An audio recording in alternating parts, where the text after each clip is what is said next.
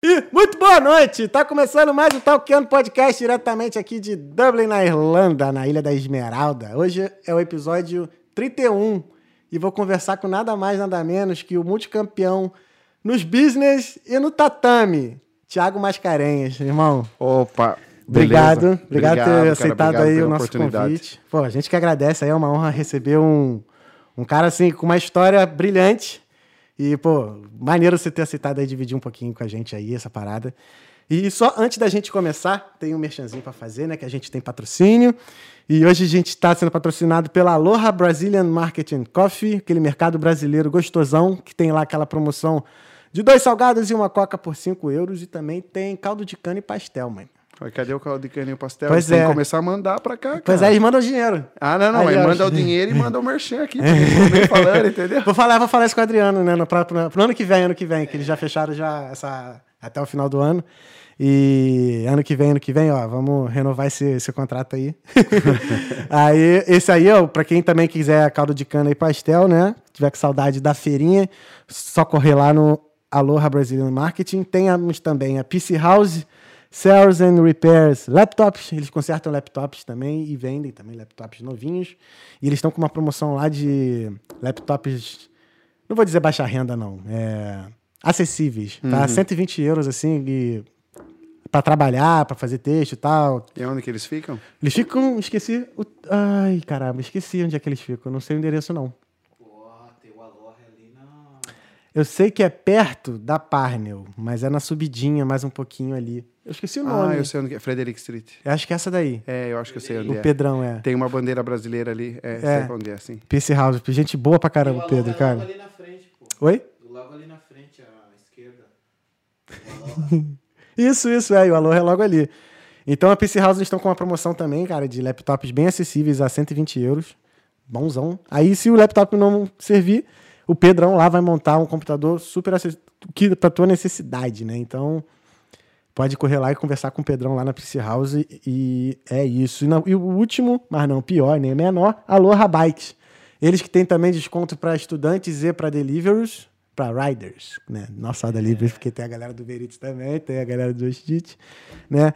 Então, para você que é delivery, como eu fui, ou estudante também, como eu fui, é, corre lá na Aloha Bikes, né, para dar aquele conserto na sua bicicleta, se você precisar, aquela manutenção. E se você também precisar comprar uma bike nova, eles também têm.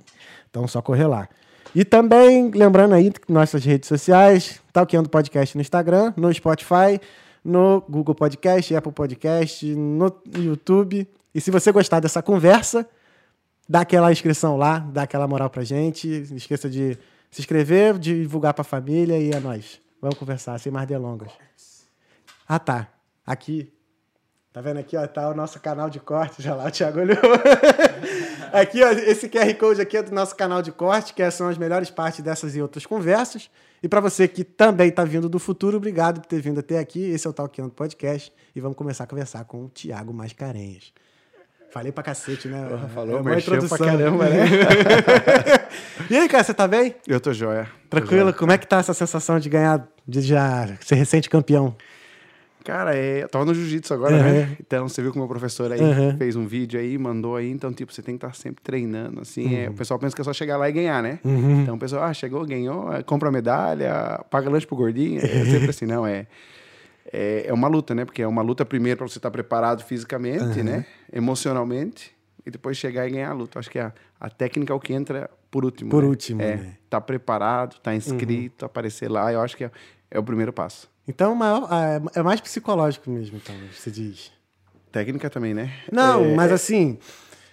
Como é que eu vou dizer? Acho que você já treina tanto que a técnica já, assim, já deve estar no sangue muita coisa. Mas acho que naquele momento ali, de você escolher qual movimento usar naquela hora ali, acho que o psicológico também conta tanto. Cara, você não é, acha? é, é uma coisa que eu falo assim, né? A gente sempre luta contra a gente mesmo, né? Sim. Então, por exemplo, assim, é, nós sempre procrastinamos e nós sempre é, nos culpamos pelo que dá certo ou buscamos culpados. Uhum. Então, quando você está ali se preparando e você chega, você não sabe com quem você vai lutar, de que maneira que você vai Uhum. lutar. Você tem na sua cabeça, você tem o seu jogo. Então, a gente sempre fala assim, tá, faz o seu jogo, você primeiro. Então, a gente sempre fala assim, né? Você vai primeiro. Então, quando você pega, eu sempre falo, quando eu tô rolando com pessoas que são menos graduadas do que eu, eu falo assim, olha, Se você tá atacando, tu tá um ponto de ganhar. Se tu tá defendendo, tu tá um ponto de perder. Então sempre esteja atacando. Uhum. Então, agressivo, agressivo, agressivo, agressivo, agressivo.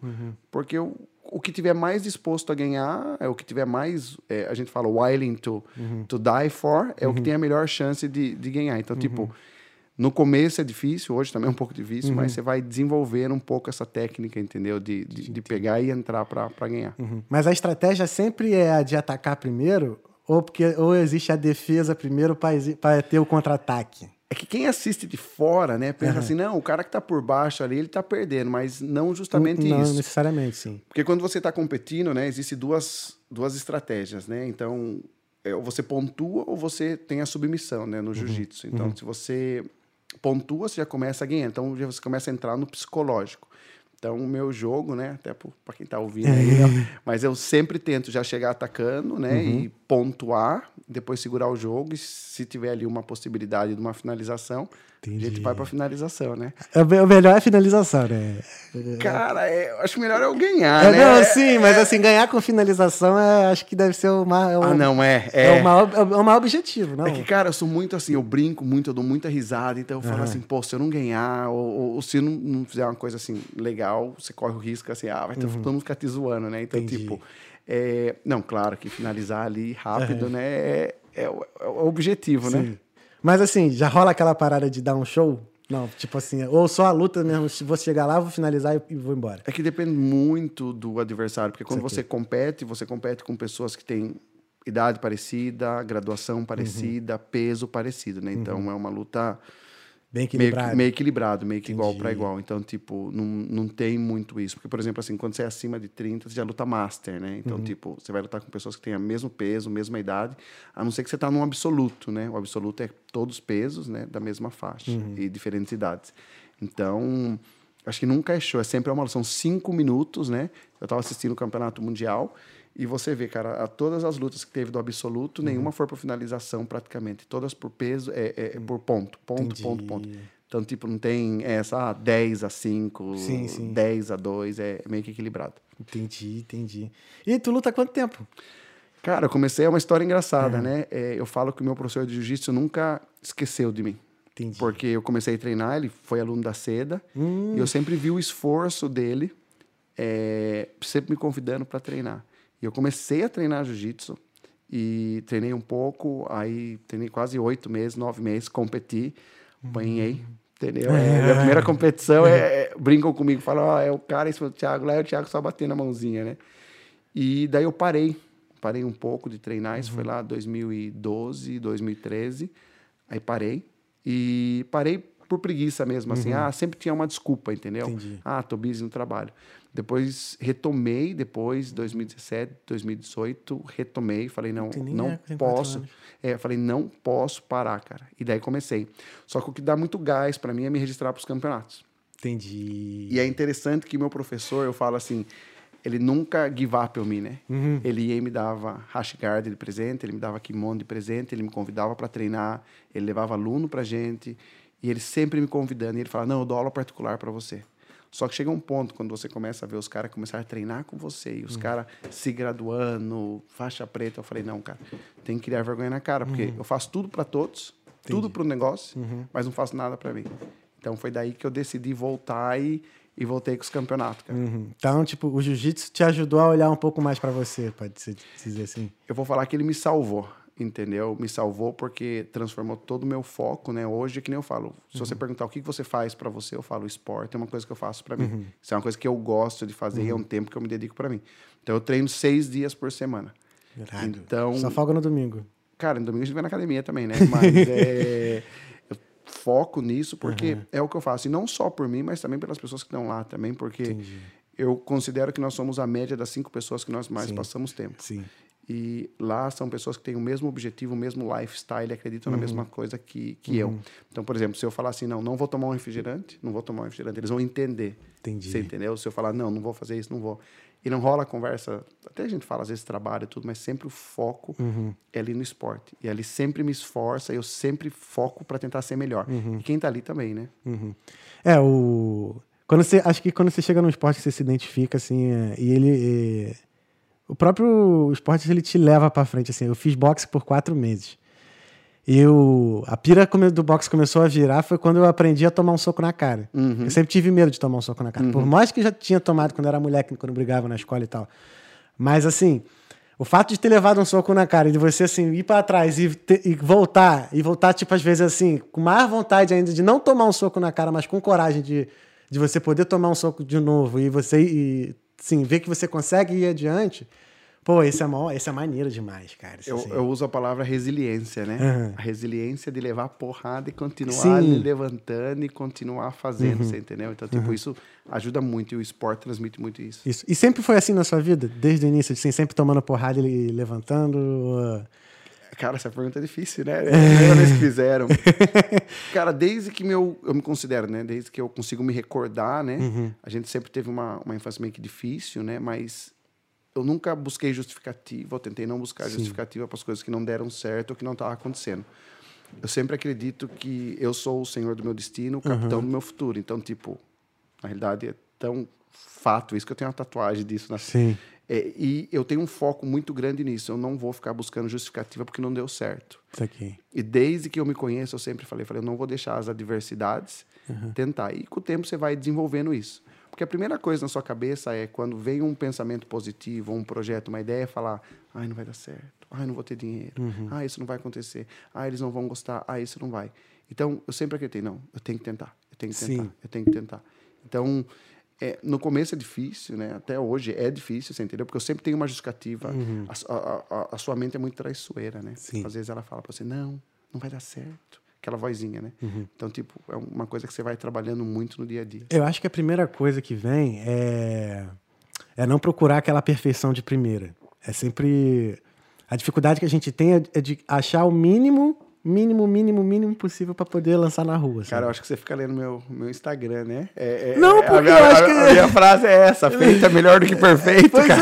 é! Não, eu digo isso porque assim, o Talkando, ele é a prova viva disso. Você aqui é o, é o 31 episódio. Se tu voltar lá atrás o primeiro episódio, deu tudo errado. O som deu ruim. Eu tava vendo hoje, tá tudo atrasado. Eu revi hoje o primeiro episódio, né? Aí tá tudo atrasado, o som deu ruim, que caiu o volume do som, a imagem ficou atrasada. Aí no segundo eu corrigi o som. Aí depois caiu a live quatro vezes. E foi assim, corrigindo no caminho. Então, assim, se, eu, se eu esperasse chegar no nível que tá hoje, com três câmeras full, com switch, não sei o que, não ia rolar. Cara, eu sempre, eu sempre uso é, essa- frase, né? É, eu até tenho outra tatuagem dela também, é Done is better than perfect. E o que acontece? Eu sempre falo assim, pessoal, põe pra rodar, Aham. sobe, e depois a gente vai organizando. Por quê? Se você esperar o momento correto pra fazer as coisas, nunca vai ser o momento correto. O momento a gente faz, né? O- exatamente. Então, tipo, às vezes a pessoa fala assim, eu, eu falo para pessoas, eu não sou o mais inteligente, eu não sou o mais talentoso, é, eu não sou o que mais investe ou o que menos investe. Mas uma coisa eu garanto, eu sou o que sempre estou disposto. Tu quer ganhar um campeonato, mas tu não quer se inscrever. Tu quer preparar uma comida, mas tu não quer comprar as coisas para fazer. Sabe? Se você não está disposto a fazer, então nunca vai rolar. Então, tipo, aqui eu falo, pega o avião, decola o avião. Aí quando o avião tá lá, você vai lá, coloca a poltrona, a poltrona, faz. Porque na realidade é aquele negócio. Quem vai ganhar a corrida não é o que dá os sprints. É aquele que muitas vezes sempre vai na constância. Sim. Na constância, na É, o Usain Bolt, o- a saída dele sempre foi ruim. Exato. Ele ganhava no. Acho que era do meio pra frente. É, é, o sprint dele é o que tem maior dificuldade, mas a constância dele ali de pegar, entendeu? Sim. E assim, e, e como é que era na tua cidade lá, Votorantim, né? Que você era? E como é que era a tua infância? Como é que. Cara, é estranho falar, né? É. As perguntas meio. é, não, mas olha só, se não quiser Ah, não, falar, não, a gente tá fala. suave. Não, se não quiser falar. Não, Mas- não, se não quiser falar, tá suave. Não, não, mas é que nem eu falo assim, é, é- é, muitas vezes não perguntam, né? É. Então, tipo, sempre pergunta, fala, ah, Tiago, como que é o sucesso? Como que é a empresa? Como que é isso? É, o Talkando é isso, é uma conversa de bar, assim, a gente não... Acho que a primeira, acho que... É a segunda vez que a gente troca uma ideia, a primeira foi no Hackathon lá na Seda. Isso, foi no... Tem três anos isso. Isso, eu Tem lembro. três cara, anos. Que a gente conversou e, e, e foi, né? Uhum. E é interessante. Cara, Votorantim é uma cidadezinha bem pequena, então a gente não fala que é de Votorantim, a gente fala que é de Sorocaba, Sorocaba. cara. Então, todo mundo, Sorocaba conhece um pouco melhor, interior Uhum. de São Paulo, ali do lado de Campinas. Sorocaba é uma cidade ali que deve ter o quê? Uns 100 mil habitantes agora. Tem uma piada bastante. lá que o pessoal fica muito doente porque o soro acaba. Tá ligado? Ah, entendi, entendi, entendi. É, não, é, é, é Porra, fala bastante. demais. E o pessoal fala assim, ah, de onde você é? Sou de Sorocaba, de Votorantim. Tá, mas Votorantim, mas e Sorocaba? Eu falo, não, Votorantim é um bairro de Sorocaba Entendi. que depois cresceu. e, cara, foi, foi... Eu nasci em Votorantim, né? Nasci, é, é, comecei toda a minha vida lá, Rapidão, rapidão, que eu esqueci uma coisa. Se vocês tiverem alguma pergunta, algum comentário, algum salve pra mandar, escreve aqui no- nos comentários do YouTube que mais pro final da conversa a gente vai responder todas as perguntas aí, tá? Então é isso. Desculpa, cara, te Não, interromper, que eu esqueci desse detalhe importante que, né, às vezes a gente tá falando de um assunto aqui e aí surge uma pergunta na pessoa, pode, a pessoa pode escrever agora, aí lá no final a gente volta mesmo na Não, pergunta e o volta pessoal não esquecer de compartilhar também, né? Exato, Dar um isso aí. share e tal. Isso aí, liga o sininho aí, compartilha aí com o pessoal que, pô, o homem tá aqui, cara. O homem tá aí. Porra, vamos lá. Então, e Votorantim, cara, e cresci, estudei escola pública, Uhum. né? Toda, toda a minha vida, né? É, Meu pai foi embora de casa quando a gente tinha 11 anos de idade, então sou criado pela minha mãe, sabe? Sou o que sou, graças a, ao trabalho que Uhum. filho a minha único? mãe fez. Não, somos quatro filhos no total, né? Tenho um irmão mais velho Uhum. e duas irmãs mais novas. E, cara, eu trabalho Tô desde o meu... do meio. É. Eu, eu sou do meio também. Sou do meio.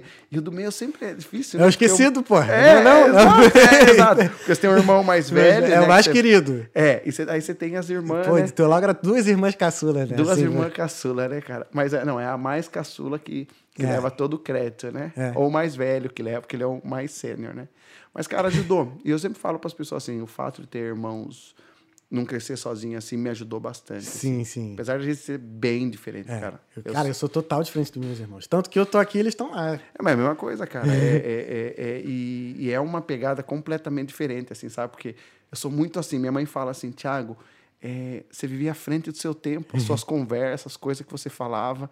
Eu falo, ah, mas para mim era tão normal e para eles não era, sabe? Mas, Que coisa assim que tu falava, assim, que, que eles falavam que era à frente do tempo, naquela época, né? cara, eu falava que eu ia pra faculdade, que eu queria fazer faculdade, porque a gente era do- de uma cidade, a gente é de um bairro de CDHU, né? Que é conjunto, conjunto habitacional lá, que as casinhas tudo igualzinho. sim, né? sim. E, cara, pensar em ir para a faculdade, né? Naquele período não era uma coisa tão normal. Tava começando, né? Esse, esse processo aí de, de poder estudar ensino superior. É, trabalhar no banco, eu sempre falava, eu gostava de pagar as contas no banco quando era moleque. Então eu falava, ah, um dia eu vou trabalhar no banco. Então, Cara, eu- no o banco. meu era totalmente ao contrário. O meu pai, ele é, ele é da Marinha, né? Ele já tá na reserva, mas ele sempre teve uma marcenaria. Aí, então, eu sempre tinha que ir lá, às vezes, no banco, pagar uma conta, resolver um negócio, então sempre era eu que tinha que ir.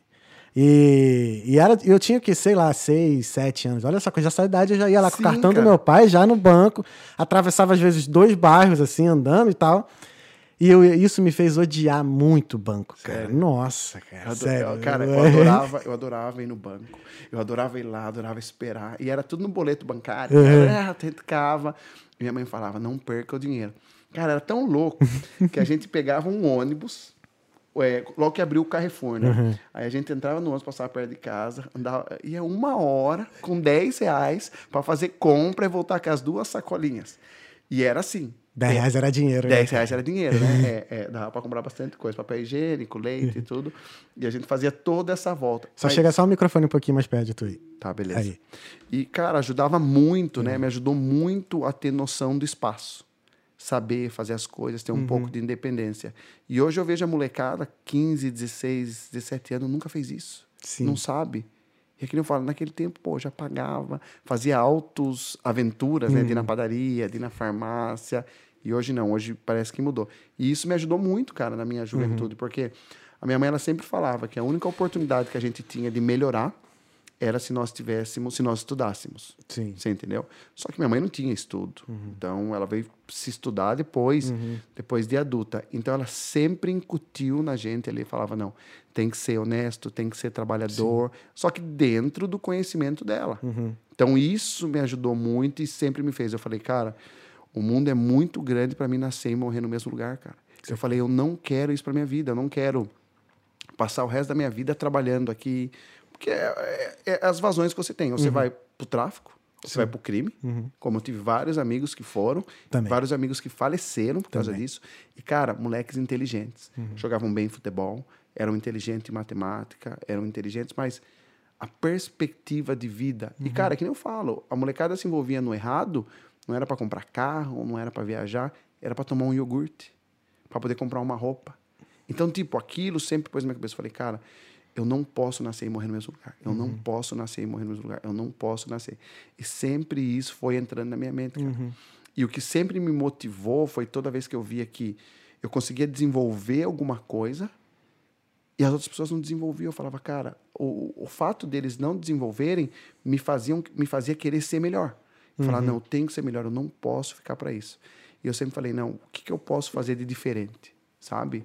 E o fato, e é o que nem eu falo, cara, não é porque você nasceu pobre que você tem que morrer pobre. Sim. Não é porque você nasceu é, é, é, é, sem oportunidade que você tem que morrer sem oportunidade. Então, isso sempre foi muito meu foco. Isso sempre. E me dá tristeza, cara. Quando eu recebo mensagem de pessoas que cresceram comigo e falaram: Tiago, é, poxa, me dá muito orgulho de poder ver você. E uma coisa que eu sempre falo: eu não, eu não economizo, cara. Eu falo assim, cara, você é o que é por- porque você quis ser. As mesmas oportunidades, as mesmas vivências. E, cara, não podia ficar aí. Então você vai poder dar para mim 30 desculpas porque tu ficou. Mas no final das contas, o maior responsável é você. É você que é o responsável Pelo seu pela, pelo seu destino, cara. Pelas suas oportunidades ou pelas, seu- pelas suas não oportunidades. Entendi. Entendeu? Mas isso. Você tinha alguma inspiração que dava essas ideias pra você desde pequeno? Ou isso, assim. Foi algo assim empírico, vamos dizer? Cara, eu, eu, eu admiro muito, né, a, a minha mãe, né, pela, Sim. pela, pela educação que ela teve, pelo, pela, pela oportunidade que ela teve de poder educar a gente. A minha mãe sempre foi uma mulher muito íntegra, sabe? Muito, muito correta, assim, até demais. É, mas muito correta. Aquelas muito- mãezona mesmo que só olhava, né? E já. Cara, já a hora, que ela, medo. hora que ela falava assim, a hora que a gente chegar em casa, a gente conversa. Nossa, isso era. Aí eu falava, ai meu Deus do céu. Aí ela falava assim: você sabe por que, que você vai apanhar, né? Aí eu falava, eu sei. E se falar que não dói, leva mais. Aí você vai crescendo, você entendeu? Você, você, você vai crescendo e você vai pegando e você vai. Ai, meu Deus. Aí ela falava, não, agora ela trancar. Ela, você entrar no banheiro, ela já entrava no banheiro junto e ela descascava. E era um. Eu vou falar que era um domínio muito pelo respeito, cara. Então eu aprendi muito, muito a respeitar. Mas o que você falou, né? A inspiração, cara eu lembro que a na nossa a gente fosse, fomos crescendo e meu avô, né, meu avô por parte de pai, ele era uma pessoa religiosa. É, e ele sempre trazia uma revista pra gente. E a minha mãe também tinha revista, a gente tinha bastante acesso. E nessa revista eu, vi, eu sempre via história de pessoas que estavam em outros lugares, que faziam coisas. E aquilo ali me, me achava, eu fazia eu me achar bonito, cara. Eu falava assim, cara, isso é legal. Pô, será que isso é possível? Será que aquilo é possível? Só que quando a gente é criança, a gente não vê limite para as coisas. Então, às vezes, eu ia no lugar e eu sonhava, ah, eu quero ser um piloto de avião, ah, eu quero ser gerente de um banco. Eu ficava olhando. E na sua cabeça, na minha cabeça, eu conseguia projetar como eu ia fazer para chegar. Assim, hoje você olha e você fala assim, não, é impossível, né? Nun- Nunca seria possível daquele jeito. Então, eu sempre, eu nunca deixei que a cor da minha pele, a minha condição financeira, porque olha, eu sou preto e minha mãe é branca, meu pai é preto. E eu nunca senti, eu, eu nunca vivi o preconceito até eu entender o que é o preconceito, que é a diferença que as pessoas chegavam e falavam assim: Poxa, essa é sua mãe? Ah, você é mãe desses meninos? Mas a pergunta não era porque ela era jovem, mas a pergunta é: quatro pretinhos, uma mãe branca, que, que, qual que é a história aí? Então, eu sempre foquei, eu tive um amor muito grande por parte dos meus avós também maternos. Então, tipo, eu nunca senti isso e vivi isso. E depois que você vai crescendo, é que você vai assimilando, né? As coisas como ela acontece. Então, tipo, eu sempre buscava inspiração, eu sempre tentava conversar com pessoas mais inteligentes do que eu. Eu lembro que eu lembro que tinha pessoas que faziam curso de datilografia. E eu falava, ai, como que é fazer um curso de datilografia? E as pessoas, eu sempre perguntava, sempre fui muito curioso, sabe? Então isso me ajudou muito a criar perspectiva, sabe? Entendi. É que você. Você vendo assim um exemplo de outras pessoas que estavam dando certo ali, você via que você também conseguia. você- também pode, né? Exato, exato. Não via assim. Ah, se ele consegue, eu também consigo. Não... Eu só preciso saber qual o caminho, né? Exato, Será que. só precisa traçar a estratégia, né? Entendi. É aquele negócio, você não tem que ser o melhor jogador de futebol, você tem que ser o dono da bola. Se tu é o dono da bola, você sempre tá jogando, entendeu? É, então, tipo, eu sempre é, é, tentava entender. E o que me ajudou muito, eu lembro que eu tinha uma professora quando eu tava... Porque minha mãe tirou nós de estudarmos onde a gente morava. Entendi. Então nós recebemos um benefício do, do governo lá para pagar o passe de ônibus e a gente foi estudar em Sorocaba. Ó, E a gente Era muito longe? Era quanto, mais quanto tempo mais ou menos? Cara, a gente pegava o ônibus, eram uns 30 minutos de, de Ah. busão, e daí andava mais uns 20, né, na parada do alto que, Uhum. que a gente estudava. E lá, cara, eu estudei até a quinta série no bairro. Então, da quinta série, a partir daí eu fui, fui estudar nesse outro local. Porque eles tinham um curso técnico, né, na área de contabilidade, então Uhum. minha mãe falou, poxa, acho que é bom vocês estudarem. Era escola pública também, Uhum. mas era uma escola muito boa. Só que isso me ajudou muito. Porque quando você não estuda aonde você mora, Uhum. você não desenvolve amizade. E lembra que eu falei? Você é a média das pessoas com que você convive. Aham. Se você estuda e você sai da escola e você vai ficar jogando bolinha de gude, você vai ficar fazendo isso, você vai ficar fazendo aquilo, você vai crescer com aquela pessoa. Então, tudo que vai começar a acontecer na sua vida vai ser em volta daquilo. Então, eu morava num lugar, estudava no outro, até retornar para casa. Não tinha muito contato, porque uns amigos estavam na escola, os Sim. outros amigos eu estava estudando à tarde. Então, eu comecei a, a viver uma realidade diferente, né? Que era a realidade como você trabalhar em outro local. Aham. E quando eu estava na sétima série, a gente teve a oportunidade, né? O filho da coordenadora foi estudar na nossa classe, então a gente já tinha moral, né? e a gente conversou, eu fiquei sabendo de uma escola na cidade que tinha um grêmio estudantil. Aí eu falei, pô, vamos criar um grêmio estudantil, cara. Eu quero criar um grêmio estudantil. E nós, os alunos da sétima série, a gente era criança, cara. A gente criou um grêmio estudantil. Então a gente tinha um grêmio, a gente organizava gincana, a gente organizava. Cara, pessoas mais inteligentes do que eu. Sabe? A gente era, a gente organizava, a gente pagava conta, a gente arrecadava a cesta básica. E, cara, foi isso da minha sétima até eu terminei, né? Quando saí de lá.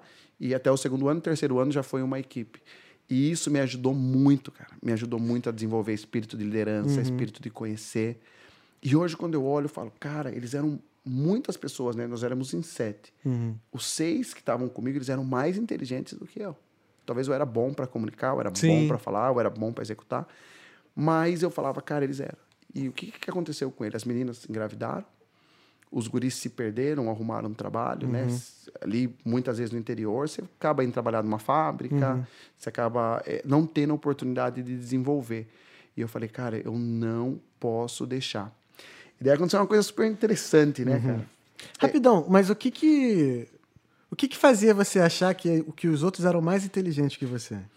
Cara, porque é que nem eu falo assim, eu muitas vezes, quando você começa a analisar as coisas, eu falo assim, dou um exemplo pra você do jiu-jitsu. Uhum. Eu não tenho dom.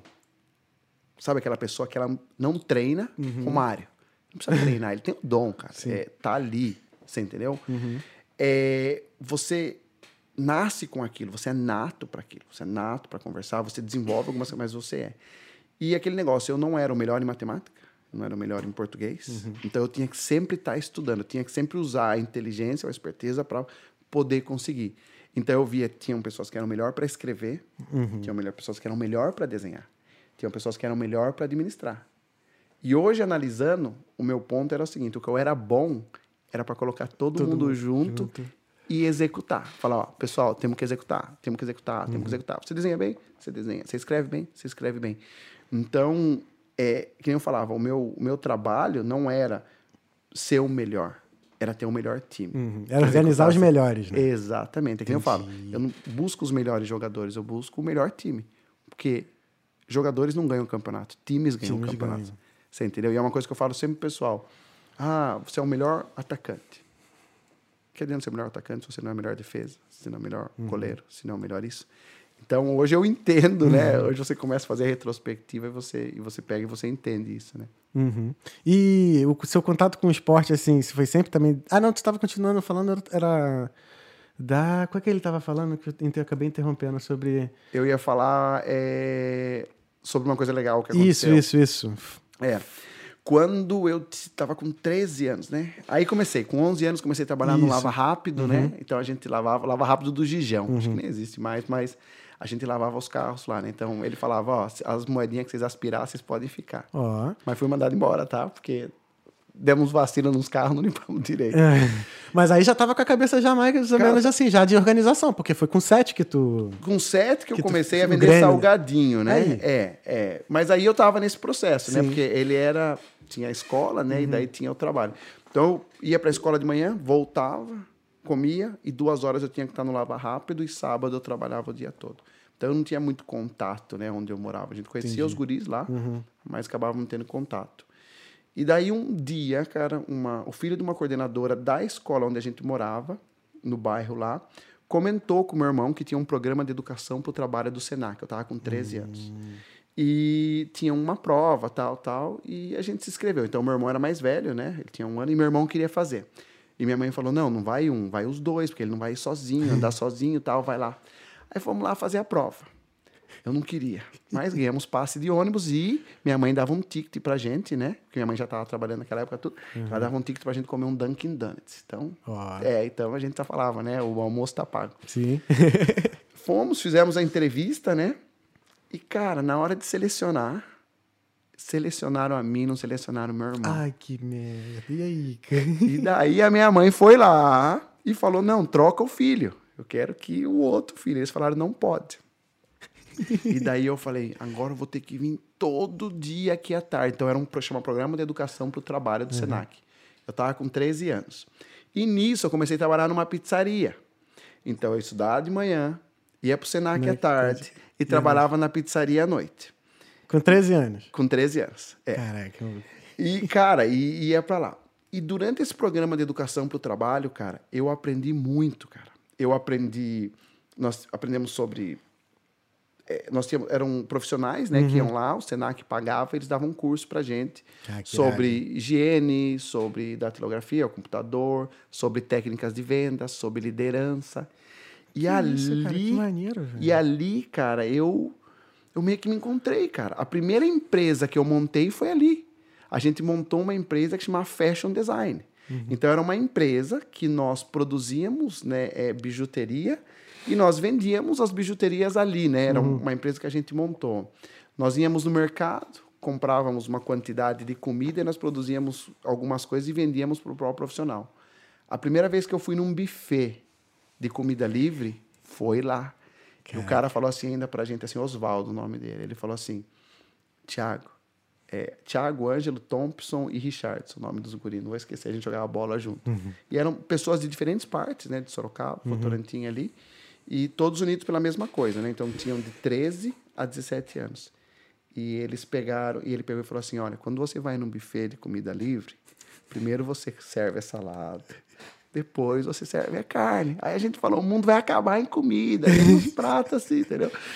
Porra, eu não tenho menor maturidade em buffet, cara. É. E na época, quando, ainda mais quando eu comecei a trabalhar e tinha vale, vale refeição, era quase um quilo de comida, velho. Era uma bacia. velho. Sério, cara. Não, e, e, Comi da- igual um cavalo, que isso, cara. e daí lá ah, foi, foi assim, foi as primeiras reações. Uhum.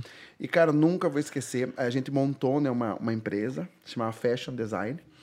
E daí eu cheguei, né, né? A gente foi lá e daí chamaram o jornal, o Diário de Sorocaba. E o Diário de Sorocaba foi lá fazer uma entrevista e me entrevistaram. 13 para 14 anos. E daí eu cheguei na escola, na segunda-feira, na escola normal, né? A professora falou assim: olha, vocês têm um amigo famoso. Aí ele saiu no jornal. Aí ela pegou e leu. Só que ela, ela foi um pouco sarcástica comigo. Eita. Ela falou assim: você falou que a tradução é fashion design, é design fashion. E a tradução tá errada. Ela era professora de português. não. E é, sabe, tipo assim, não estimulou um pouco. Mas eu falei, pô, saí no jornal. Aí cheguei na pizzaria que eu trabalhava, né? E falei, seu Nilson, seu Nilson, saí no jornal. Ele falou, só se foi na página 8. Aí eu falei, ah, o que, que é a página 8? Era o Diário Policial. Filha da. É. Nossa.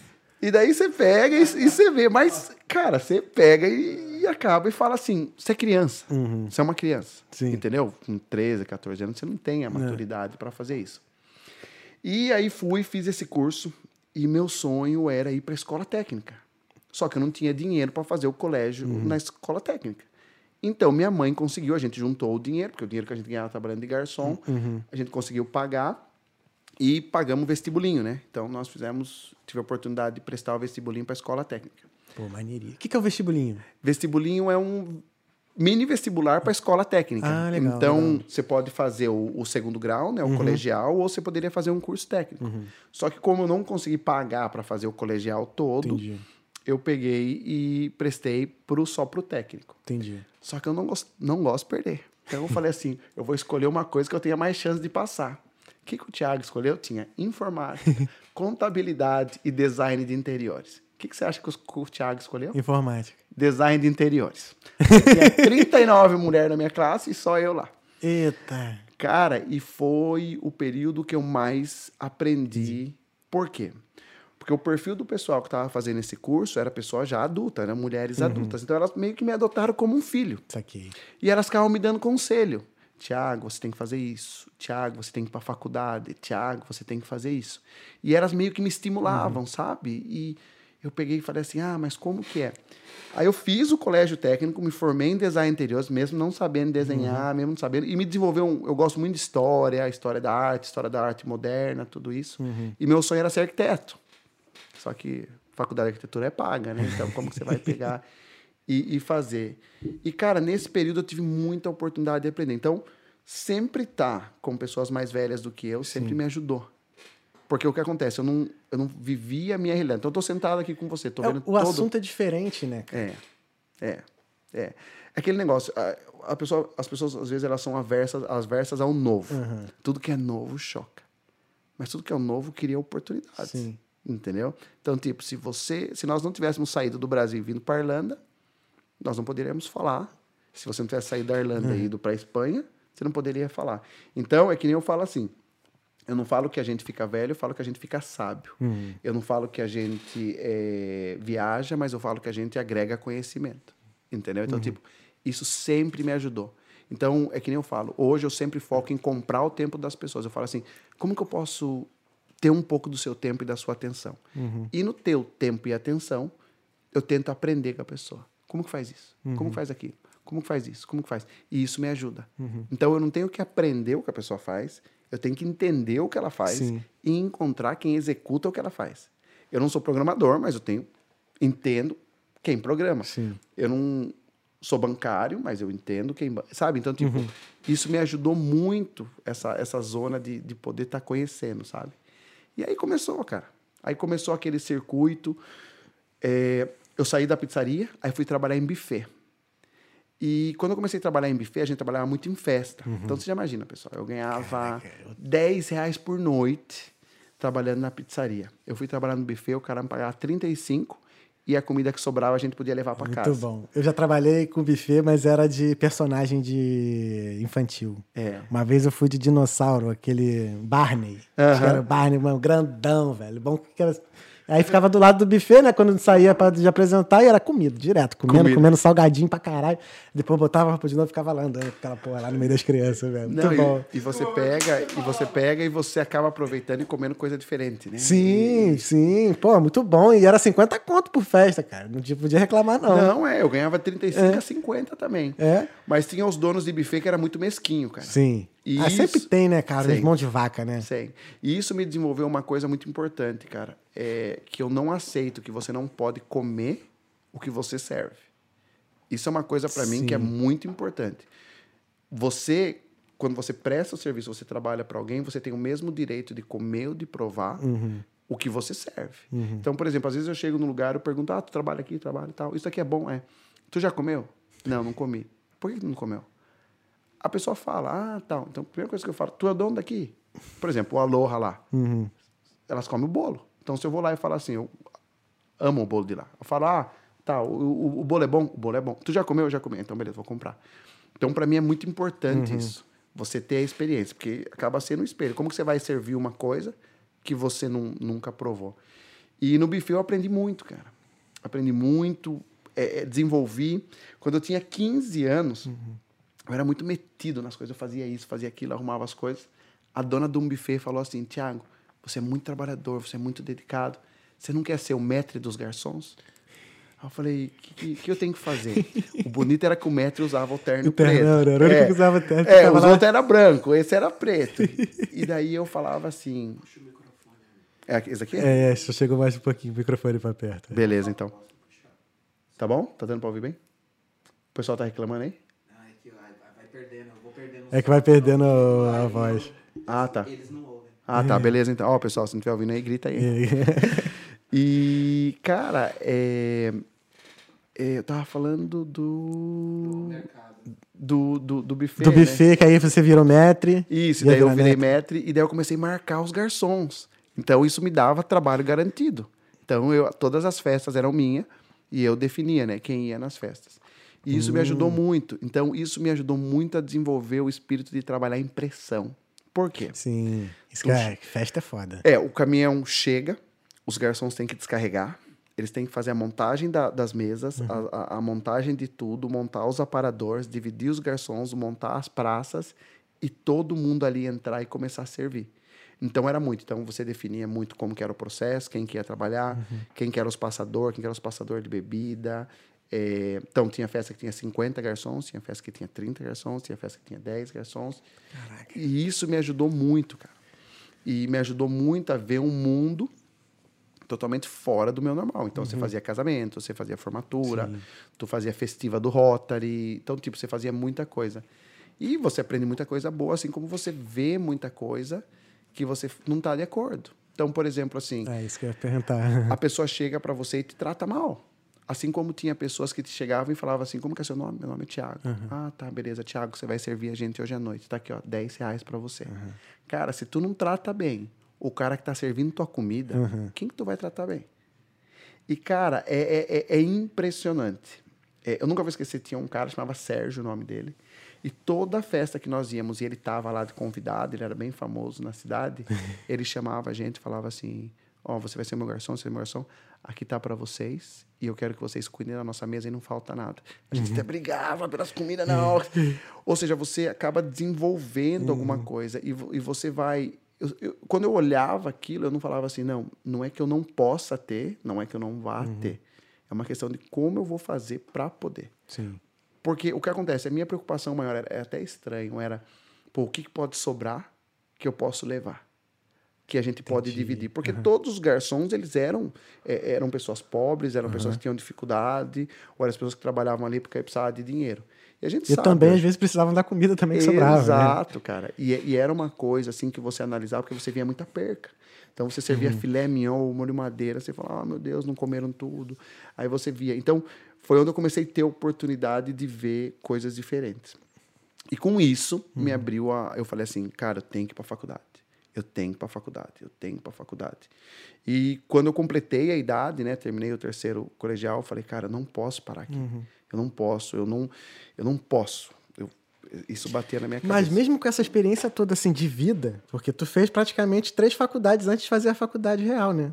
Tu mesmo assim, tu queria mesmo era é vindo de, de, de cidade pequena, acho que a faculdade naquela época era mais uma saída mesmo assim. É, né? era, era, era uma oportunidade de você não parar. Então, sabe, Sim, sabe sim. aquele negócio? Você tá desenvolvendo, você tá indo, você tá vendo. Uhum. Porque o que acontece? Eu olhava, eu sempre olho e falo assim: o que, o que as pessoas não têm que seria bom eu ter para ser diferente, para ter Entendi, diferencial? o diferencial, né? Então eu acho, eu achava assim, eu falava, pô, fazer um colégio técnico, ir para faculdade, Uhum. trabalhar. Então eu sempre achava isso um diferencial. Uhum. Viajar não era uma coisa tão normal, porque você vivia ali, a sua vida era ali. Entendi. Então sua vida era crescer ali, casar ali, ter filho Sim. ali, comprar a casa do lado da sua mãe, eh, financiar, comprar um carro financiado. Uhum. O sistema ele te fecha para isso. O sistema ele te trava. Pra fazer pra a roda girar, a roda do Exato. sistema girar, né? Precisa de funcionários ali. Exato, e De você, de- preci- e você precisa, cara. Uhum. E, e você pega e você precisa e você vê, cara, é, é impressionante. E eu falava assim, não, não pode.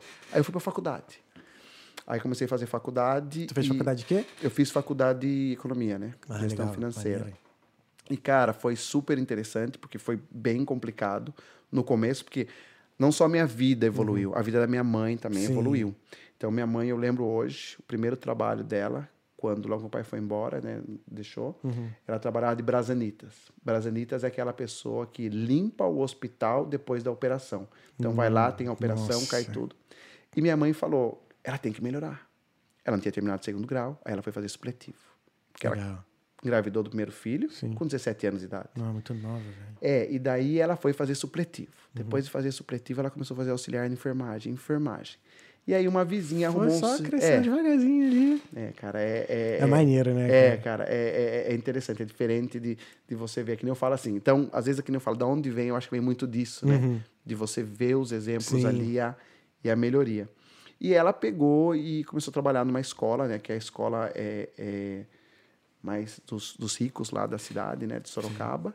E essa escola conseguiu ensino superior. E eu prestei né, o, o, o vestibular lá para eles, né? E eles acabaram aceitando para fazer o vestibular e a gente tinha uma bolsa, tinha uma bolsa por, por, por ser filho de funcionário, né? Ah, Era bem legal. pouquinho, mas tinha. E eu comecei, foi logo que começou a popularizar a faculdade né, no Brasil. Começou o ProUni, um monte de coisa lá. Então eu tinha muito contato com o pessoal bancário. Entendi. E aí eu ficava vendo e admirando aqueles caras. Eu tava com 17 anos, né? Eu admirava eles. Eu falava, meu. Só que eu não tinha computador. Eu não sabia mexer direito com computador. Aí eu que nem eu falei, eu pensei assim, eu falei, eu tenho que ser útil. Então, eu trabalhava de garçom à noite, né? Nos finais de semana tal, e fazia faculdade. E aí nisso eu fui desenvolvendo, e fui tendo contato, e fui conversando. E eles ficavam me contando as histórias do banco. Entendi. Às vezes eu passava, né? Ia pro centro, passava no banco, conversar com eles. Pra trocar ideia. É, e eles me ofereciam café e conversavam comigo. E daí eu comecei a vender trabalho de faculdade. Então tinha que fazer os trabalhos semanais, os mensais, e eles não tinham tempo. Então eu falei assim: não, eu faço para vocês e vocês me pagam. E aí eu comecei a ganhar dinheiro com isso e tinha dinheiro para comprar uma coxinha, para comprar um cachorro quente, ajudava, né? A gente já pagava todas as contas na, na minha casa. Mas acho que sim, o mais importante disso era assim, você já tá criando, tava criando já um network num ambiente que você já tava assim, já focando em entrar, né? Exato. E daí, cara, um dia, quando completou, completei 18 anos, o meu vizinho da frente, ele morava na frente da minha casa, pegou e fez uma entrevista, foi contratado para uma loja de sapato. E daí eu peguei e falei, cara, eu também tenho que ser contratado, eu preciso de um trabalho, né? Não posso ficar trabalhando de garçom e tal. Eu falei, não, quero um trabalho, sabe, Maneiro, né? é um trabalho, sabe? Eu, eu, eu queria, eu via que talvez ter um trabalho com salário mensal, com isso tudo, era uma. Acabava sendo diferente. Você não trabalhava por performance, você trabalhava por conformidade. E eu fui lá fazer entrevista e fui contratado. Aí cheguei na faculdade à noite, falei, pessoal, fui contratado. Aí o pessoal falou: você trabalha onde? Uma loja de sapato e tal. Como assim? Eu falei: é uma loja. Mas Tiago, você trabalha com isso, você faz isso, você isso e tal. Como uma loja de sapato? Eu falei, não, vou vender sapato. Vou chamar Show Ibiza, é o nome da loja. E daí, no dia seguinte, um dos, dos alunos lá que eu vendia, né, Mário, o nome dele, hoje eu chamo, falo seu Mário, chegou e me chamou e falou, Tiago, preciso falar com você. Ele falou, olha, esse lugar está contratando, é, dá um pulo lá amanhã e leva meu cartão e, e faz uma entrevista. Beleza. Aí fui lá, chamava o nome da empresa de vidros, fui lá e falei, ah, vim fazer uma entrevista, tal, tal, ah, tal, o pessoal que fazia entrevista é ali. Aí fui e tal, tinha umas 10 pessoas fazendo entrevista e eu, normal, né, esperando pra entrevista, coloquei uma roupinha social, tal, bonitinho. e cheguei e fiz a entrevista. E daí o cara perguntou, quem te indicou? Eu falei, ah, ele me deu o cartão dele aqui. Aí o cara pegou o cartão e saiu. Daqui a pouco o cara voltou e falou, tá contratado, quanto que é o salário que você quer? Que isso, cara? Eu falei, ó, joguei, falei, ah, é tanto, mas tem como você me dar o dinheiro do passe de ônibus também? Aí o cara falou, não, tudo bem, tudo bem. Essa era a empresa de quê mesmo? De vidro. De vidro, de vidro. Aí eu vim descobrir que o cara que me indicou era o superintendente dos bancos Bradesco, Nossa. da cidade. E essa empresa, né, que eu trabalhava, era um dos clientes. Entendi. E daí eu cuidava do departamento financeiro da empresa com 18 anos de idade. Tinha 70 funcionários. Thiago. 70 funcionários e eu era o que liberava o, o- o salário, que isso, que aquilo.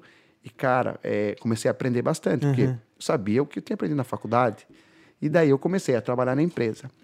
E nessa empresa foi onde eu tive grandes experiências, por exemplo, como descontar cheque, como trabalhar com boleto bancário, como trabalhar com banco, pagar salário, trabalhar com gente, coisa que você faz, não faz, diversificação. E essa empresa começou a ir mal das pernas. E um dia o meu chefe falou assim: Tiago, a gente vai quebrar. A gente tem que pegar e fazer uma coisa diferente. Eu falei: o que a gente vai fazer, seu Antônio Carlos? Ele falou: a gente vai trazer o vidro da China. Só que eu falei: mas a gente tem dinheiro para pagar o vidro da China. Ele falou: a gente vai fazer uma promoção, vai levantar o dinheiro, vai comprar o container e vai fazer. Cara, toda essa jogada que ele fez levantou a empresa. Só que aquele sonho, eu já estava quase um ano lá, me fez pensar, eu falei assim, eu quero trabalhar no banco. Eu quero trabalhar no banco. Aí é como o mundo dá volta, né? Um dia, um cliente foi lá e comprou um, um lote grande de vidro. E eu tinha que descontar o cheque, porque ele não cruzou o cheque, eu tinha que ir no banco. E o banco era o Banco Real. Eu falo banco da sua vida, né? E eu fui no Real descontar o cheque. Só que eu tava sem meu RG, sem a carteira, e eu só tava com meu título de eleitor. E eu cheguei e falei assim, cheguei lá para descontar o cheque, aí eles falaram, ah, preciso de um documento, tal, tal, tal, tal. E o nome do cara chamava Rafael Funaro, né? Eles eram meio que famosos. E eu não esquecia do nome. E a minha professora de matemática na escola chamava Elisete Funaro. E eu vim descobrir que ela era irmã dele depois. E, cara, é, ele pegou, saiu, né? O gerente do banco foi lá, chamou outro gerente, tal, tal. Aí eu fui lá falar. Eu falei, como que faz para trabalhar aqui? Aí ele falou, você queria trabalhar no banco? Eu falei, sim. O que, que você faz? Faz faculdade? Eu falei, faço. O que, que você estuda? Eu falei, ele falou, ó, traz seu currículo. Eu falei, ah, tá bom, então, vou trazer meu currículo. Só que, ó, eu tinha meu nome sujo, porque eu comprei um sapato e não paguei. Eu falei, não pode trabalhar no banco se não paga o sapato. Beleza. Deixei pra lá. Um belo dia eu tô lá trabalhando, toco o telefone, a recepcionista passa e fala, Tiago, Neuci do Banco Real. Eita. Aí eu atendi, falei, ah, será que tem algum problema? Atendi, oi, tudo bem? Oi, tudo bem? Você veio aqui, entregou um, é, conversou Uhum. com o Cláudio. E o Cláudio é o nosso gerente geral. Ele tava sentado numa mesinha lá. Eu falei, sério, ele é o gerente geral da agência. Ah, tu nem sabia. Tu chegou e falou Não. com ele, tu nem sabia que. Eu fui lá onde mandaram ir lá e o cara tava sentado lá no canto lá e eu falei. E cara, o cara mandou levar um currículo. Aí eu fui levar o currículo e já passei a pagar o sapato. Falei, como que eu tiro meu nome do SPC, entendeu? Porque o banco não pode. E entreguei meu currículo, conversei e falei, ah, seja o que Deus quiser, tal, se tiver que dar certo, tal. E um belo dia, eles me ligam e falam, Tiago, você tem que fazer uma entrevista em Jundiaí. Falei, onde que é Jundiaí? Não sabia. Aí eu falei, ah, beleza, pega aqui, vai, sai ali. Fui, acabei saindo lá em Jundiaí. E fiz uma entrevista eh, com o Sérgio, chamava o Sérgio. E o bonito lugar, tal, top, sabe? E eu falei, ah, meu sonho é trabalhar aqui. E eu tinha lido a história do Banco Real antes. E daí, quando chegou, ele falou assim, Qual que é o, que, que você quer, né? Porque era uma vaga para escriturário. Eu falei, "Ah, eu quero ser que nem o presidente do banco. Ele falou, tá, mas você conhece a história do presidente do banco? Eu falei, conheço. Tá, aí conversamos. Acabou, tal, fui embora. Passou semanas, dias, não ligaram, não falaram nada. E meio que eu falei, ah, não deu certo. Um belo dia, me ligam e falam, uma quinta. Fala, Tiago, você começa a trabalhar na segunda. Eita. Cara, e minha vida fez assim, ó. Virou upside down. Upside down. Trabalhar no banco, cara. Cara, eu andava no ônibus com o crachá do Banco Real. Eu me sentia o super-homem. Eu chegava nos lugares e falava assim, ah, ele trabalha no banco. E, cara... Era maior status. É, né? ah, era status, né? E, cara, em três meses consegui ser promovido, consegui chegar pra caixa, eu tinha Foda. vale refeição, eu tinha participação de lucro, eu tinha tudo, cara.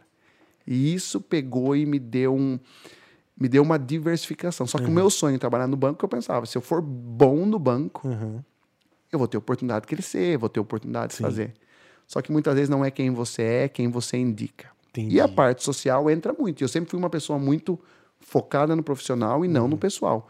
Para mim não importa o que você faz fora do trabalho, para mim importa o que você faz no trabalho. Entendi. E eu cheguei à conclusão que o banco já tinha uma mentalidade diferente. Saquei. No banco você trabalha por meta, por resultado, por dinheiro. Então se chega um aposentado, você vê que ele tem dinheiro, ele tem que vender um produto para ele. Entendi. Eu não acredito vender uma coisa que você não compraria para você. Saquei. E eu não acredito que eu tenho que ir numa festa, eu tenho que ir num happy hour para mim poder. Não, vou falar, eu vou ser gratificado pelo que eu faço. E um belo dia eu não participei de uma festa de final de ano, me chamaram e falaram assim: Tiago, nós somos uma família e você não joga como uma família. Você é muito individual, você faz as suas coisas, tal, tal, e não é o perfil que o banco quer. Então o banco não vai renovar seu contrato.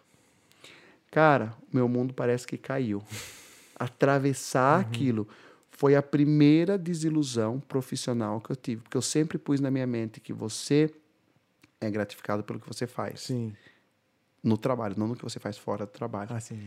E, cara, saí de lá e eu falei assim: o que, que eu faço da minha vida agora? E a vergonha de falar para as pessoas que eu fui mandado embora, que não deu. Porque a gente não é preparado. Uhum. A escola não te prepara para perder.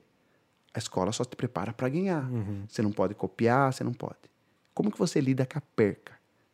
Perder. Nós não somos preparados. Sim. Por isso, quando as pessoas começam a morrer na nossa vida, a gente começa a ficar triste. Porque você não foi preparado para aquilo. E, cara, eu sentei e comecei a mandar, eh, mandar e-mail pro pessoal com que eu estudava. E o pessoal, um, um cara pegou e me respondeu, eu vendia trabalho de escola para ele também, né? Ele falou, Tiago, vem fazer uma entrevista. Eu fui fazer uma entrevista na Expresso Mercúrio. Eu falei, ah, acho que ele trabalha aqui, né? Aí descobri que ele era o gerente geral da unidade de Sorocaba. Porra, tu só, mas tu só atira, né? É, mas não é por querer. né? Não, não, não é por querer. né? Caraca, o dedo certinho ali, ó, pum. Não, é, gerente de não sei da onde, diretor de não sei... Mas é, é que o que acontece, o- acho que o próprio Atrai, pessoal... né? Atrai a... O próprio pessoal analisa muito assim, entendeu? Uhum. O próprio pessoal ele analisa muito porque ele fala assim: ah, vou focar em quem executa as coisas. Então eu sempre tinha contato com esse perfil de pessoa, entendeu? Uhum.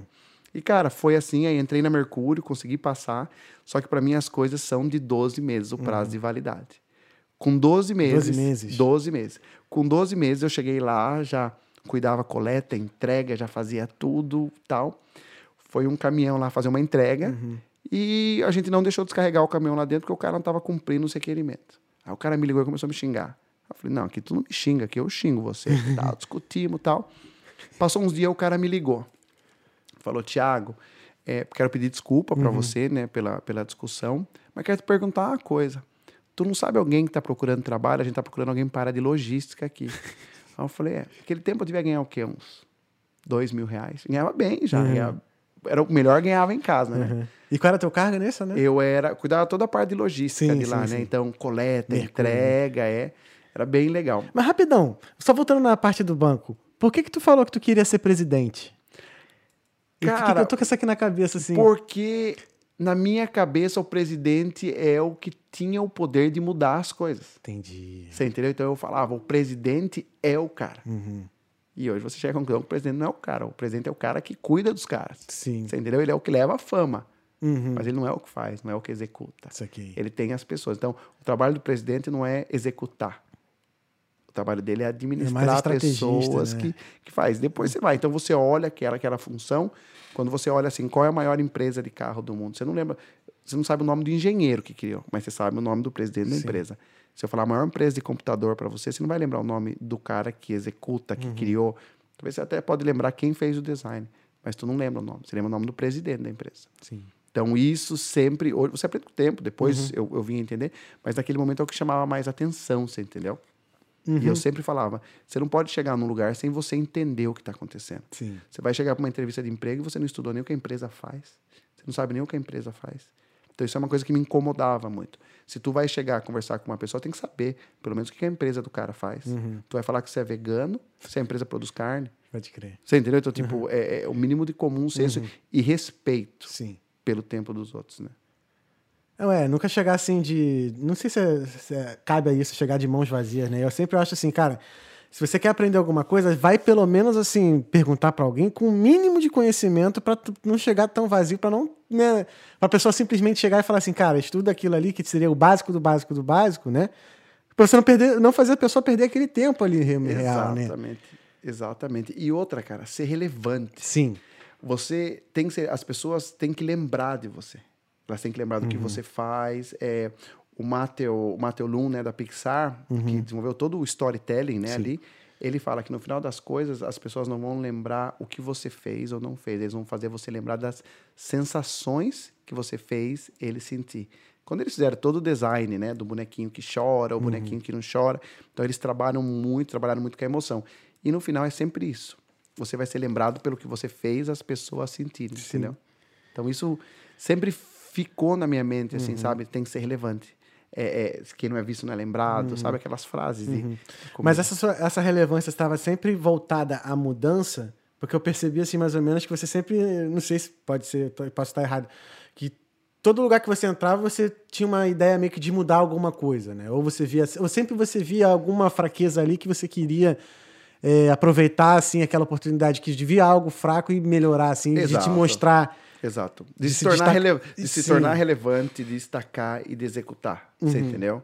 Que depois, com o tempo, você vai aprender, não, as coisas não é só assim, você entendeu? Entendi. Mas eu setava muito limites e prazos. Isso foi uma coisa que eu aprendi muito quando trabalhava de garçom em buffet. Uhum. Era de festa em festa, não era de mês em mês. E isso me ajudou muito, assim, a trabalhar com milestones, com metas pequenas e Uhum. resultados rápidos. Metas pequenas e resultados rápidos. Cortou o bolo, serviu o docinho, acabou a festa, pode sentar no banheiro. Era assim que eu pensava. E para mim era a mesma coisa. Uhum. Então você acabou, fez, entregou, já vai pro próximo. Isso é uma coisa que acontece até hoje. Uhum. E até a gente tava conversando hoje no trabalho sobre isso. Entregou, ah, vamos comemorar. Não, comemorar já, vamos preparar pro próximo. Próximo. É uma coisa que você se cobra muito Uhum. e é difícil, mas é uma coisa que fica dentro do seu E consciente. chega uma hora que fica mecânico também, né? Fica, fica, Fica mecânico, né? fica, fica e. E, É e chegar que fica entediante quando chegar nessa parte que fica mecânico? Cara, é. Aí você começa a achar mais projeto, aí você começa a se É, eu interessar lembro por que, outras por coisas. exemplo, eu nunca tinha trabalhado num pub, né? E eu trabalhei seis meses no Café em Senec. Uhum. Até o momento... Eu trabalhei lá também. Trabalhou? Trabalhei pro Capital Bars, Haldemun, Café em Sene. Maneiríssimo. É, é, é muito. É. Eu trabalhei depois que eles reformaram, né? Então Ah. tinha os três bares já, assim, três andares lá e tal.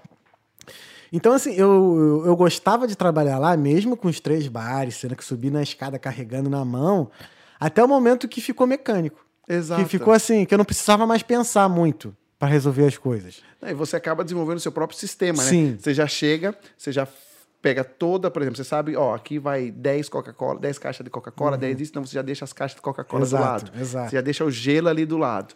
E daí a noite inteira você fica, ah, dançando, vendo, tá? exato. É muito bom Exato. trabalhar.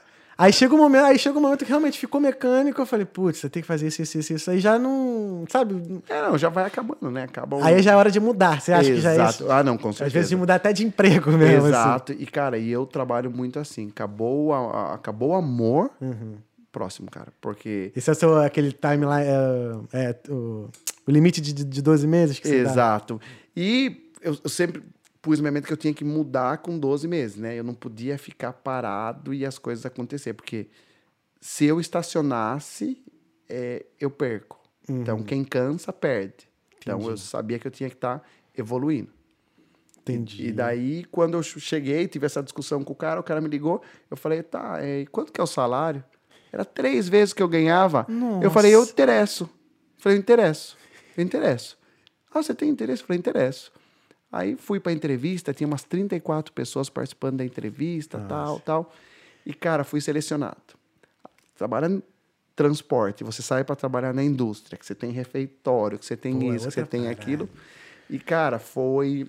A água, a, a- vida mudou da água pro vinho. Aí comecei a fazer uma especialização, eh, comecei a fazer, estudar mais, fazer. E daí um belo dia eu tô lá trabalhando. Então, eu era um dos líderes lá na, na empresa, então a gente tinha reunião do Bom Dia com o Coronel Abreu. Era uma empresa com 900 funcionários, mas era uma empresa que não se preocupava com o funcionário, ela se preocupava com ela.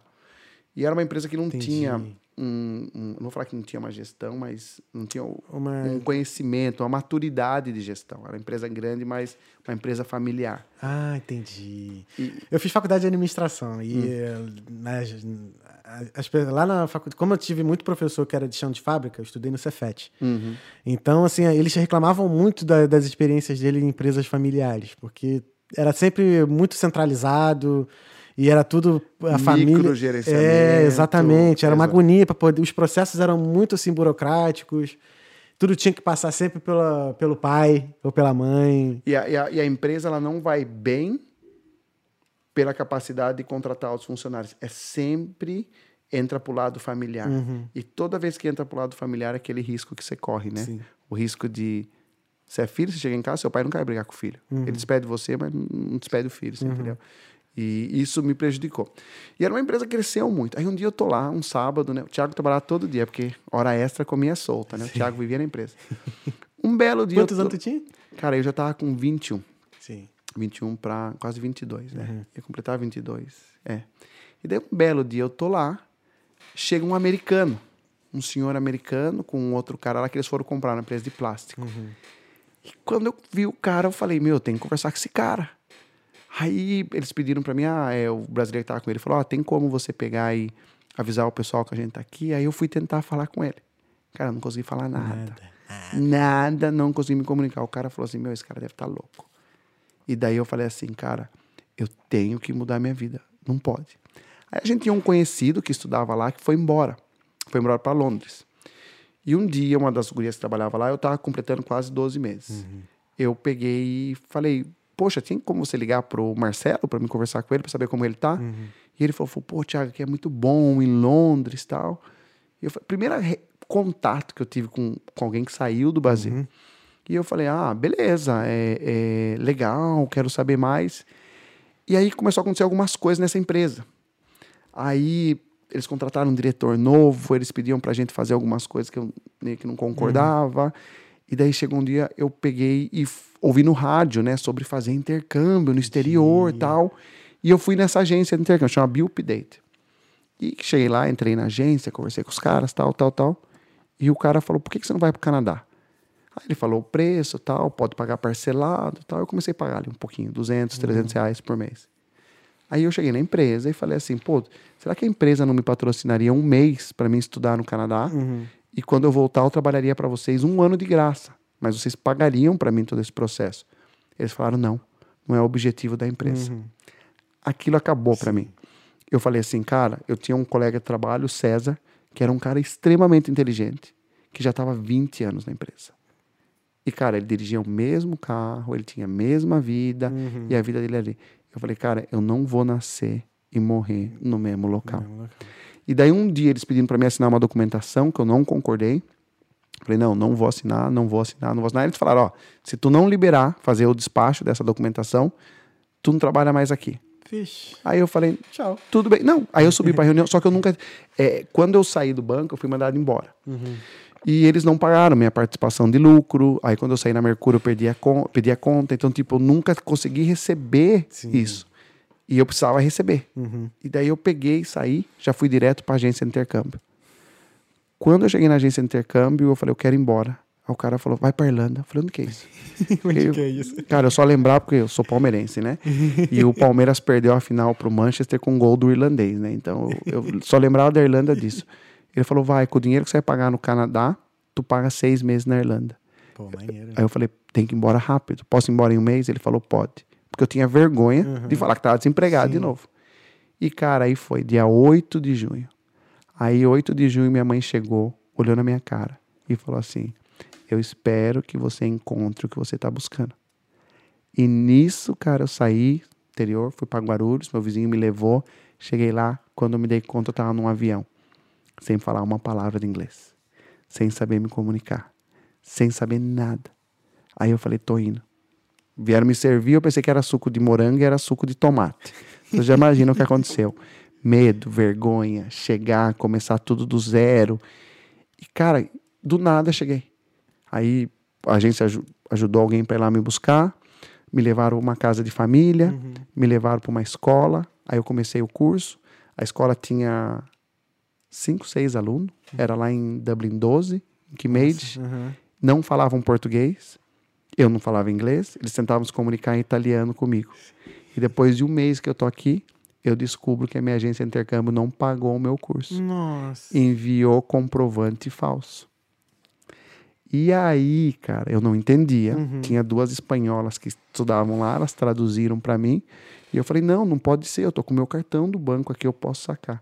Quando cheguei para sacar, não tinham depositado os meus euros. Puta merda. Eu deixei o des- seguro-desemprego para minha mãe, Uhum. vendi meu carro, todo o dinheiro que eu tinha eu investi nisso e não tinha. Aí tinha chegado um brasileiro. E esse brasileiro, eu achava ele meio, meio metido, eu falava, cara, é meio mala, né? E o cara chegou e falou: "Ô, Tiago, tô sabendo da dificuldade que você tá aí. E, cara, onde come um, come dois. Então, vou te ajudar. Então, a gente vai alugar um local, tal, tal. Eu já tinha que sair da casa de família.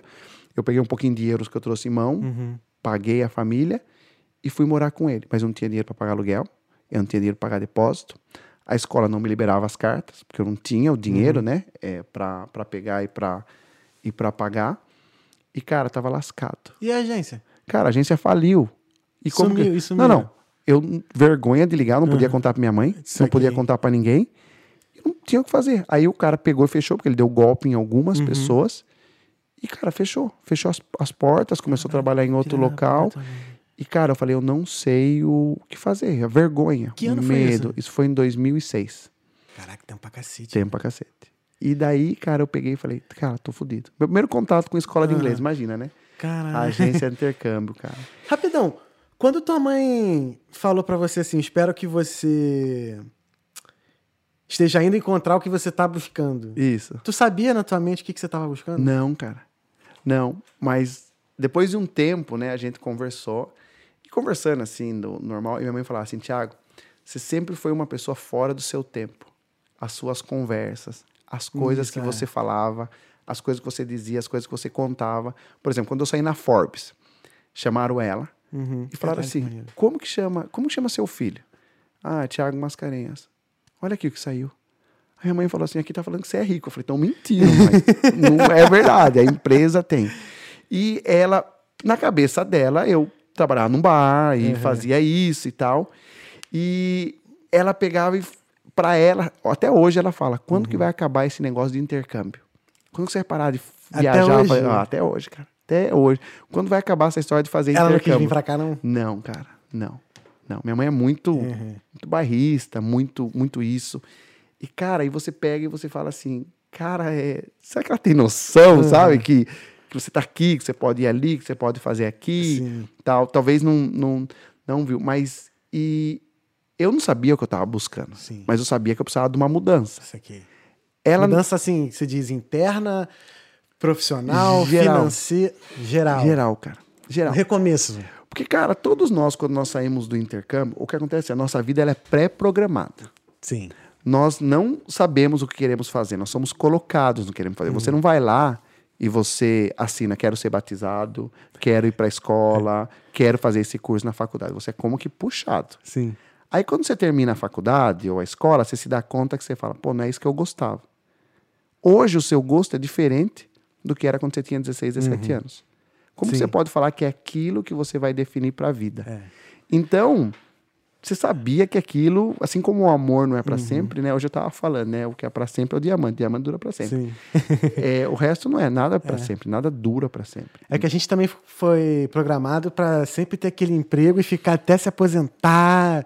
E de que você, como você falou que você tinha vergonha, né, quando você era demitido, que parece que a vida acaba, né? Exato. Você não tem mais chance, como é que vai ser agora para voltar? O que, que eu vou fazer? Minha vida eu, só sei fazer, eu só sei acabou. fazer aquilo. Minha vida acabou, você, fica na zona de conforto. Sim.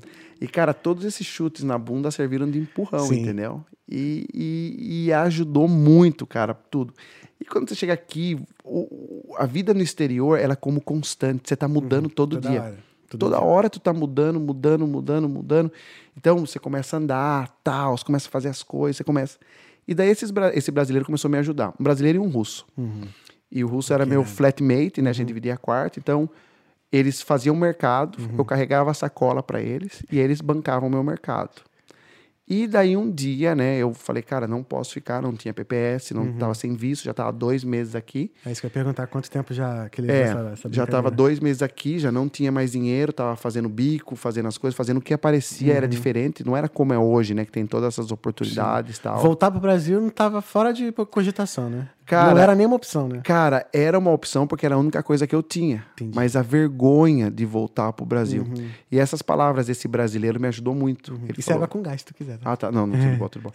e ele falou pra mim, cara, que iam ajudar. Então eu tinha vergonha. Pra você ter uma ideia, cara. Chegou um ponto que eu aluguei minha cama pra um cara e eu dormia no sofá pra me poder ter o dinheiro pra pagar aluguel. Eu cozinhava pros guris pra poder fazer as coisas.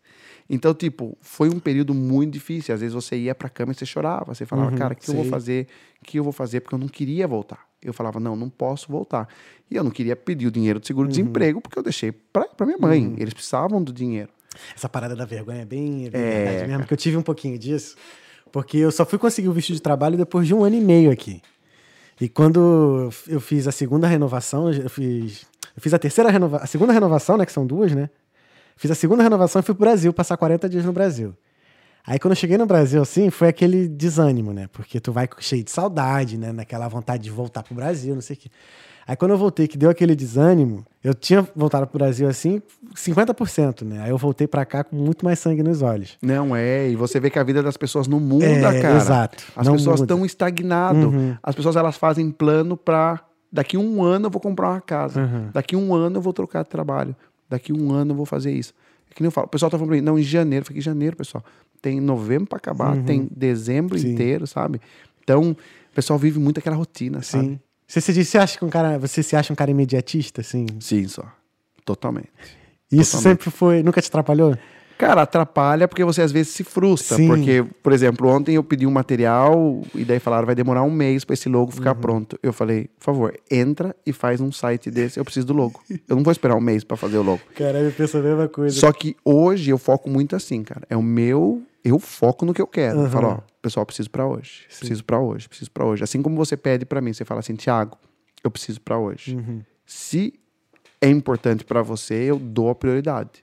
Mas eu não deixo, ah, vou fazer pra amanhã, vou mandar amanhã, vou fazer. Não, eu Uhum. tento trabalhar muito isso. Já dei uma relaxada porque eu era pior, entendeu? Sim. Eu Ah, a gente pior. vai aprendendo, né? Vai. Eu, eu tive que. Eu sempre, eu sempre gostei de atacar em várias frentes: fotografia, dança tal, não sei o quê. Só que aí o Talkando me mostrou que, cara, me mostrou assim, na prática mesmo, né? Que tem que me dedicar a uma coisa só. É, você tem que. Assim, você tem que ter. é que- Fora do trabalho, né? Tu tem que ter, é, que- é que nem eu falo assim, e eu vejo muito isso na seda. Tu tem que ter um case de sucesso. Sim, Aí, a partir do momento que você tem um case de sucesso, as portas começam a se abrir. sim. Porque as pessoas olham pra você e falam assim: não, ele sabe o que ele tá falando, ele sabe o que tá dizendo. Não é meu pai, não é minha mãe, não é meu amigo, é você que criou, é você que fez. E depois você vai lidando com os desafios, você entendeu? Então, por exemplo, hoje eu sou envolvido em 42 projetos. Cara, que Não é o, maneiro, o- A seda não é o que me dá mais dinheiro, não é o que ocupa a maior parte do meu tempo. Sim, É o que eu gosto, eu gosto de trabalhar com educação, gosto disso, mas foi o que me abriu portas. sim. Você entendeu? Foi o que, o que me abriu portas. Isso me ajudou bastante. Uhum. Mas você tem que ter o case de sucesso. Porque aquele negócio, a partir do momento que você chega aqui hoje, você fala, eu já tive 32 podcasts. Eu já fiz isso, eu já fiz isso. Você não é um cara que fez um podcast, dois podcasts e parou. Depois abriu uma pizzaria, depois abriu um- uma coquetelaria, depois abriu um canal no YouTube. Não. Tu tem uma constância. Uhum. E isso tem um valor, entendeu? Que é começar e terminar alguma coisa. Uhum. Ah, a questão é que terminar aqui, que vai ser uma palavra meio difícil de falar, que a gente sabe quando é que vai terminar, não, cara. É. Porque é, é- assim, eu já vejo o podcast já como um case de sucesso pelas pessoas que já estão vindo aqui. Em, assim, o Talkeando vai fazer um ano dia 2 de dezembro. Foi quando eu fiz o primeiro episódio. Nessa, nessa salinha aqui. Então, assim, era pra ter muito mais episódios se não fosse o lockdown. Uhum. Se não pudesse, que a gente foi proibido de receber visita. Se fosse isso, já era tá pra, acho que o dobro de episódios. Mas o que acontece? Mas tudo que aconteceu, ele serve como um Ah, propósito. com certeza. Você entendeu? Então, Sim. tipo, e ele serve como propósito. As pessoas falaram assim pra mim, ai, o lockdown. Se me falaram assim, ah, não fiz nada. Eu falei, cara, no, no último lockdown, eu escrevi nove livros. Desde o lockdown começou até agora, eu lancei nove livros. Como? Falei, lançando. Aí eu começo a falar, não, mas eu fiz isso, eu fiz isso, eu fiz isso, eu fiz isso, eu fiz isso. Na, na, na lousa, assim, na sala onde eu fico, eu tenho uma, uma meta, meta não, né? Eu tenho um quadro ali de score. Então, é que nem eu falo, o projeto tem que ser lançado em 30 dias. Então, eu tenho lá marcado, Tamires, 14. Aí agora começou o Danilo. Falei, ó, Danilo, você tem que bater a Tamires. Então, eu trabalho muito com isso. Veio o lockdown, veio, apresentou um problema, mas apresentou uma oportunidade para as pessoas. Sim. Então, por exemplo, o capítulo 13 do penúltimo livro que eu escrevi, que ele fala assim, né? Sonhe alto, comece pequeno, mas comece. Comece. Ele fala assim, é, veja a oportunidade onde as pessoas veem problemas. Você entendeu? Uhum, uhum. Talvez o podcast, o podcast antes do lockdown, talvez era uma coisa que as pessoas não dessem muito valor.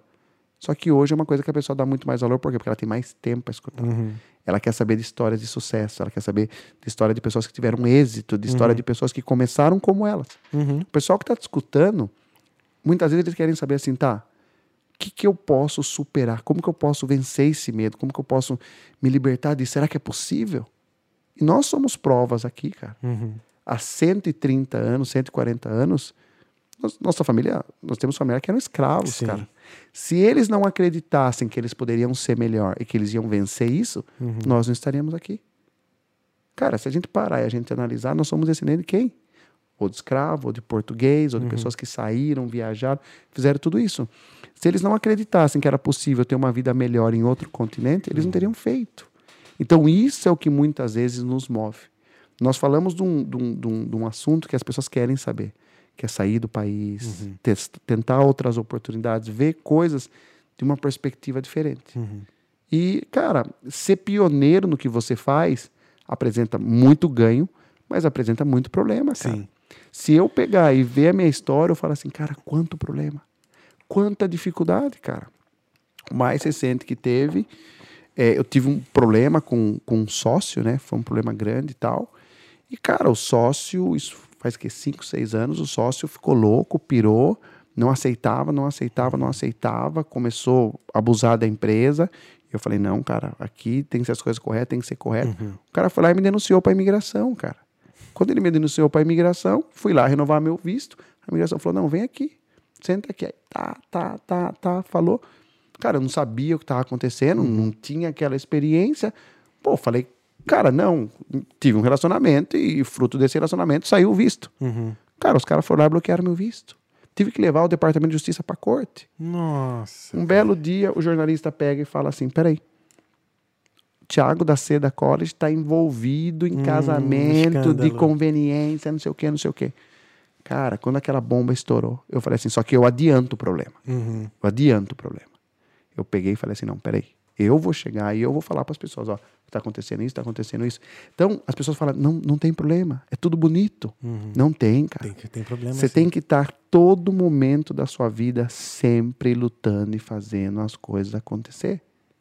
Porque vai chegar ponto que você vai chegar em lugares que você agrada pessoas. Uhum. Mas vai chegar ponto que você desagrada. Desagrada. Ah, o seu cabelo não é o perfil do cabelo que entra aqui. A sua sexualidade não é o perfil da sexualidade que vem aqui. A sua nacionalidade não é o perfil da nacionalidade que vem aqui. Você já parou para ver como são as notícias no mundo? Toda vez que é uma notícia positiva, você fala fulano de tal francês, irlandês, brasileiro e tal. Toda vez que é uma notícia negativa, eles não falam. Por exemplo, Guria foi lá e vão ver em ataque terrorista. Ela é britânica. Ela tem passaporte britânico. Uhum. Mas ela é de origem de outro país. Sim. Eles não falam britânica. Elas falam de origem de, origem de outro país. De origem brasileira. Então, você vê como que isso tudo acaba trabalhando. E daí você tem que desenvolver resiliência. E essa resiliência de você fazer. Quando deu problema no seu work permit, quando deu problema você chegou aqui, quando vocês a gente se conheceu, foi no hackathon, conversou, cara, a gente conseguia ver que era uma, uma busca por uma oportunidade melhor de mudar a vida. Mas o que me ensinou todas as dificuldades que eu passei é que eu não posso parar. Não posso parar. Não posso parar. O, o- um, dos, um dos candidatos a presidente da Venezuela, tenho muitos amigos venezuelanos, e chamava Caprilli, né? Henrique Caprilli. E ele falou uma coisa que ficou bem gravada assim: o que cansa, perde. O momento que nós cansarmos, esses dias eu falei isso para uma pessoa. Ah, mas eu já estou com 50 e poucos anos. Eu falei: o momento que você give up Uhum. Nos seus sonhos, nos seus objetivos, é o momento que tu perdeu. No momento que você morre, né? Exato. Você morre interno. Interno, é. E você acaba tendo dificuldade. Então é isso que muitas vezes acaba. Então a pessoa fala: ah, será que eu sou velho para fazer intercâmbio? Será que eu sou velho para criar minha startup? Será que eu sou velho para isso?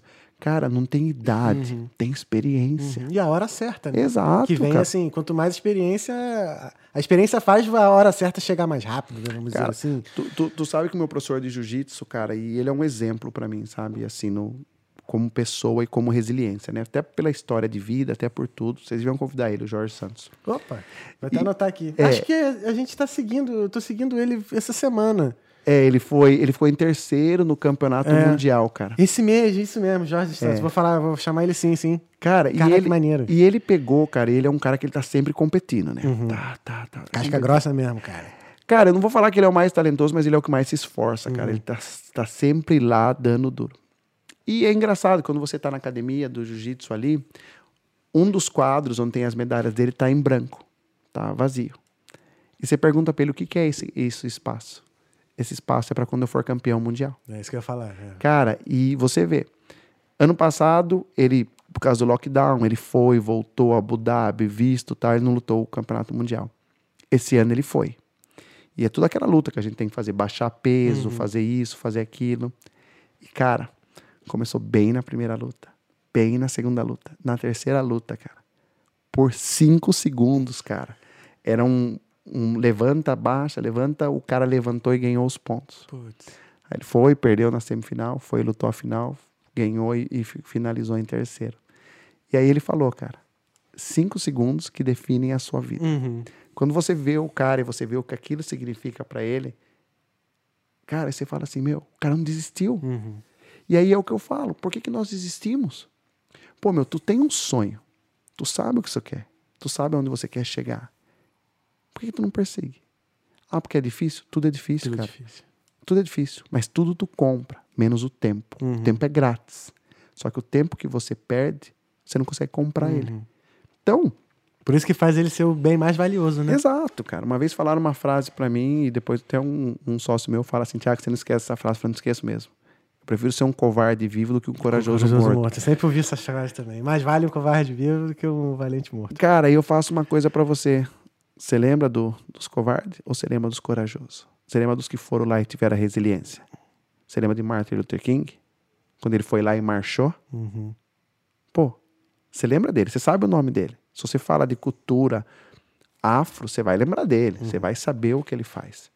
Se você lembra o que Nixon fez, o que Roosevelt fez, é, o que várias personalidades que a gente conhece, que eles se sobressaíram sobre o seu tempo, foi na realidade por tentarem, por lutarem, por fazerem as coisas acontecer.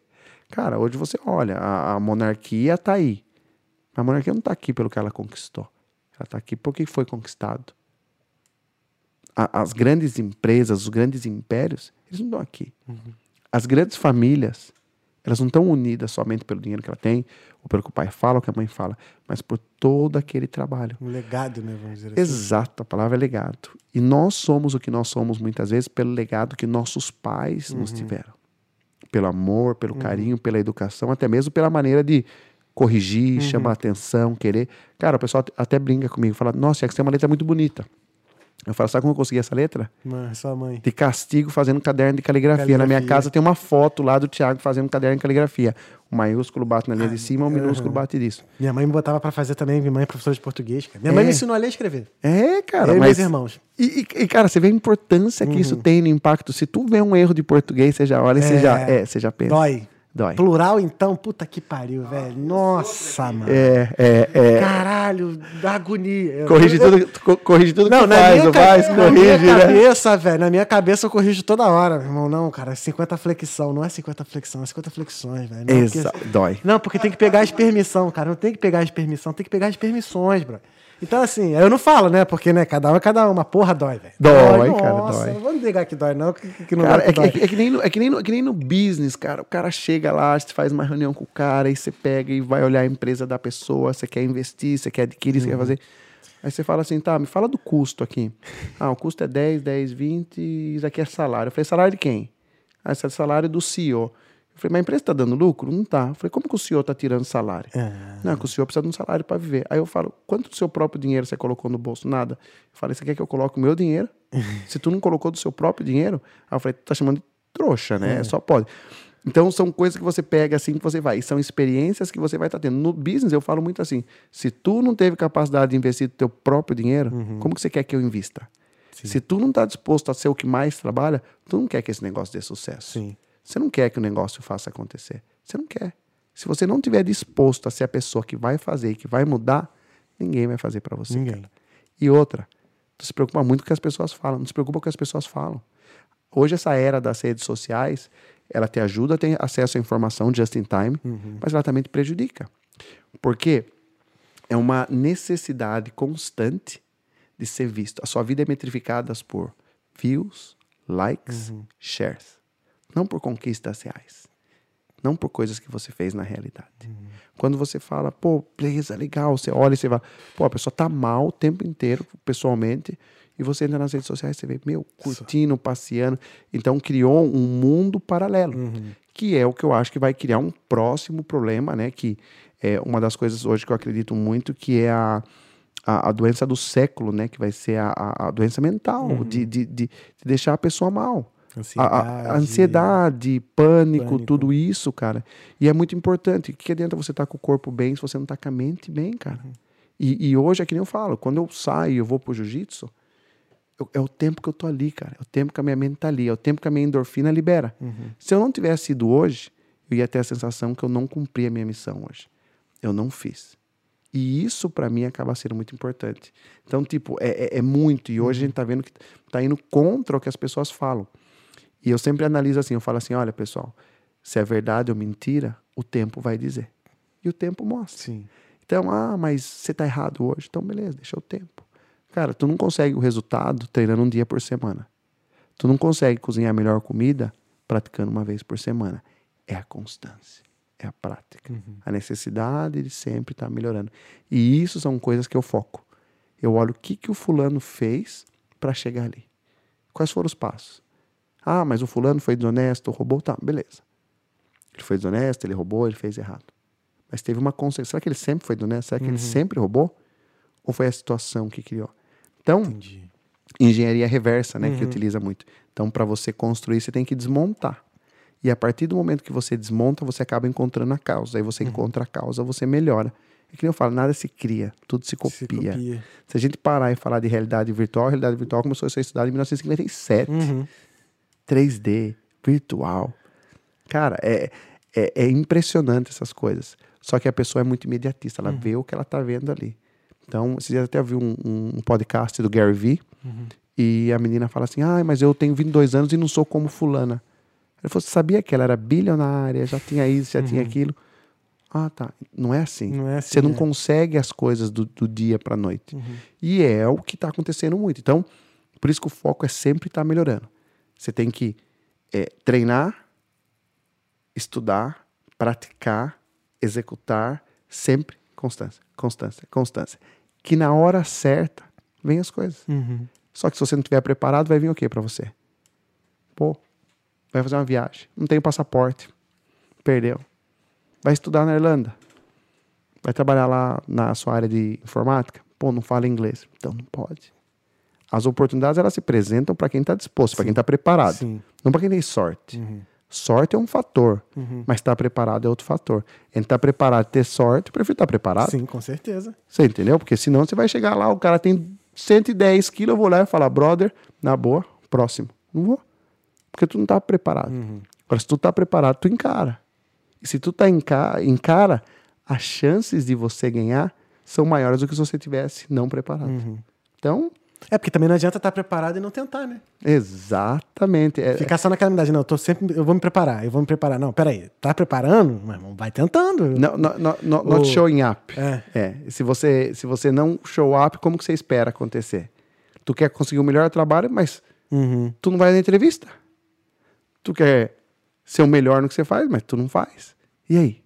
Cara, e é, e é- é- é difícil isso pra mim, sabe? Por exemplo, ontem eu cheguei em casa, eu tava falando com um amigo meu, e o cara tem uma startup que está avaliada em 60 milhões de dólares. E o guri tem 23 anos de idade. E o guri passou dificuldade, é um, é um guri da comunidade, também ele tem uma startup. E ontem eu conversando com ele de noite, eu falei assim, cara, olha como a cabeça é meia-noite. Eu falei, eu cheguei em casa, o meu kimono tá na minha mochila. Eu tenho que tomar banho, dormir, porque eu tinha que levantar hoje sete e meia para ir treinar. E eu falei, não, a primeira coisa que vem na minha cabeça, não, toma banho e já vai dormir. Aí eu falei, não, tem que tirar o kimono, pôr o kimono na máquina e tal, tal. Todo um processo. É, aí eu falo assim, sabe quando a sua cabeça fica lutando com você, vai, vai, não vai, e no final, não, foi e fiz. A missão, missão accomplished. Não, não foi. E eu falei pra ele, olha como a nossa mente nos sabota. Então a nossa mente fala, não, não faz. Não Busca faz. sempre a facilidade. Sim. Liga a televisão, coloca água para esquentar, responde a mensagem. Então eu foco muito nisso. Não evitar distração, evitar coisas que me distraiam.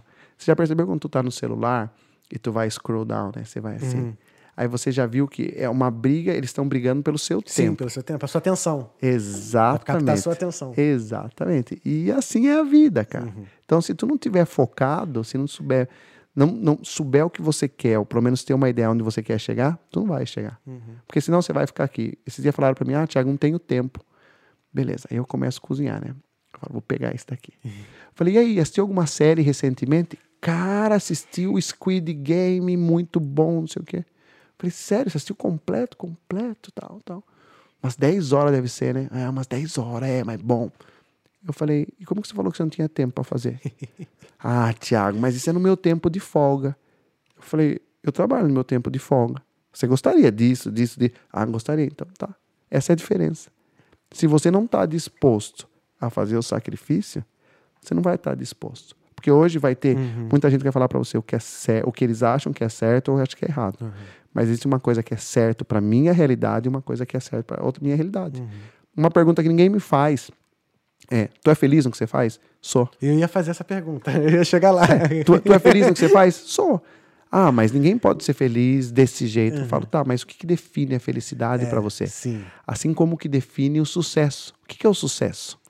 O sucesso é uma pessoa poder influenciar a sua vida como seus pais fizeram. Seus pais são pessoas exitosas? Podem não ser as pessoas mais exitosas a nível empresarial, mas são exitosas como pessoas porque eles conseguiram impactar a vida de pessoas, de vocês, dos seus irmãos, dos filhos que você vai ter, dos relacionamentos. Então, ou seja, eles tiveram um êxito no que eles se propuseram a fazer. Sim. E muitas vezes as pessoas definem sucesso e fracasso com a quantidade de dinheiro que você tem ou a quantidade de coisas que você ganha. Sim. Então, na realidade, nós temos um conceito muito errado de êxito e sucesso. Na sabe? minha cabeça, sucesso seria mais é, seria quando você tem um objetivo, você alcança aquele objetivo, ou seja, você foi bem sucedido. Saca? E o insucesso é quando você não atinge aquilo ali. Que também tem muita gente que confunde sucesso com fama, Uhum, uhum. tá ligado? E você pode ser famoso por algo bom e você pode ser famoso por algo ruim. E não necessariamente você teve sucesso. Por exemplo, é, se você olhar assim, já vou falar Thomas Edison. Sim. O que, que te traz Thomas Edison na mente? Cara, eu tenho uma vaga lembrança, mas já o nome de nome. Agora eu não vou lembrar mais ou menos o que ele fez. Ele era um. um- Inventor. um- isso, um mentor físico, não era? É, Thomas é Edison. Eu esqueci ele é realmente, o real. Tesla. Isso, Tesla. Isso. o Tesla ele é um dos nomes mais importantes da ciência, é o Tesla. É, E morreu pobre. Sim. Thomas Edison morreu rico. Sim. E aí, quando você Ah, come- é, na real, é, todas as paradas do Thomas Edison são todas do Tesla. Exato. Exato, isso aí. a, a- é isso a corrente elétrica que nós Isso. utilizamos foi do Tesla. Uhum, Exato, E- exato. E, é Agora lembrei. interessante porque o que acontece? O Thomas Edison, ele teve, Eita, caralho, cara. ele teve financiamento, ele teve suporte, ele teve o JP Morgan por trás dele Uhum. e ele errou. Ele errou 700 vezes para criar a lâmpada. Você não sabe disso, mas você sabe que ele criou a Uhum. lâmpada. A empresa que ele criou foi absorvida por uma outra empresa porque quebrou. Mas você não ouve falar dos fracassos dele, você ouve do sucesso Só dele. sucesso. Aí quando você pega e você olha para o Tesla, você fala o que, que ele criou? Não o carro, esquece, o carro é outra coisa, Uhum. mas é o que ele significa. Sim. Foi abandonado, foi rejeitado, foi criticado. E hoje, depois de morto, o que aconteceu? Foi reconhecido. Um Picasso, um Monet, Uhum. é, é- é um Caravaggio, é, é- é, sabe, um, um Clint. Uhum. Eles não foram é, exitosos durante vida, foram exitosos pós-morte. Só que eles não deixaram de produzir, não deixaram de fazer simplesmente porque as pessoas achavam. E muitas vezes a gente mesura o sucesso com imediatismo, com Uhum. ir lá, ganhar, ter followers, criar uma startup, ter a melhor casa, o melhor carro, tudo isso. E muitas vezes o sucesso, ele se resume a muitas vezes você estar bem com você. Essa semana, um amigo meu, o Adelson, que trabalha lá na embaixada com o César, me mandou uma mensagem e falou: Tiago, eu lembrei de você. E era um vídeo né, no Instagram, e eu abri o vídeo e ele falava da riqueza. E ele falava assim, ele explicava que a riqueza, ela se define ao pod- a a partir do momento que você consegue ganhar o suficiente para poder alterar a vida das pessoas. Isso é riqueza. Uhum. Se você conseguir impactar a vida das pessoas, você se considera uma pessoa rica. E é interessante quando você começa a analisar as pessoas que estão à sua volta, cara. Essa semana aconteceu uma coisa super interessante comigo. Eu tava trabalhando, né? A gente tava em período de Black Friday aí. E, é, cara, esse amigo meu, né, da, dessa empresa, dessa startup, montou no final de semana um, um, um site, um serviço e de WhatsApp. Falei, cara, isso é muito legal tal. Vou testar. E eu mandei para uma rede que eu tenho e falei, ó, pessoal, dá uma olhada. E uma funcionária pegou e olhou e falou, ó, Thiago, não estou conseguindo escanear o código, o QR Code aqui, né, o código, para poder utilizar. E daí eu peguei e falei assim, é, pega e escaneia no seu laptop. E ela não falou nada. Aí aquilo me bateu na cabeça. E sabe quando dá o clique? Aí eu falei, cara, deixa eu te perguntar uma coisa. É... Seu, seu laptop tá aí? Ah, então, é que eu não ia falar, é que eu tô com um problema, meu laptop quebrou e tal, e tal, e tal, e, e eu tô sem. Automaticamente, quando ela falou isso, eu falei tu tá falando pra mim que você tá atendendo todos esses contatos que você tem do seu celular. Ela falou, é, mas já tô resolvendo, Tiago. Então, já criou uma situação. Aí eu falei, você pode passar sua conta bancária para mim? Ela, não, Thiago, não, não, não. Eu falei, passa para mim. Eu falei, eu vou mandar um dinheiro para você. Quanto custa um computador? Ela falou o preço. Eu falei, eu vou mandar um dinheiro para você. Tu compra o computador. E a hora que você ganhar, ela já vendeu vários cursos. Eu falei, tu, tu paga, não esquenta a cabeça. E daí eu mandei uma grana a mais. E daí ela pegou e falou assim para mim, eh, Tiago, acho que veio a mais. Eu falei, a diferença você usa para levar os seus filhos para jantar. Caraca. E ontem à noite, quando eu fui deitar, aí que eu avaliei o que é o sucesso. Uhum. Sucesso é você poder. Quando ela me mandou a foto dela, da mãe e dos dois filhos num restaurante comendo. Isso para mim foi o sucesso. Independente de quantos cursos eu vendi, Uhum. quantas empresas eu comprei, quantas empresas eu vendi. Aquilo para mim definiu como sucesso. Poder impactar a vida dos outros. E é isso que você vai pegando e você vai desenvolvendo. Eu não fico buscando justificativa. Uhum. Eu não falo que eu sou assim por assado, ou sou assim por assado, ou sou assim por assado. Não. Eu sou assim. E como que eu posso pegar e impactar? Uhum. O guri do projeto, um dos guris do projeto social que a gente ajuda no Brasil, é campeão mundial de jiu-jitsu com 16 anos de idade. O outro está aqui e está indo para a faculdade a partir de janeiro. O outro está vindo a partir. Isso é sucesso. Dinheiro nós ganhamos. Uhum. Porque junto com o social vem e o pessoal compra e você faz.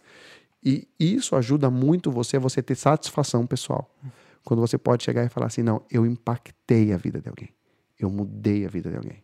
Eu não vou usar isso para Uhum. me promover ou para se promover. Não, assim, eu tava com uma visão, eu tinha uma visão, até agora você me falar isso, eu tinha uma visão de questão de riqueza muito pessoal. No sentido assim, eu me consideraria rico se eu chegasse numa posição que eu não precisasse mais trabalhar.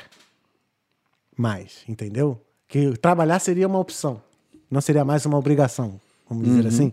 Que eu já tenho recursos, investimentos que já me dão dividendos que me sustentam, sustentam a minha família e tudo, tudo certo. Mas você me lembrou de uma coisa que eu li no Pai Rico, Pai Pobre que para você chegar no ponto da riqueza, o processo disso, uma das partes do processo é você ajudar as pessoas. É você ser útil, né? Assim, para a sociedade também, para você chegar nesse ponto de riqueza. Então, isso bate muito assim com o que você falou assim, que de, cara, você quando você chega num ponto de você consegue ajudar assim as pessoas e tal, é porque você já já se supriu muito que não sei lá, sobrou, tá, sobra bastante que você tá ajudando as pessoas assim, não sei. Às, às vezes não é nem a questão do que sobra, Uhum. porque não é uma questão material. Sim. É uma questão de necessidade. E muitas vezes o que a pessoa precisa, ela não precisa de dinheiro. Ela precisa de tempo. Ela precisa de conselho. Ela precisa de experiência do que você tem. Você entendeu? Então, tipo, é, não é uma situação muitas vezes financeira. É uma situação de suporte. Afeto, É, vezes, exato. né? Ou de conversa. Ou de pegar e falar assim, é, brother, se tu fizer isso, isso, isso, acho que vai dar diferente. Então, quando você fala assim, eu sou mentor. Hoje existe, a gente usa muito no ramo de startup, de empresa, a gente usa smart money. Smart money não é dinheiro, Uhum. é conhecimento. Porque uma ligação que você faz, um contato que você faz, uma outra coisa que você faz, dá retorno. Essa semana eu participei de um, de um evento né, da 49 Educação que chama Startup University. Então eles formaram 130 startups. Eu sou da bancada, né? Da bancada de, de investidores lá. E a gente começou a conversar tal e, cara, era segunda-feira, quatro horas da manhã, eu tava no escritório conversando com o pessoal que me ligou, porque acabou tarde e tal. E um cara conversou comigo quase uma hora. Ó, tem uma startup e tal, um negócio legal. E eu conversei com ele uma hora. Eu falei, cara, teu problema não é dinheiro. Teu problema é X, Y e Z. Resolve isso que o dinheiro vai ser consequência. Então as pessoas atrelam muito o ganho ou a perca com o dinheiro. E o dinheiro é parte disso. Consequência, né? Hoje as pessoas falam, ah, eu não consigo fazer meu negócio porque eu não tenho dinheiro. Eu falo, mas o problema- não é que você não tem dinheiro, o problema é que você não quer fazer. Você quer o dinheiro para ter o conforto. Conforto não vai. Sentado na sua casa com a vida confortável, com as contas pagas, não vai te dar conforto. Pode te dar algum tipo de segurança. Se você sabe que você não tem que se preocupar com o aluguel, que você não tem que se preocupar com isso, porque você tem o dinheiro suficiente, beleza, isso te dá segurança. Mas isso não te dá tranquilidade para esta vida. Porque dinheiro vai e dinheiro vem. Vai.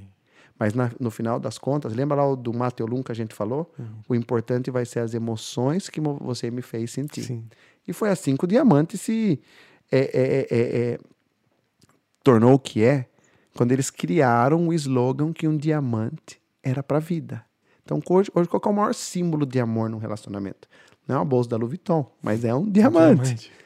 O diamante, ele é um dos símbolos. Por quê? Porque ele se eternizou como um símbolo de amor eterno. E assim é. Seus pais não comiam McDonald's no café da manhã. Seus pais não comiam cereal no café da manhã. E por que, que o, cereal, o cereal? Por quê? Porque o marketing. O marketing fala para você, faz assim, seja assim, compra aquele curso que você vai ser assim. No final das coisas, não é. Se tu não levantar, foi o que eu falei hoje para um cara. O cara tem formação, tem, tem, tem é, passaporte europeu, tá se formando, fala inglês e falou: não tem oportunidade aqui na Irlanda. Eu pensei que com o passaporte ia ser mais É. fácil. Eu pensei que isso. Eu falei assim, cara, levanta sua bunda e ó, se move, É o cara. que eu falo pra vários amigos, assim, que querem vir. Eu falei assim, cara, não adianta você ter passaporte e aí você continuar com as mesmas atitudes que você tinha no Brasil, brother. Você vai ser só mais um aqui, ou então vai, vai se frustrar. Exato, faz a diferença. Faz a cara. diferença. Aproveita que é um privilégio, né? Porque é um privilégio ter um Claro. passaporte estando aqui na Europa, porque facilita muito, mas, cara, é, às vezes você tem que trabalhar até mais do que muita gente para poder, né, conseguir as coisas que você quer. Exatamente, cara. Exatamente. E é uma coisa que eu bato. Só que hoje eu já sou meio. Sabe quando você já meio que perde a paciência? Sabe o quê? Eu já falo o que eu penso. Uhum. E aquele negócio. A partir do momento que a pessoa não tá pagando minhas contas, ela não pode controlar o que eu penso. Você entendeu? Sim. Então, tipo, eu já falo e, e chego e falo, pô, cara, se move, faz as coisas acontecer, tem oportunidade, se mostra. Uhum. Pô, tu quer conseguir um trabalho, tu quer trabalhar num banco. Pô, tu conhece o banco? Apresenta um projeto pro banco, mostra uma melhoria pro banco. Todo mundo quer o benefício, mas não quer ter que gastar. Meu, aquele negócio, quando você tá num processo de conquista, o que, que você faz? Você vai, você compra flor, você faz bolo, você arruma o cabelo, Investe. compra. É, investe, investe. Investe, aí é a tua investe, palavra. Tu investe. Só que depois, muitas vezes, a pessoa fala: Não, eu quero ganhar, mas eu não quero investir. Ah. Meu, se tu quer ganhar e tu não quer investir, Tá, tu tá não joga. Não joga. Não joga, cara. E aquele negócio. O Simon Elick, ele fala uma coisa que é muito interessante, que ele descreve muito o amor. Ele fala assim: em que momento você chegou à conclusão que você amava aquela pessoa? Não lembro o momento. Foi um conjunto de situações que fez você chegar. Sim. Então, aquele, aqueles pequenos atos, grandes atos, pequenos atos, eles construíram. Aqueles 699 erros do Thomas Edison foram a causa do sucesso. Uhum. O sucesso não foi uma tentativa que ele fez. Ele errou, errou, errou, errou, errou, errou. Como erraram na dinamite, criaram a dinamite. Erraram na, na endorfina, criaram a endorfina. Então, tipo, é, é isso. Só que as pessoas não estão dispostas a errar. É, não estão exato. dispostos a tentar. Ah, eu não vou fazer, porque se eu fizer, ele tem que fazer. Se eu for, ele tem que fazer. Então, se tu não está disposto, como que tu quer ganhar? É, aceita o que, te, que sobrar. Exatamente. Exato. Se não Aí tá a- disposto a correr atrás ali do diferencial, a- aceite o que, que cair no teu colo. Aí as pessoas pegam e falam assim, vale a pena? Aí eu falo assim, Porra. Eu, eu, eu, eu faço a pergunta pra pessoa: você já teve a sensação de ganhar? Sabe aquela sensação de ganhar? Você sabe que no penúltimo campeonato que eu fui, é um filho de um amigo meu. E carinho muito, eu gosto muito de criança. Uhum. E esse gurizinho, cara, ele sofria um pouco de bullying na escola. Aí ele começou a fazer jiu-jitsu. O pai veio pra cá, o pai mora nos Estados Unidos, aí vieram pra cá. E eu comecei, ele dei um kimono pra ele de presente. E começou a fazer jiu-jitsu aqui e tal, nesse período que ele passou. E daí ele mandou uma mensagem pro pai dele na sexta-feira antes, porque eu tava cortando peso e tal. E ele falou: Dad, o Thiago tá em reunião, porque se o Thiago tiver em reunião, eu não vou aí. Mas se ele não tiver, eu vou passar aí para ver ele para desejar boa sorte para ele. Isso na sexta. No sábado de manhã, ele pega e fala assim: Tiago, boa sorte, eu comprei um presente para você. Quando eu cheguei no campeonato, quando eu cheguei na final, eu não tinha mais braços. não tinha, tava morto. Sim, sim, porque sim. tava cortando peso, não podia pesar antes, tava bem mal. Uhum. Eu só pensava nesse guri. Eu falei, cara, eu não posso desapontar ele. Eu não posso. E quando chegou na final, comecei a perder já de 3 a 0 cometi um erro e foi. Depois, até no vídeo, né? Quando gravaram lá a luta, o cara fala assim: Man, puro coração. Eu só pensava no guri. Quando você ganha, você vai comer, né? Que é, Uhum. Você tá com fome. Eu só pensava, você falava assim: missão accomplished. Quando eu encontrei ele, que ele foi, ele falava: Eu sabia que você ia ganhar, Tiago. E daí foi uma coisa, quando ele foi me visitar, aí no outro campeonato ele já pediu uma medalha, já foi mais perto, né? aí peguei, quando ele foi buscar a medalha, eu dei a medalha para ele de presente e eu falei assim: é, Thomas, você tem que aprender a lidar com a perca. Porque não é sempre na sua vida que você vai ganhar. Uhum. Só que se você não ganhar, você tem que se esforçar para seguir lutando. Então você promete uma coisa para mim? Ele falou o quê? Que, na que quando você for lutar, o seu campeonato tem cinco anos. Você vai pegar e mesmo que você perca, você vai seguir persistindo para melhorar. E aquilo pode ser que não mude a minha vida, mas que impacta. Aí o pai dele falou assim para mim: Quer chorar? Eu falei, não. Quer chorar? Abre o seu Instagram.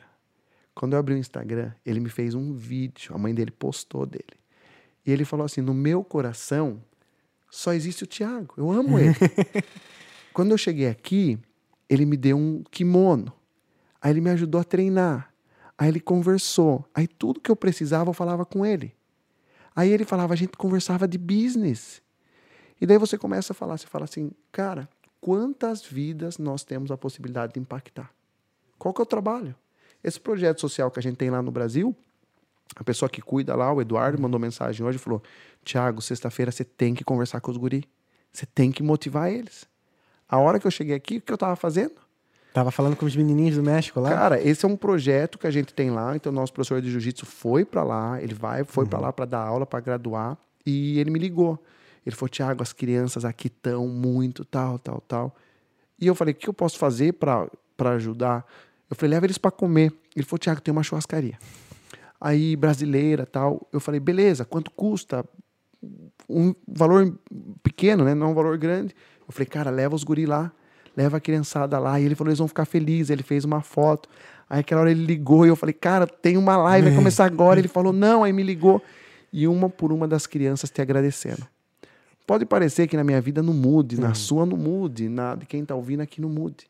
Mas, mano, na vida dessas crianças, né? Cara, 10 crianças praticando um esporte brasileiro levado numa churrascaria. Isso, como eu, como Oswaldo me levou lá para comer no buffet, uhum. pode ser uma coisa que impacte a vida delas. Então, se você falar assim para mim, Tiago, o que, que você lembra do dia que você fez hoje? Eu não lembro da quantidade de dinheiro que eu ganhei. Eu lembro disso. Isso é o que me faz a gratidão, o que me dá a gratidão. Tem que trabalhar, precisamos ganhar. Uhum. Você tem necessidade de ganhar, você tem necessidade de se manter. Só que eu acho que não é tudo, uhum. ela é uhum. parte do processo. Entendeu? E a vitória é importante.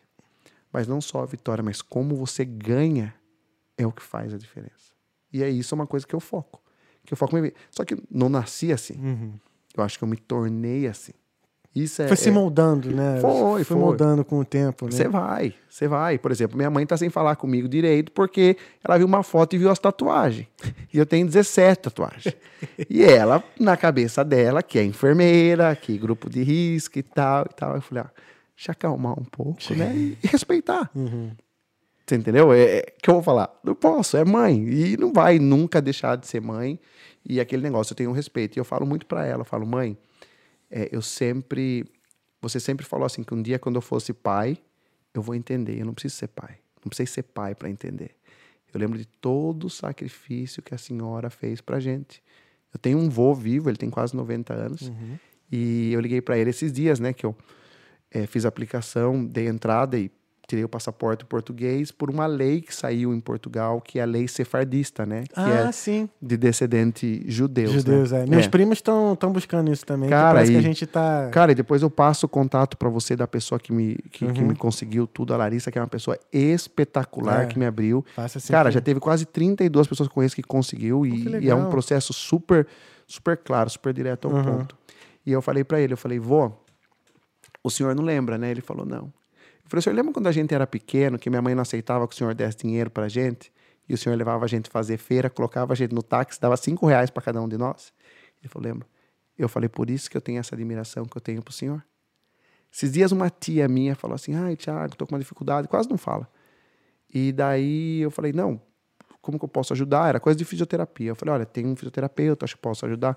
Ela falou, Tiago, depois a gente acerta. Eu falei, não, Falei, tu lembra que você pegava e você levava o seu carro para a gente lavar, para dar um dinheiro para a gente para ajudar?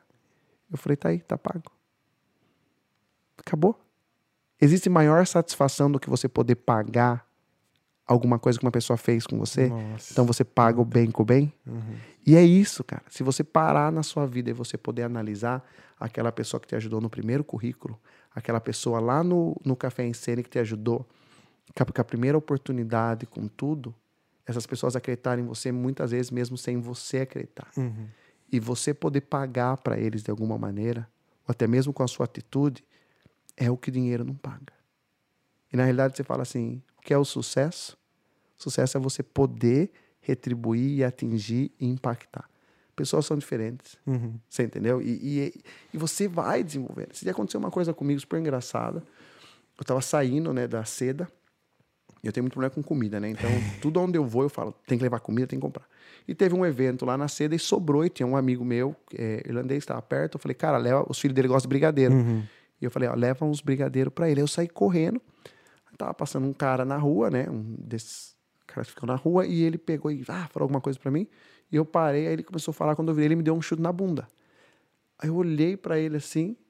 E sabe quando você sabe assim, você fala assim, eu posso? Aham. Aí eu baixei a cabeça e saí com a caixa e fui. Aquilo pra mim foi uma vitória. Porque o Thiago de antes talvez teria passado e pulado no pescoço dele. Aham. Só que aquele negócio não vale a pena.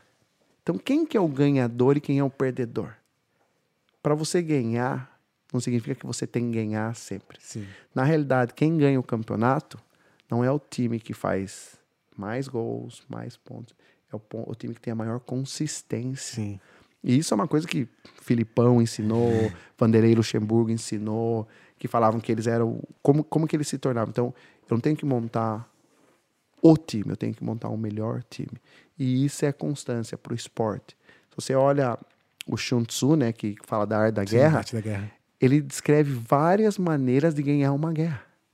Não é só atacando, não é só defendendo, não é só indo da maneira A ou da maneira B.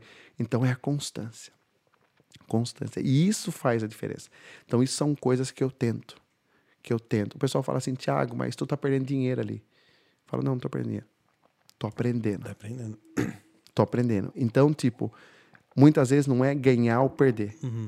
É o que eu aprendi daquela experiência. Sim. E aquele aprendizado daquela experiência, ele vai impactar na outra experiência. Tem uma frase que o, o Conor McGregor falou quando ele perdeu pro Floyd Mayweather.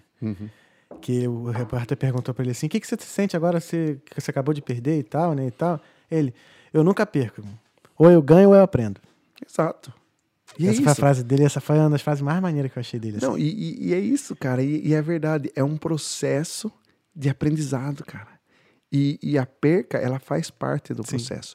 Só que nós não aprendemos na escola a perder. Nós não aprendemos a copiar. Copiar é ruim, perder é ruim. Vir todo dia é o que você tem que fazer. Você tem que sempre estudar para você. Não tenta, não arrisca, porque arrisca não te pontua. Dinheiro não é importante. Aí quando tu vai pro mundo, tu erra, tu tem que copiar, tu precisa aprender a ganhar dinheiro. E esse é o problema. Esse é o problema, cara. Esse é o problema. Aí eu falo assim, todo mundo sabe que é o problema. O que a pessoa tá fazendo? Na, no evento que eu tava na segunda-feira, tinha uma startup lá que apresentou e os caras evaluado 30 milhões, os pica, ah, bah, tá, 30 milhões, fatura 1.6 milhões. Falei, ó, legal. E aqui no meu celular, uma startup que eu ajudo de diversidade falando, cadê a diversidade? Cadê as mulheres? Cadê isso? Cadê aquilo? Aí eu perguntei, falei assim, cara, parabéns, tal, tal. Legal, sucesso, exitoso. O que que tu tá fazendo? Quantas bolsas de estudo você já deu? Ah, é, nós estamos vendo um projeto. Falei, cara, você desenvolveu quatro turmas. E tu não entregou uma bolsa de estudo. Tu não fez um projeto para ajudar. Falei, onde que está o êxito do seu projeto, então? Não, nós estamos faturando. Falei, tá, você está faturando. Mas o que, que você está fazendo para melhorar a comunidade que está em volta seu? Ah, eu sou brasileiro, eu ajudo a comunidade brasileira. Não. Você foi acolhido pela comunidade irlandesa, por que, você não ajuda a co- a comunidade? Por que você não ajuda as pessoas? Ah, mas foi o cara que sujou, por que, que eu vou limpar? Cara, se o cara sujou e você limpou, não que porque ele sujou, você tem que viver na sujeira. Sabe? Então, tipo, é muito isso. Ah, mas o cara deixou o prato, não vou limpar o prato. Cara, você vai viver na sujeira? Então, tipo, são pequenas coisas, mas é com o tempo. Sim. Eu tenho temperamento, era pior. E eu falava, não, o cara fez isso pra mim, eu vou fazer isso. E esse brasileiro que me ajudou lá, sabe aquele que falou? Não vai faltar, vou te ajudar. Ele falou, Tiago, respira. Sabe o Kevin lá do vidinho lá do YouTube lá? que fala, respira, respira, Respira. respira. Então respira. Amanhã você esquece. E aí quando você esquece, você fala assim, cara, isso é passado, isso foi aprendizado. Quem fala, né? Ri da situação. Sim, sim. E é muito importante hoje. É muito importante a sua saúde mental. Isso acaba te ajudando bastante, sabe? Então, tipo, eu coloco muito isso como meta pra mim. Você fala assim, Tiago, vocês consideram uma pessoa exitosa? Eu falo, não. Eu sou uma pessoa que, cara, eu tenho calças contadas, roupas contadas. Hoje que eu coloquei, até falaram assim: ah, Thiago, é, por que, que você foi de camisa? Eu falei, porque eu tenho que fazer exame de sangue. aí, sabe? Aí, ah, tem, aí eu falei, não, é, é, também, mas eu tento manter minha vida keep it simple. Eu tento, Minimalista? é, eu tento manter a vida simples. Sim. Eu tento no domingo já fazer a comida para semana, eu tento já fazer. Cara, tem gente que critica, tem gente que não critica, tem gente que acha que é diferente, tem gente que acha diferente, mas é que nem eu falo, eu respeito. Uhum. Se o cara gosta, o cara gosta. Eu gosto de outra coisa, e isso me faz bem. Só que no final das contas tem que chegar à conclusão e falar assim, tá, o que, que você fez? Você vai ser lembrado por o quê? Que, qual que é a marca que você vai deixar nesse mundo? O legado que você vai deixar, né? Cara, tem uma startup aí que eu, que eu trabalho com, com a pessoa e, cara, o trabalho dela, sabe o que, que é? É pegar, transformar comida que vai ser desperdiçada em gelato. Semana passada a gente teve uma Eu reunião. vi uma parada dessa. É, é, é uma startup que trabalha com gelato. Semana passada a gente teve uma reunião numa fábrica de banana, o cara doou para ela 4 toneladas de banana por semana. Caramba. Sabe qual é o problema? Não tem onde processar. Muita pessoa fala, não, é comida. Você vê a qualidade da banana orgânica. Nossa. Aí você fala, cara, dá dinheiro? Não dá dinheiro. Dá satisfação. Você vê que aquilo lá não tá indo pro lixo. Sim. E no final das contas, cara, é por isso que você vai ser lembrado. Você vai ser lembrado não pelos seus erros, mas pelo legado que você deixou para trás. Uhum. E o legado que a gente quer deixar para trás não é um legado baseado somente em dinheiro. Dinheiro é importante, Uhum. sucesso é importante, o êxito é importante. Mas não é o que ganhou, mas é o como nós ganhamos. Sim. Porque, cara, todos nós podemos impactar a vida das pessoas. E a pergunta que eu faço é como que você está impactando a vida das pessoas? Postando foto na rede social? Compartilhando foto da comida? Reclamando da situação do governo? Reclamando da situação do país? Se você acha que isso vai ajudar, faça. Se você acha que isso não vai ajudar, não faça, mas vai mudar. Eu dei uma palestra duas semanas atrás para um grupo de 800 professoras né, eh, da, da rede pública lá no Brasil. E começou no meio da palestra a se falar de governo, não sei o que, não sei o que. Aí eu Nossa. peguei, peguei e falei, pessoal, eu não me meto em política, eu não quero saber de política, não me interessa a política. Só tenho para falar uma coisa. Quem tá lá não tá sozinho. Alguém colocou lá. Uhum. Então, o que acontece? Na hora de votar, cada um vota baseado no seu umbigo. Então, cada um que colha. E isso é mundial. Uhum. Você entendeu? Então, tipo, se você pensa assim, beleza. E aí acaba a conversa. Aí acaba a conversa. Não, não tem a segunda discussão, sabe? Ah, Thiago, é isso, é aquilo. Não, acabou a conversa. Eu, não- eu não vou ficar. Eu tenho a minha ideologia, eu tenho o que eu acredito. E eu vou sempre focar no que eu acredito. Mas a mudança, ela pode ser feita sem depender de terceiros. Sim, exato. Concordo total. Sem depender de terceiros. Se você tiver que depender de terceiros, toda vez que você quiser fazer uma mudança, tu tá cometendo um erro. Sim. Tu entrevista pessoas aqui que passam e você fala assim, cara, como esse cara, ele tinha tudo para dar errado. Cara, eu tinha tudo para dar errado. Tudo para dar errado. E não dei, cara. Por quê? Porque algumas pessoas confiaram em mim. Algumas pessoas acreditaram em mim. Algumas pessoas me deram uma oportunidade. Mas quando a oportunidade veio, Exato. eu tava lá. Sabendo ou não sabendo, eu falei, eu vou tentar, vou ser o melhor. E se aquela oportunidade não se encaixou, eu fui para próxima. Fui para próxima, fui para próxima, fui para próxima. Chegou um ponto que as coisas começaram a acontecer. Quando eu olho para as pessoas, eu não olho quem elas são, o que elas fazem, eu olho a capacidade delas de fazer. E quando eu olho a capacidade delas de fazer, eu falo assim: será que nós podemos fazer? O que, que nós podemos construir junto? Cara, e é espetacular. E por isso que eu gosto tanto de criança, porque a criança ela é pura. Ela é uma esponja, ela absorve, ela entende, ela vê, ela é grata. Se ela gosta de você, ela gosta. Se ela não gosta de você, ela não gosta. Uhum. E isso é, para mim, que é importante. Quando a gente começa a crescer, a gente começa a ficar com medo. E o medo começa a prejudicar a gente. O medo de não ser aceito, o medo das pessoas não gostarem, o medo de não dar certo, o medo de nós sermos um fracasso. E aí isso começa a impactar a nossa vida. Sabe? Lembra que a gente falou no começo da conversa? Há um frio na barriga. Sempre dá. Cara, Sim. toda vez que eu piso no tatame, Dá um frio. cara, aquele frio que me consome. Eu às vezes fico olhando e falo, vou lutar com esse cara. Eu falo, pô, cara, esses dias no último campeonato eu passei no meu kimono tem meu nome, né? e o cara falou, esse é o cara, esse é o cara. Aí, beleza, eu passei. Eu falei, meu, vou levar um pau desse cara. aí, 110 quilos, 30 quilos.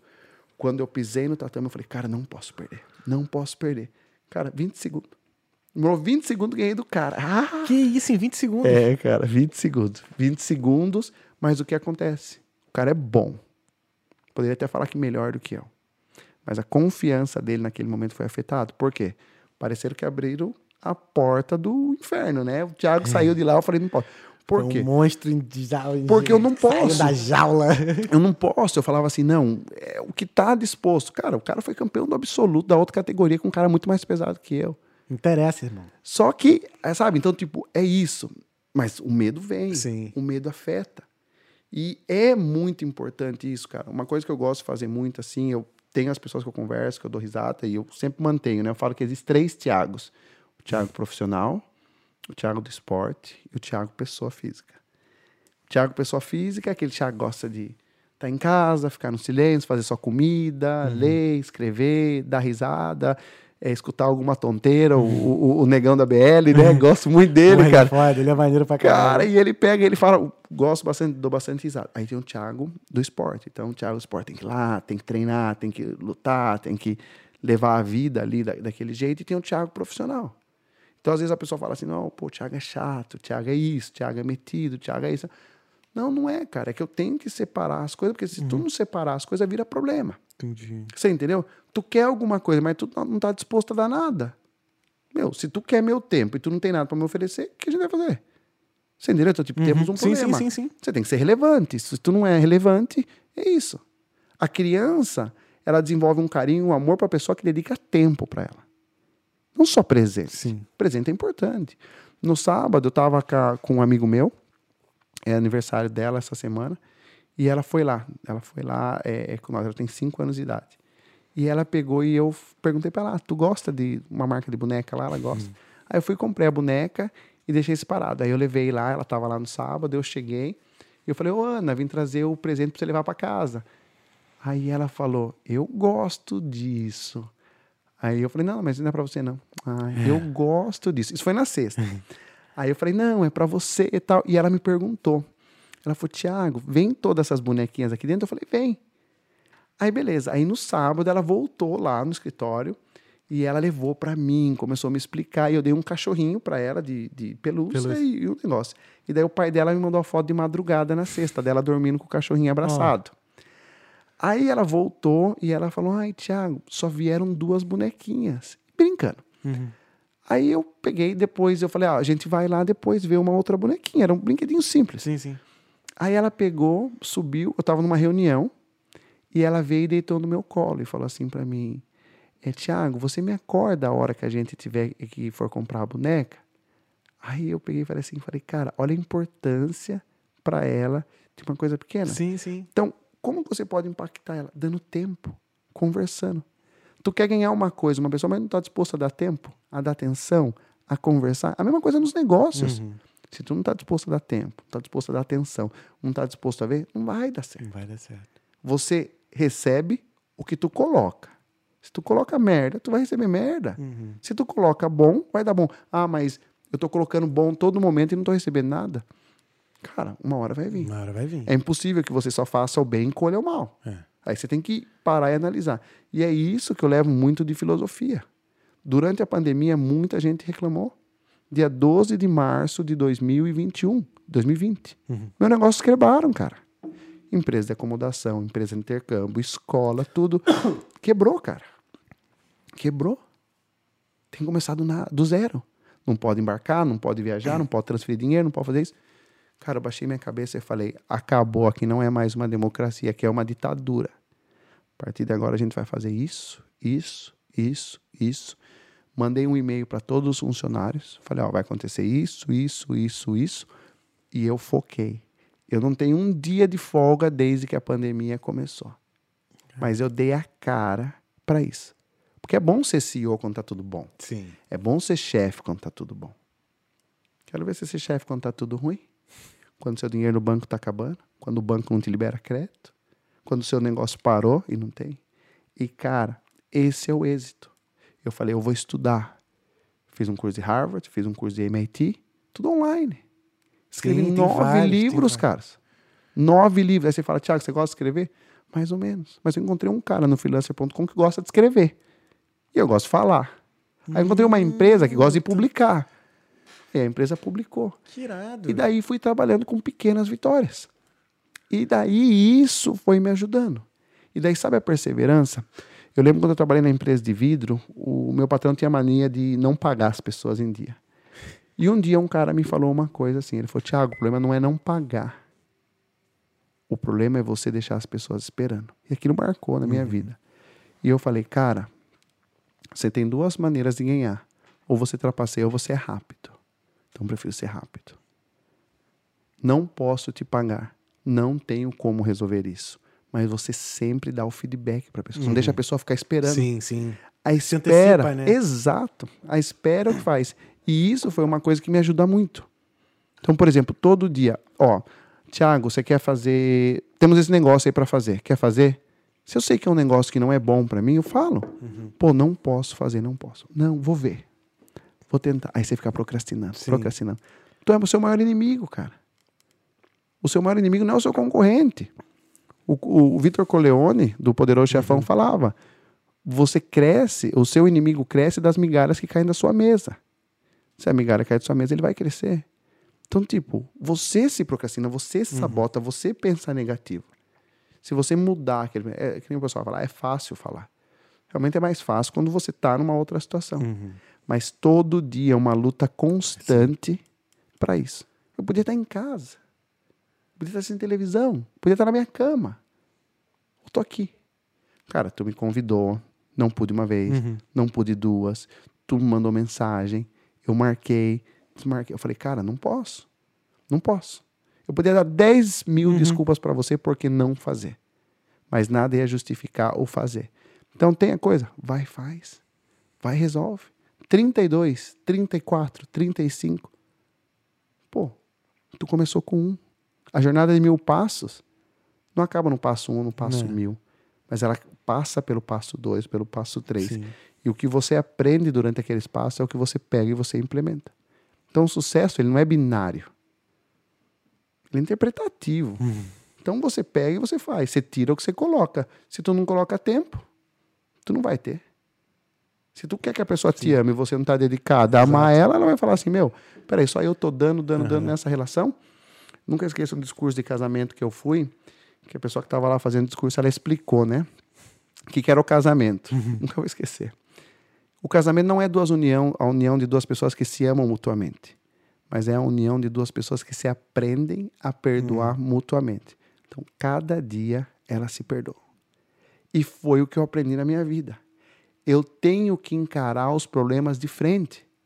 Cara, quando no ano passado sai minha foto no jornal, quem me conhece sabe, fala assim, pô, Thiago. Cara, eu peguei e falei, eu vou encarar meu, meu problema de frente. Eu vou lidar com o meu problema. É meu problema, eu vou lidar. Uhum. E, cara, tudo isso foi me ensinando resiliência, resiliência, resiliência, resiliência. Sabe aquele dia que você chega na escola e você faz uma brincadeira chata, interpreta o mal e você fala, vou sofrer bullying no dia seguinte? E você vai lá e você enfrenta? Você já pa- parou para ver que a pessoa que se importa menos quando está sendo brincada ou bullyingada é a pessoa que acaba eliminando o problema? Por quê? Uhum. Sim. Porque ela encara o problema de frente. Tá, e aí? E aí? É. Perdi. E aí? Eu não sei o que eu perdi, que eu vou ser um perdedor pro resto da minha vida. Uhum. Sabe? Então, tipo, isso é uma coisa que eu venho desenvolvendo muito na minha vida. É aquela paz interna, mas é a conquista, conquista, conquista, conquista, conquista, conquista. Olha onde nós estamos. Hoje, um irlandês, um estrangeiro, um europeu trabalha para ti. Ele construiu essa casa, ele mantém a eletricidade, ele aluga essa casa, ele produz eletricidade. 10 anos atrás seria possível, há 20 anos atrás seria possível, há 30 anos atrás seria possível. Ou você pensa que a gente não sofre dificuldade quando a pessoa fala assim, não, um brasileiro tem uma escola de inglês? Nossa, como conseguiu? Sabe? E daí você... Primeiro você sofre o próprio discriminação de- da sua comunidade. Sim. Que a sua comunidade fala, pô, eu não vou para Irlanda para estudar com um professor brasileiro. Eu não meço as pessoas pela nacionalidade. Eu meço as pessoas pela capacidade. Se a pessoa é boa, é o que importa. Uhum. Os meus consultores, o meu time de intercâmbio que trabalha comigo hoje, nenhum tem experiência em intercâmbio. E, cara, vende muito mais. Eu conheço pessoas aqui que desenvolvem negócio, que fazem coisas que você fala assim, cara, qual a sua qualificação? Nenhuma. Nenhuma. Tá, mas e aí, como que você aprendeu? A vida A ensinou. A oportunidade ali. Exatamente. Fala para mim o curso que ensina você a ter que trabalhar a área de tecnologia. o curso que ensina para você os bugs que vai dar naquele dia. Nenhum. O- os problemas que pode pegar e acontecer aqui. Nenhum, Nenhum, cara. É só ligar o computador ali e co- e codar e ir testando e ver quando é que vai dar ruim. Exato. E daí você vai lá, ó, aí você vai tendo experiência, você vai pegando, vai transformando. Mas isso ajuda a gente a pegar, cara. E é uma- eu, nem eu foco assim, coitadismo, cara, pode ser coitado, mas eu não vou ser coitado, não vou ser Hum. o covarde vivo, não, cara. Aí o pessoal fala assim pra mim, Tiago, mas é muito. Eu falo, cara, não sou, não sou, não nasci Hum. pra ser, cara. Não nasci pra estar lá em Votorantim, lá reclamando da vida, reclamando, vendo o por. Não, não nasci, cara. Não nasci. Ah, mas precisa ter dinheiro. Não, precisa ter vergonha na cara, precisa levantar a bunda e se mover. Tu quer mudar? Mude-se. Não espere as coisas acontecer. Não espere o momento certo. Tem um trabalho que a gente faz aqui que é espetacular, cara, que é um chama Mulheres Empreendedoras, né? É um programa, é um, é um projeto que é liderado pela Luísa Trajano do Magazine Luiza e tem uma célula aqui que um- algumas meninas elas elas cuidam, elas desenvolveram. E a gente dá muito suporte, né, para mulheres empreendedoras aqui. Então já chama Sprout, Sprout Out, já teve o segundo, é a Fernanda, né, que uma das organizadoras, que ela tem uma empresa que chama Unleash. E eles ajudam muito a- as mulheres a desenvolver o empreendedorismo, né? E, cara, no começo a gente foca, foquei muito assim, falei, ah, empreender, tal, tal. E depois eu falei, não, não é empreender não, cara. Eu falei aqui, é, é um suporte de mudança de vida, cara. Porque o que acontece, ser homem e sair do Brasil e fazer intercâmbio, o mundo é machista, então é mais fácil. mais fácil. E quando você sai, você fala, vou ter filho, vou ter isso, vou ter aquilo, vou mudar, tal, é mais difícil. Porque a nossa vida, às vezes, masculina, ela pega e ela, ela, ela é contínua. Por mais que venha o filho, o filho é da mãe, o filho não é do pai. O pai é o quê? Na, na mentalidade. E não é, cara, mudou. São dois seres que merecem a mesma oportunidade. E quando eu comecei a participar desse projeto, teve a última graduação agora, duas semanas atrás, eu analisei e falei, cara, o que essas mulheres precisam são de oportunidades para mudar e para fazer acontecer. E aí eu falo, isso é satisfação, cara. Você saber que de alguma maneira tu impactou a vida. Isso é o êxito. De 30 projetos, um vai ser, dois vão ser. Mas e os outros 28 que de alguma maneira você impactou? Que você parou e você viu? Então, tipo, é isso. Não importa, porque eu nasci assim, eu tenho que ser assim. Não. Não. Se tu nasceu assim, tu muda. Tu muda. Assim como seus dedos crescem, sua mão cresce, seu coração cresce, tudo cresce, tudo muda, tudo evolui. E tudo copia também, né? Mas, sim, sim. é, mas, mas- mas faz parte do processo. Se tu não está disposto a participar do processo e, e, e, e, vir pro jogo, cara, nem sai. Nem sai. Fica em casa. Agora, se tu quer meter fogo no parquinho, desce. Desce. E é isso que eu levo de legado para minha vida. Você entendeu? E é isso que eu tento trabalhar, é isso que eu tento desenvolver. Pode ser que mude, a gente está evoluindo, a gente está num processo de evolução constante. Sim. E é uma coisa que você tem que trabalhar. Eu não gosto de rede social. Não suporto. Mas tive que aprender a usar. Eu tô aprendendo ainda para até divulgar mais o Talkando também. Eu Não, tô, tô me, tô me forçando, porque assim, eu tava numa de desintoxicar, né? De, de, de aparelho e tal. De ficar muito tempo assim no, no telefone, mas acaba que, né, construindo, trabalhando com internet, assim, a gente acaba ficando muito assim. Como é que eu vou dizer exposto, né? É, e tu, e tu consome, você, É. você acaba se tornando obrigado a você consumir muito conteúdo, Sim. cara. Cara, tu olha aí o celular, ele manda uma mensagem pra você, ah, essa semana você ficou tantas Sim, horas no eu celular. nem vejo, cara, isso daí, porque eu olho assim, eu fico puto comigo mesmo. Eu falei assim, caralho, o tempo que eu perdi fazendo essa merda. Cara, às vezes eu fico louco, eu tô assim, e daí daqui a pouco você tá olhando pra pessoa, a pessoa tá falando com você e jogando. Uhum. Eu falo, tô falando com você. Hello, talk to you. Sabe, sabe, tipo. E, e você pega e você vê. E o celular hoje, tu esquece sua chave. Eu nem lembro se eu trouxe a chave da minha casa, mas eu lembro que eu trouxe o celular. Não pode acabar a bateria.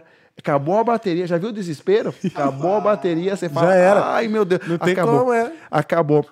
Não faz mais nada. Você sai para um date, ela, ela olha na sua cara e fala assim: Nossa, mas você não olhou no celular nenhuma vez, acabou a bateria. Primeiro, você olha, você nem olha no celular. É mentira.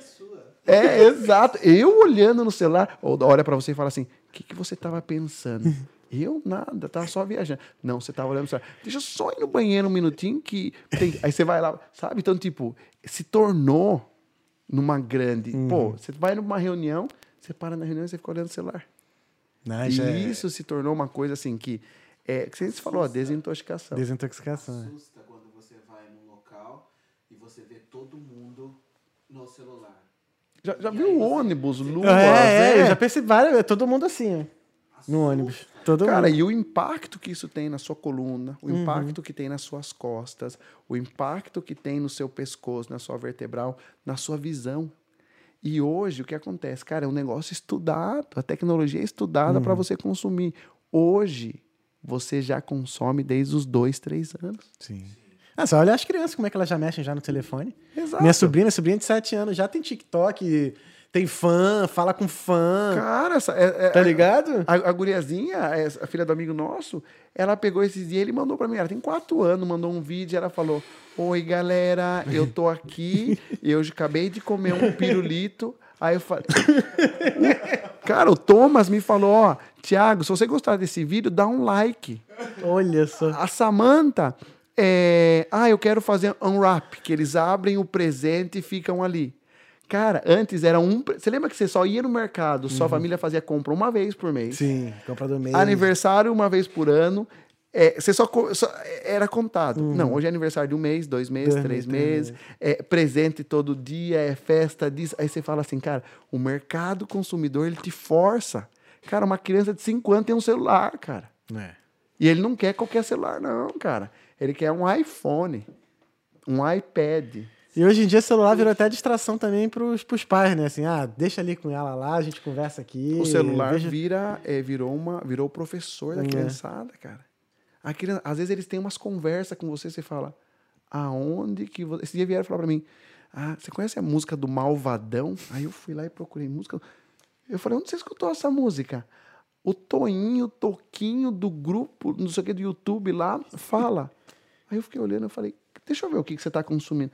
Aí quando eu olhei, eu falei, falei, pai, eu falei, esse conteúdo não é de criança não, hein? Esse conteúdo não é de criança não. Sabe? E, e tá, cara. E a gente vai sentir o impacto daqui a alguns anos. Sim. Porque, ó, essa geração vai ser a geração que vai que vai cuidar da nossa saúde. Sim. Você Aí tamo ver se a gente tá fudido ou não. Exato. Tiagão, vamos dar uma pausa pra ir no banheiro e a gente volta com as perguntas? Beleza, vamos lá, vamos lá, vamos lá. Beleza? Tu, Bobizão, no 3, 2, 1, 3. Falar o quê? Ah, tá. Se tiverem pergunta, manda pergunta aí que a gente vai voltar e vai responder as perguntas. Valeu? No 3, 2, 1, 3, 2, 1. Vem aqui, mané. Já estamos de volta, meu parceiro? Com todo respeito, estamos de volta? Estamos de volta, estamos de volta. Tem algumas mensagens aqui, algumas perguntas pro Thiago. É... Arte de um tag, boa noite, povo. Alexandre Amarante, o contador brasileiro. Mr. Tiago, você tem uma vasta experiência com pessoas de sucesso e que falharam no âmbito financeiro. Quais são as características que levam as pessoas a esses extremos? Obrigado, Talqueando. Tamo junto, Amarante. E aí, beleza, beleza, Alexandre, obrigado da, da pergunta. No meu ponto de vista, assim, o, o ponto para entender o fracasso financeiro, né? Acho que ela é uma pergunta muito ampla, né? O que, que é o fracasso financeiro? Quebrei, deu errado, não tive dinheiro suficiente para poder fazer. Mas na realidade eu acho que é um jogo de perde, ganha e no final das contas entre a perca e a ganha sobrou o suficiente. Então na realidade é o seguinte: primeiro existe a finança pessoal, a finança profissional. E onde existe a finança pessoal, a finança profissional, você tem que entender que o, o seu ganho do seu negócio ele não é o seu banco para sua vida pessoal. Então, a partir do momento que você começa a usar a sua finança profissional para impactar na sua vida pessoal, no seu estilo de vida, aquilo acaba sendo um problema. Também a partir do momento que você acaba não investindo em riqueza. Então, o que que seria investir em riquezas? É, você só busca bens ou você só busca ganhos a partir do momento que você está mal. Mas quando você está bem, você não está. cara, é uma característica clara. Você vai buscar dinheiro quando você está bem. Porque quando você está bem, as pessoas vão te ajudar. Quando você está mal, ninguém vai te ajudar, porque ela sabe que a chance de perder dela é diferente. Então, tipo, é muitas vezes talvez não analisar. É, hoje eu faço uma pergunta muito para quem trabalha com um projeto que tem uma causa específica. Só chega só mais um pouquinho o microfone mais perto. Tá pode bom aqui? chegar, não, você pode trazer o microfone pra você. E- É, calma cocada, então, né? Aí, é. E, que, que porra é essa de calma cocada? Eu não sei o que, que é, não. Da escolinha do professor Raimundo. Ah, tá, tá. Que ele ah, falava sim, do sim, microfone. Sim, é o microfone é, que vinha aqui, é, verdade, tá, verdade. Exato, era, é, exato, exato. Ho- Hoje não passaria, hein? Hoje não passaria. E, e- cara, assim, é, essa parte da, da finança ela, ela é muito importante, por quê? Porque a partir do momento que a pessoa ela acaba misturando né, a, a vida, a realidade né, profissional, pessoal, e acaba vivendo o lifestyle, é um problema. E hoje, quando eu estou trabalhando com pessoas em projetos que têm uma causa específica, eu falo assim: você está pela causa ou está pelo dinheiro? Estou pela causa. Aí eu falo: tu tá pela causa, tu não vai ganhar dinheiro. Não, eu tô pelo dinheiro. Então, se você ganhar dinheiro, você consegue investir na causa. Porque não existe causa que sobreviva se não tiver dinheiro, se não tiver suporte, se não tiver doação. Porque tudo tem um custo. Aí você fala assim para mim, ah, Thiago, não, não é bem assim. Eu falo, cara, dou um simples exemplo para você. Por que, que os grupos eh, eh, milicianos, os grupos guerrilheiros entenderam que a única maneira de se legitimizar no poder é através de assumir o poder? Que na Irlanda é um grande exemplo. Quem tem hoje o partido que tem mais votos é um ex-grupo que supostamente é chamado grupo terrorista. Não sei se é terrorista, não sei se não é, mas é. E que entendeu que só se podia legitimizar se chegasse no poder. Porque você chegando no poder, você tem a máquina ali que, que financia Você tudo isso. máquina, Exato. Então, eu sempre bato nessa tecla. Se tá pela causa ou tá pelo negócio. Se tu tá pela causa, vai ser muito difícil a causa gerar recurso suficiente para cobrir o negócio. Então você tem que ter um balanço, você tem que ter uma aritmética um pouco mais clara disso. E você sempre tem, né, uma, um outro ponto é, eu, eu uso o termo jogo infinito. Aí quando você fala assim, tá, Tiago, o que é o jogo infinito? O jogo infinito é o que você quer como infinito. Não importa quantos jogos eu empate, não importa quantos jogos eu perca. Desde que a minha constância seja contínua para mim ser o campeão. Então, meu jogo infinito ele é ser campeão. Perder um aqui, ganhar um ali, não vai impactar tanto. Perder todos é ruim, ganhar todos é melhor. Mas você tem que fazer um jogo de ganha e perde, ganha e perde para não jogar. Então, esse é o jogo infinito. Então, por exemplo, um dia chegaram para o próprio Simon nele, que ele tem um livro que fala sobre isso, e perguntaram para ele. Ele perguntou para a Apple, né? Ele falou: Cara, tu não viu que a Microsoft está ali lançando um computador, tal, tal? Beleza. Mas ainda eu sou o líder de mercado. Então, no final, o meu foco é continuar sendo líder de mercado, porque eu forneço as escolas. Então, o jogo infinito deles é diferente. Entendi. Então, não importa você perder pequenas batalhas, o importante é não perder a guerra. Perder. E é isso que muitas vezes acontece nos negócios. Eu quero ganhar, ganhar, ganhar. Não estou disposto a perder e não quero investir. Eu quero que as pessoas comprem, mas eu não quero fazer marketing. Eu quero que meu cliente compre, mas eu não quero deixar ele satisfeito. Então, qual que é o seu unique selling point? Qual que é o seu único ponto de venda? O que, que faz você ser diferente? O que, que faz você ser é, é, único no que você faz? Cara, eu tenho uma pastelaria. Tá, tem 10 pastelarias aqui. O que, que é o seu unique selling point? Ah, é... Não tenho.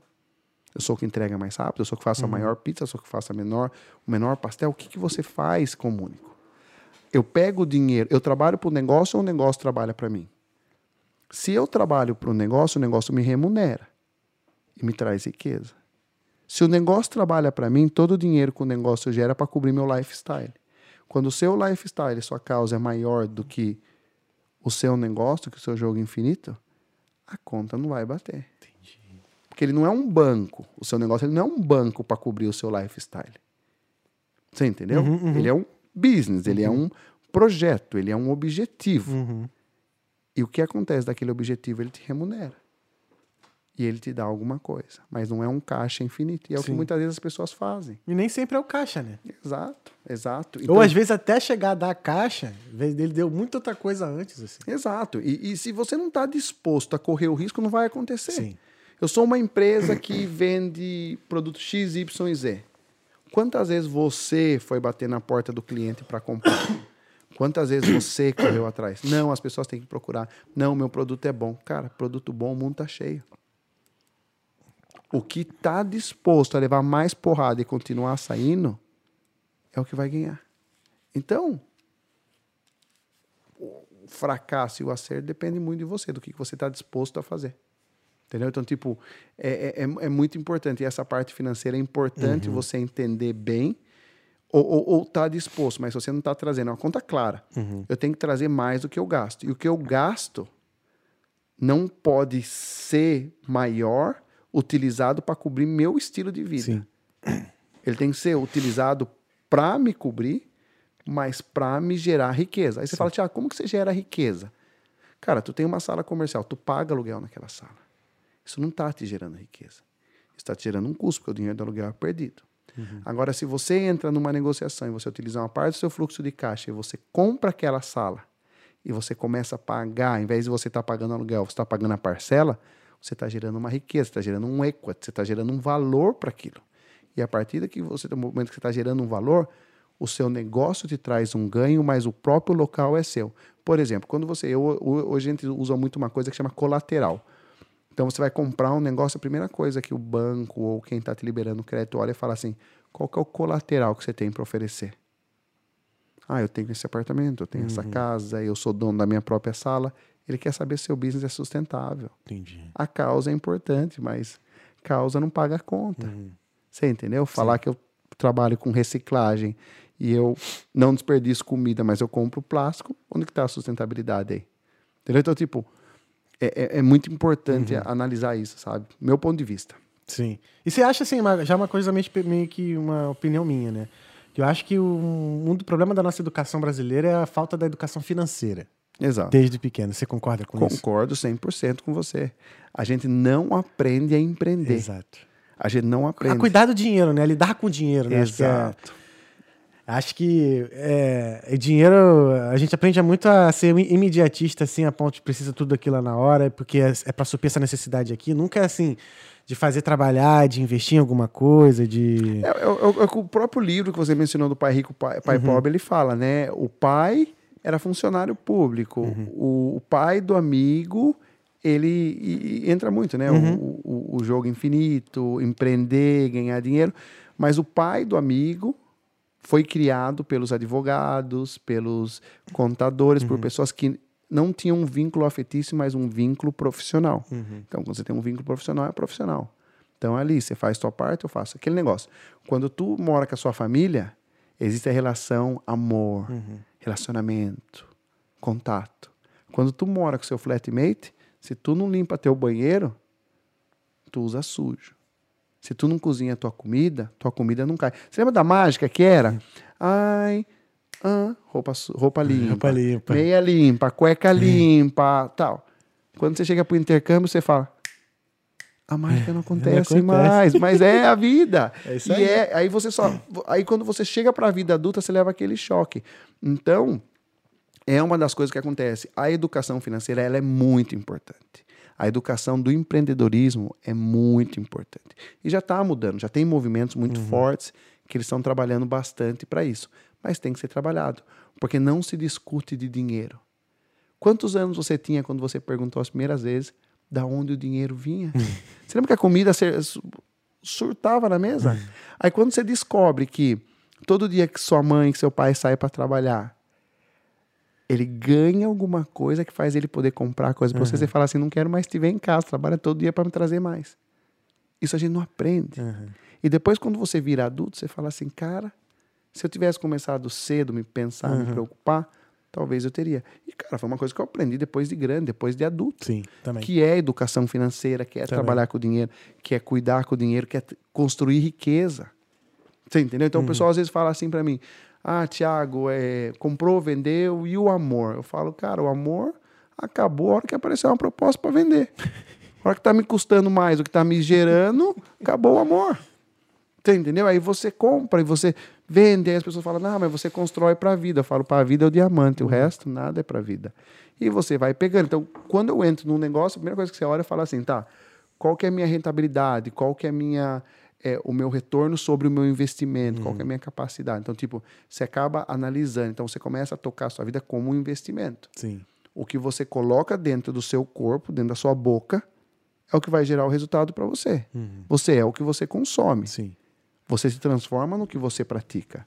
Se você só consome conteúdo ruim, como que a expectativa sua de entregar uma coisa boa vai acontecer? Se você só come coisa ruim, Como que... Às vezes a pessoa fala assim, mas eu não tenho nenhum problema de saúde, eu só, eu, o médico falou que eu tô saudável. Eu falei, cara, se tu parar e analisar, tu vai ver que tu não, não tá saudável, cara. Tu não consegue dar cinco passos e já tá morrendo. Eu falei, então tem. Eu falei, se tu tá fumando todo dia, que produto que você consome que te faz? Então, você tem que parar e analisar. Quem sou eu para pegar e falar para você? Mas você é o que você faz. Você é o conjunto dos seus hábitos. Então, é a mesma coisa. Se tu não pratica o sucesso, o controle financeiro, tudo isso, as chances suas de, dar, de ter uma independência financeira, ter isso vai ser difícil, sabe? Sim. Não, total. que aula, né? Vamos lá. Boulder Podcast, de olho aqui. Tamo junto, irmão. Fio, é nóis. Arte de um Tag, seja bem-vindo ao Boulder Podcast. Nice. Daisy Costa aqui, dando as palminhas. O Matheus Kremer, parabéns pelo conteúdo. Tiagão, referência em empreendedorismo e gestão. É, ah, é o, o Matheus. É, ele é mais do que eu, tá? O Matheus aí produz muito conteúdo, faz muita coisa aí também. Tamo junto, Matheus. Gustavo Maurer. Tiagão, qual momento na tua jornada tu entendeu que o sucesso estava próximo? Ou você sentia que ele sempre andava junto contigo? Maneiro. maneiro oh, agradecer o Gustavo até. O Gustavo, ele é um, um cara fodástico aí, ele trabalha numa empresa aí, numa, na Universidade das Startups lá. Uhum. Ele é bem, trabalha bastante com, com o pessoal que está empreendendo. Cara, é... eu não acredito que eu atingi o sucesso. Eu não acredito Ainda que eu atingi... não. Não, não acredito que eu atingi o sucesso, cara. Porque eu me mesuro não pelo que as pessoas identificam que seja, mas pelo meu potencial. Então, dentro do meu potencial, eu acho que eu não atingi o sucesso. Uhum. Tu diz assim que você ainda sempre tem condições de conseguir mais, mais ou de dar mais, sacou? Mais, saquei. Mais. Porque, porque, como eu falei, o sucesso ele é muito relacionado ao impacto, às mudanças. Quantos impactos, quantas mudanças uhum. eu tenho capacidade de fazer. Entendi. É isso que te inspira, eu então, fiz. né? Isso, isso é o que me move. Sim. Entendeu? Então, tipo, e, e é muito. Algumas pessoas metrificam o sucesso muito baseado no status, no dinheiro. Uhum. Mas eu acho que isso é uma parte que eu acho que seja de menos e não importante. Porque é a mesma coisa que você falar, tá? O que, que é mais, mais importante, ter poder ou ter riqueza? O que, que você faz com riqueza e o que, que você faz com poder? Então, uhum. tipo, é aquele negócio. O seu poder de influenciar. Tem até aquele livro que é do Carnegie que ele fala é, é, How to Win Friends and Influence People, né? Como, como influenciar, Sim, como ganhar amigos e influenciar. influenciar e aí você para e fala, ele define bastante. Você financeiramente estável, tu tem muitas pessoas à sua volta. Uhum. Não financeiramente estável, você tem menos pessoas à sua volta. Uhum. E o sucesso, o êxito, ele assim como atrai muito positivo, ele atrai muito negativo. Uhum. Porque o, o, a mentalidade hoje do ser humano, ela fala, melhore, lute, faça. Quando você melhora luta e faz, fala, não, tá metido. Tá é. querendo se aparecer. Tá soberbo. Tá soberbo. O cara tem um podcast lá e nem me cumprimenta, mas na rua você fala assim, cara, que acabou de sair do trabalho, tá cansado, tá só querendo chegar em casa para fazer minha comida. Então, sabe? Então, tipo, é, é, muito, é muito isso. Então, o sucesso, ele vai muito do, do olho da pessoa, uhum. sabe? E é por isso que eu falo, eu foco no que é o meu potencial. E baseado no meu potencial, eu acredito que eu não atingi nada ainda tem muita coisa para ser atingida. Irado. Entendeu? É, é, e é uma coisa que eu só que é uma coisa que você tem que todo dia estar tá lembrando na sua mente. Entendeu? Nossa, perfeito. Maneiro. E você tem quantos anos, cara? 36. 36. É. Três anos mais velho que eu. É, tô ficando velhinho, né? É, nós estamos. Eu fiz aniversário sexta-feira. É. é, Gustavo Mauro já, Mauro já foi. Everton Pugliese. Fala galera, ótima conversa, muito bacana mesmo. Tiago, bora assistir a vitória do palestra esse sábado lá no Palmeiras Dublin? Vocês não vão ganhar, não, filho. Esquece. O quê? O quê? Flamengo, Palmeiras vai ganhar, cara. Ah, cara, olha o que vocês querem falar. Ó, que isso? Ó, não vamos nem entrar nessa discussão, não, não, não acaba o podcast aqui agora. Que isso, meu. Que isso. E a gente falar. empatou ontem, né? Eu, ah, a gente não, empatou é, com o Grêmio, vocês empataram com o Atlético. Não, vocês perderam, né? Porque vocês começaram ganhando de 2 a 0 é, e fez. É a gente Gaúcho, time né? reserva. Mas, aquele negócio, cara, é cada um tem o que merece, é. entendeu? É, é, é aquele. Mas não vou aumentar, não. Não vou aumentar nisso, não. Deixa não, brincadeira. É, brincadeira. Às vezes eu vejo que meus amigos assim são bem, bem. Ficam bem em cima, assim, são bem. Uh, no futebol que eu falo, eu gosto, mas não é uma coisa que me faz perder uhum. o sono. Porque o que acontece? O que, que impacta tanto minha vida? Uhum. Aí você vai lá, fica, sofre e tal, e no final. É gostoso, porque uhum. eu acho que é que você cresce, Sim, você desenvolve. Não, emoção, pô. É, quando ganha, você fica feliz. Quando fica triste. Então, sabe aquele negócio? Eu deixo não perder, Uhum. assim, sabe? Porque no final das contas, quem ganha é quem tá lá. Quem tá lá. Entendeu? E nós, muitas vezes, acabamos sofrendo, brigando, discutindo, e é difícil. É. Tem que tá- saber botar um limite, né? Na, ah, tem, na parada. tem, tem, cara, tem. Gisele Alves. Queria ter uma pessoa dessa quando perdi as minhas lutas. Para belas palavras. Pô, legal, legal. Cara, mas não desista, hein, Não, Gisele? não desista não, cara. Não desiste. Não desiste, não, porque é que nem eu falo, a perca ela começa aqui. Uhum. Começa aqui. O que aconteceu ali, independente do resultado, ele é uma vitória. Uhum. Porque para você perder, você teve que estar ali. E se tu não tivesse ali, tu não teria perdido. E o que, que foi de aprendizado? Assiste ali a perca. E quando tu assistir a perca, tu vai ver, ó, eu poderia ter melhorado isso, poderia ter melhorado isso, poderia ter melhorado aquilo. Já é uma vitória. Se você aprendeu a perder, já tá ganhando. Sim. Só que ninguém gosta de perder. Nós não fomos feitos para perder. É só ver o que, que errou e corrigir e vai corrigir. Não, no próximo vai ter coisa que vai ter que corrigir. Às vezes até ganhando tem coisa pra corrigir. Ah, claro que tem, cara. Às Pô. vezes é sorte. O cara não apareceu lá, você ganhou por, por é, walk WO, over. né? É, WO. É, tá, Gisele Gustavo Maurer. Tem alguma mentalidade atlética que te ajudou a perseverar, Tiagão? Cara, eu acho que tem algumas é, que me ajudam, né? Por exemplo, de manhã, quando eu acordo, eu gosto de escutar muito podcast. É, ou muito áudios, né? Então, coloco o áudio ali. Até para consumir livros, né? Eu uso muito audiobook. Ah, é, tu. É, gosto muito é, de também audiobook. é. tenho eu quero voltar, porque eu tenho uma dificuldade pra ler, cara. Que é Cara, foda. eu mano. coloco o audiobook, eu vou e eu coloco meta. Às vezes a pessoa fala assim, ah, Tiago, tem esse livro muito legal. Eu não consigo parar e ler. Uhum. Porque eu sou um perfil que eu tenho que fazer duas coisas ao mesmo tempo. Pô, então, então, eu sou desse aí também. eu coloco é o audiobook e, e vou fazendo. E daí aquele negócio, eu falo assim, eu ponho a meta, eu tenho que ler, tenho que fazer, aí eu Uhum. vou me cobrando. Cara, teve algumas, tá? Algumas, al- algumas é, memórias que a gente pega e analisa. Cara, o Jordan, acho que tem o documentário que, dele, né? Que saiu. Uhum. Netflix, que, uhum. É, que chama The Last Dance. E, cara, você vê o, o, o, o projeto de perfeição dele para se tornar um atleta. Uhum. Ele não era o mais rápido, ele não era o melhor, mas ele era o que mais perseverava. Uhum. E o jogo dele era o jogo infinito. Sim.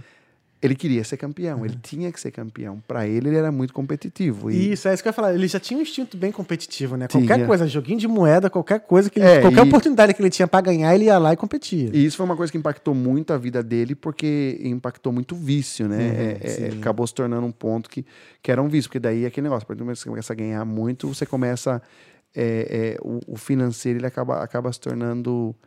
Ah, é. ah, Irrelevante. irrelevante. É como eu ganho tanto, eu vou gastar tanto. Que é o que acontece na vida de muitos esportistas, Sim. Uhum. que acabou pobre, acabou perdendo tudo.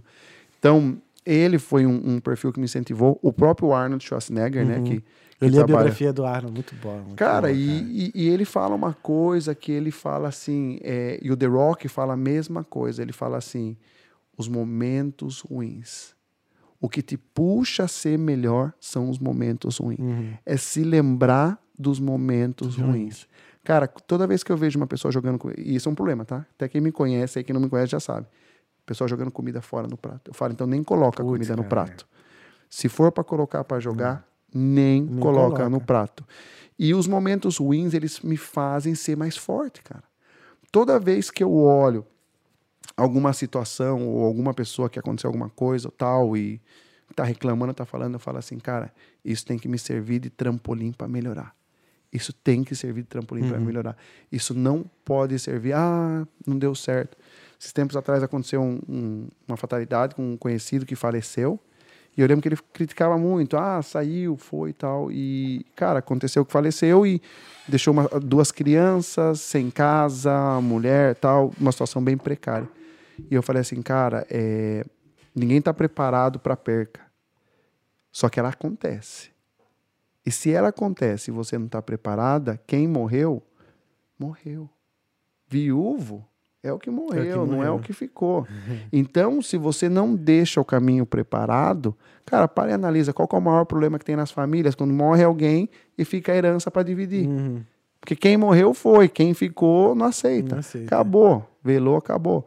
Então, tipo, é muito importante, né, essa, essa, essa, essa mentalidade de se preparar, ver o que está acontecendo. Mas o que me ajuda muito é poder ver o que as outras pessoas estão fazendo e aquilo me serve de trampolim.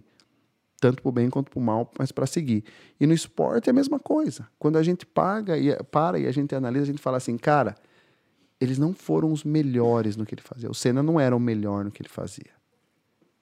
Mas ele era o que tinha mais constância. Uhum. Ele foi o primeiro a trazer um personal trainer.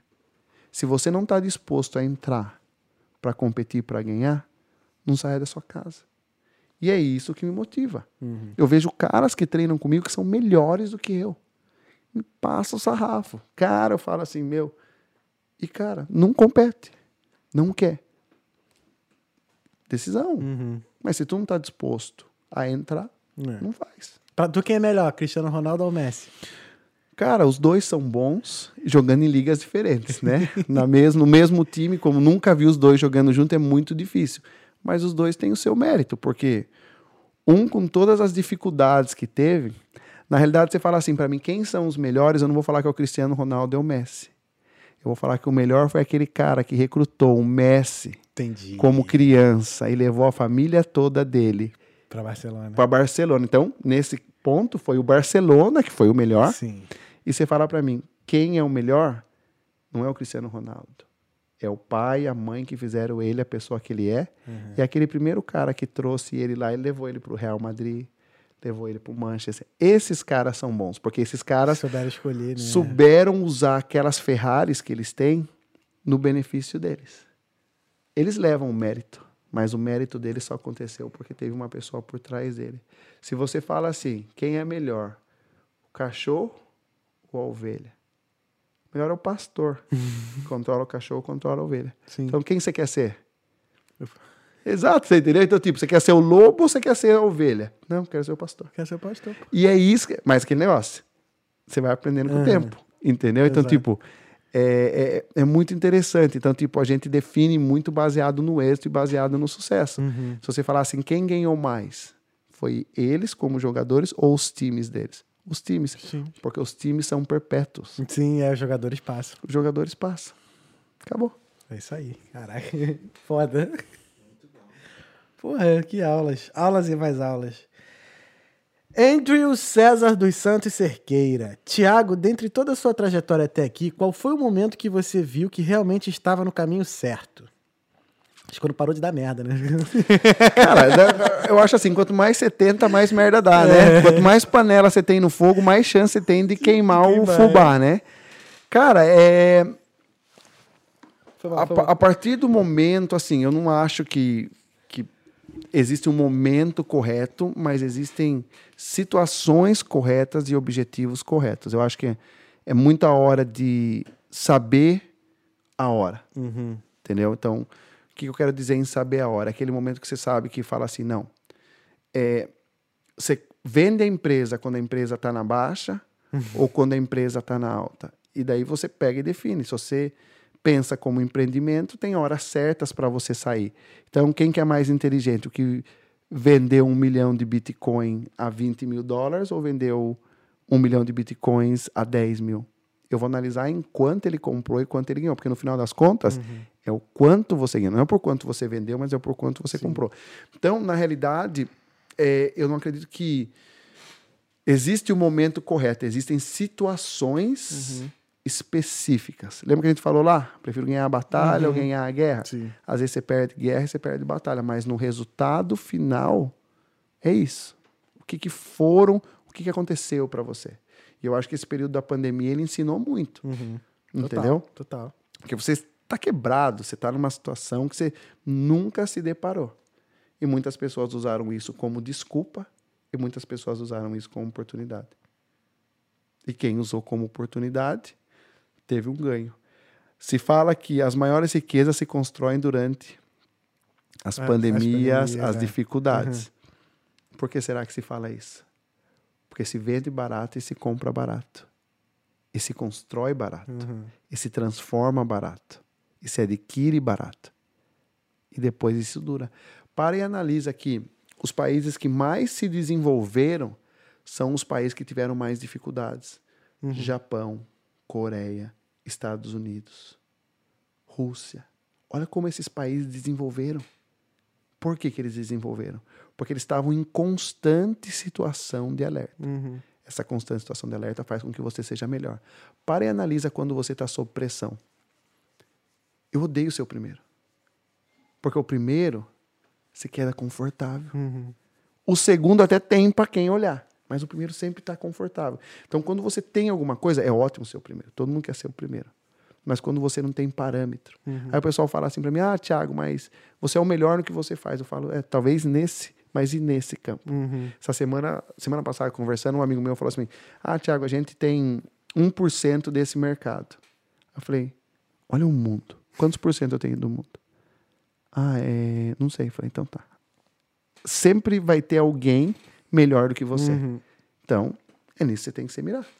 Se o seu mercado ele não tem competidor, vai buscar em outros mercados, vai buscar em outras coisas. Então, o, o sucesso ele é muito retórico, mas você consegue entender que você está caminhando para as coisas corretas quando você consegue concluir objetivos que você sabe que são importantes. Por exemplo, Entendi, entendi. quando você Perfeito. sabe que você está no, no objetivo completo numa empresa, se o seu objetivo é um exit, né, uma saída da empresa, é o momento que você decide e consegue sair e consegue sair bem. Quando que um pai entende que ele está no caminho certo? Quando ele chega à conclusão que aquele filho, com aquela educação, com aquilo que ele proveu, proveu pessoas melhores, que proveram outras pessoas melhores, e que ele pode deitar a cabeça dele e ele falar assim: não, eu impactei a vida de um ser humano. Só que enquanto isso não acontecer, ele não vai poder falar que está no caminho certo errado, porque várias situações dependem dele, mas várias situações não dependem deles. Então não, não, não tem um sempre vai ser constante. Sempre vai ser. Não, não- é, é- é aquele negócio. Você nunca vai concluir ou cumprir tudo para sempre, até o dia que você acabe. Até o dia que a gente pega e descanse para sempre. Aí naquele dia acabou a sua história. A história da pessoa que ficou, ficou. Então é, é muito, não tem um, um período específico, é constante. E é isso que a gente gosta, do hustle, né? da constância. É, caraca. Sem parar, moleque, muito foda. Ah, irado. É, Chantelle Pérez. Se você tivesse a oportunidade de encontrar o Thiago de 9 anos de idade, qual conselho você daria a ele? Ah, Chantelle com as perguntinhas mais. É, a perguntinha é. é Tamo ainda, bem, ainda bem, ainda bem. Cara, Chantelle, eu falaria para ele não desistir e ele não deixar que a opinião das pessoas impactassem no que você é. E nunca esquecer do seu potencial. Porque o que acontece? Quando você cansa, você perde. Uhum. Então, o sistema, a sociedade, a educação, ela, ela, ela trabalha em conjunto para te conter. Uhum. Quando você. Você já parou para ver que tudo que cai é chamado sujeira? Uhum. E o que fica é chamado bem, bom? Sim. Já viu? Tudo. Ai, cai, esparramou. Tá, mas esparramou, gerou. É, é bom. Extra é bom. Mais é bom. Então, tipo, eu falaria isso pro Thiago. Não desista. Não give up. Faça mais cedo. O seu pai te orienta, os seus pais te orientam tudo que vai dar errado na sua vida. Tu só aprende a hora que tu erra. Não coloque a mão na tomada que vai dar choque. Não coloque alumínio dentro do micro-ondas.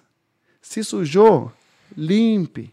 Paga suas contas em dias, não seu nome vai sujar. O que, que tu faz? Tudo o contrário. Tu faz tudo ao contrário, tu bebe dirige. Sabe? Sem contar as outras merdas que tu faz. Então, se tu faz, aceita. Só que tu não quer aceitar. Bebi e dirigir, a culpa é da bebida. Hum. Você entendeu? Então, assim, Sim, sempre sim. vai ter o terceiro. Então, tipo, esse é o conselho que eu daria pro Thiago. Não desista. Não desista, não desista, não desista. Sabe aquela? Fica batendo ali. Foda. Isso aí. O mundo é dos ousados. Exato. Giovana Martins. Olá, boa noite, Thiago. Eu e meu esposo queremos muito fazer um intercâmbio. Qual dica você nos daria? Acho que é essa pergunta que você mais escuta, né? Não, primeira dica que eu falo é queremos. Eu já falo que já começou errado, já começamos errado, aí já temos um problema. Queremos não. Vamos fazer, fazer. um intercâmbio, tá? Temos medo, Uhum. não sabemos como vamos fazer, não sabemos. Esse é o problema, sabe? Então, primeiro tem que mudar o mindset, né?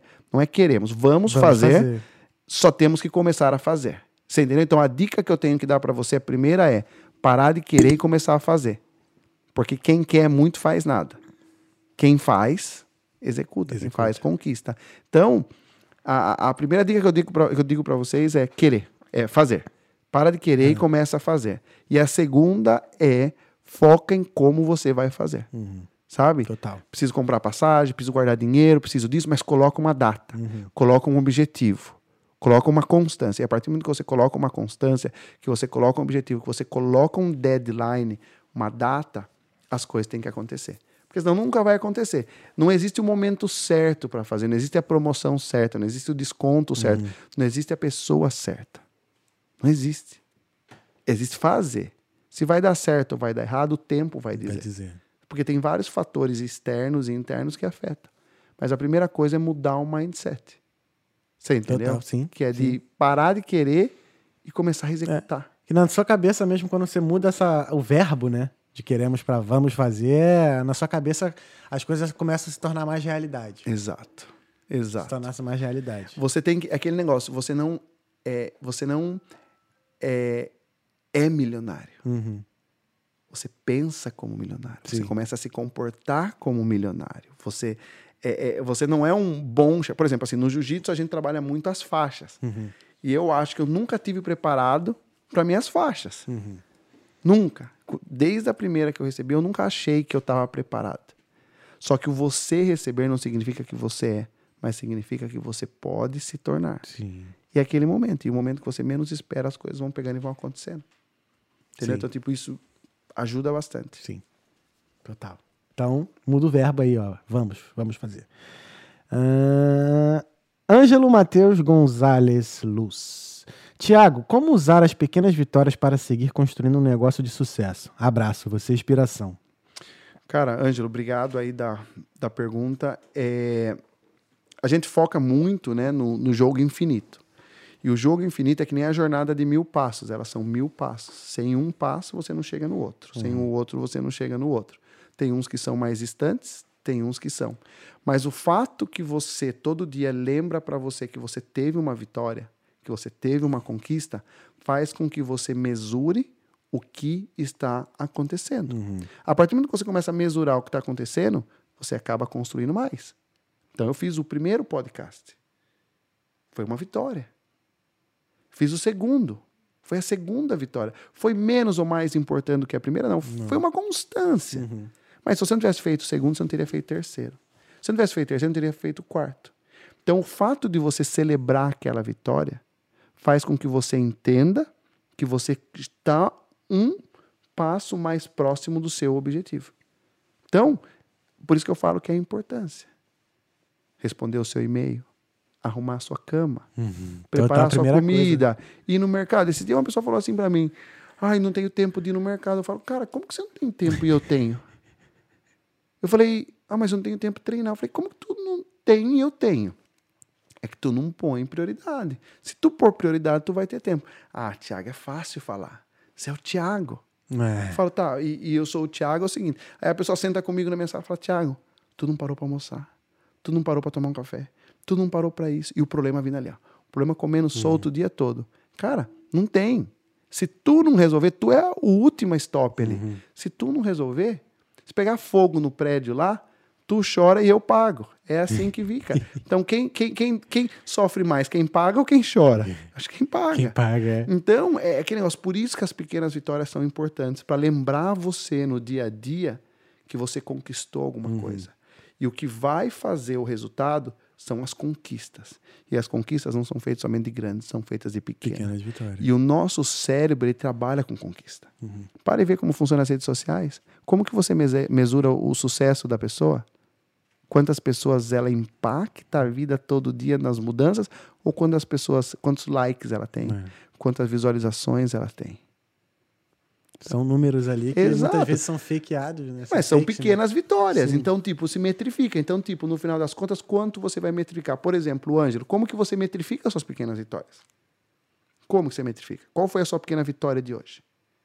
Ah, hoje eu não fiz nada. Você fez. Tu arrumou sua cama. Uhum. Tu preparou sua comida. Tu mandou aquele e-mail, tu respondeu, tu executou. Então, tu ganhou. Porque a partir do momento que você não tivesse feito nada disso, tivesse ficado dormindo o dia todo, tu não teria. E agradeça. Porque tem muita gente que não tem oportunidade, que não pode e não tem mais tempo Porque o tempo acabou. E a hora que seu tempo acaba, tu não compra. A commodity mais importante que existe hoje chama tempo. Acabou, tu não compra. E aí? Então, por isso que as pequenas vitórias são importantes.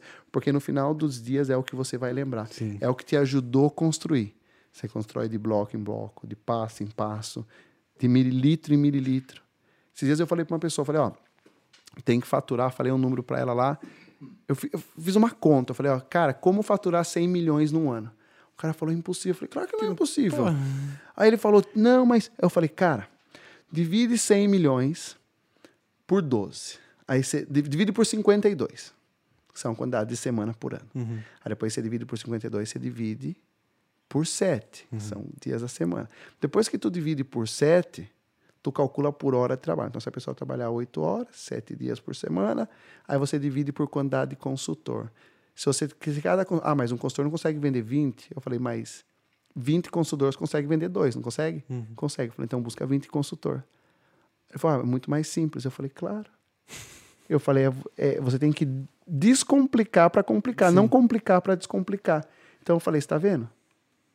Você constrói o seu faturamento, você constrói o seu ganho. Você tem uma startup, você quer crescer, você não tem dinheiro? Quantos investidores você já conversou? Ah, mas o pessoal não quer investir. Eu falei, você apresentou a ideia para ele? Você mostrou o retorno do investimento para ele? Você mostrou por que investir em você vai fazer a diferença para ele? Não, não mostrei, eu tenho vergonha. Eu falei, então tá, já começou perdendo. É. Já começou perdendo. Ah, mas eu não tenho dinheiro para fazer um plano de negócio. Tu não tem dinheiro ou tu não tem vergonha na sua cara? Porque para estar na internet agora me escutando, tu conseguiu. Se tu vai no YouTube, como fazer um plano de negócio, vai aparecer. Ah, mas eu não tenho. O Canvas é gratuito. Ah, mas é. Eu vi inúmeros vídeos como fazer podcast. Exato. Eu vi inúmeros, inúmeros, inúmeros, inúmeros. Eu sabia o que eu queria fazer. Eu sabia que eu queria estar nessa mesa aqui conversando com uma outra pessoa, nesse microfone, tá nesse aqui. Aí eu falei, cara, como é que eu vou chegar nisso? E foi vendo vídeo, vendo vídeo. Isso vendo e aí tal. você vai construindo. Exato. Aí você fala assim: não, eu preciso de um microfone bom, eu preciso de uma câmera boa, eu preciso de uma pessoa trabalhando comigo, eu preciso disso. Aí você vai construindo. Uhum. A vitória não nasceu somente no querer. É. Não. Lembra que a gente falou? Sim. Nasceu no fazer. Vou fazer. no comprar, no isso, no aquilo e naquilo. E daí você construiu. Quando você parou de, de, de pensar, querer, analisar e você passou a executar, aí as coisas começaram a acontecer. Sim. Aí você foi lá na Amazon e comprou seu microfone, aí você foi e, e separou um dia, aí você separou, aí as coisas começaram a acontecer para você. Você não viu a correria pra pegar as câmeras. Foi uma semana correndo no Facebook pra pegar um de um computador dali, outro computador de, comprador de lá, vendedor, né, na real.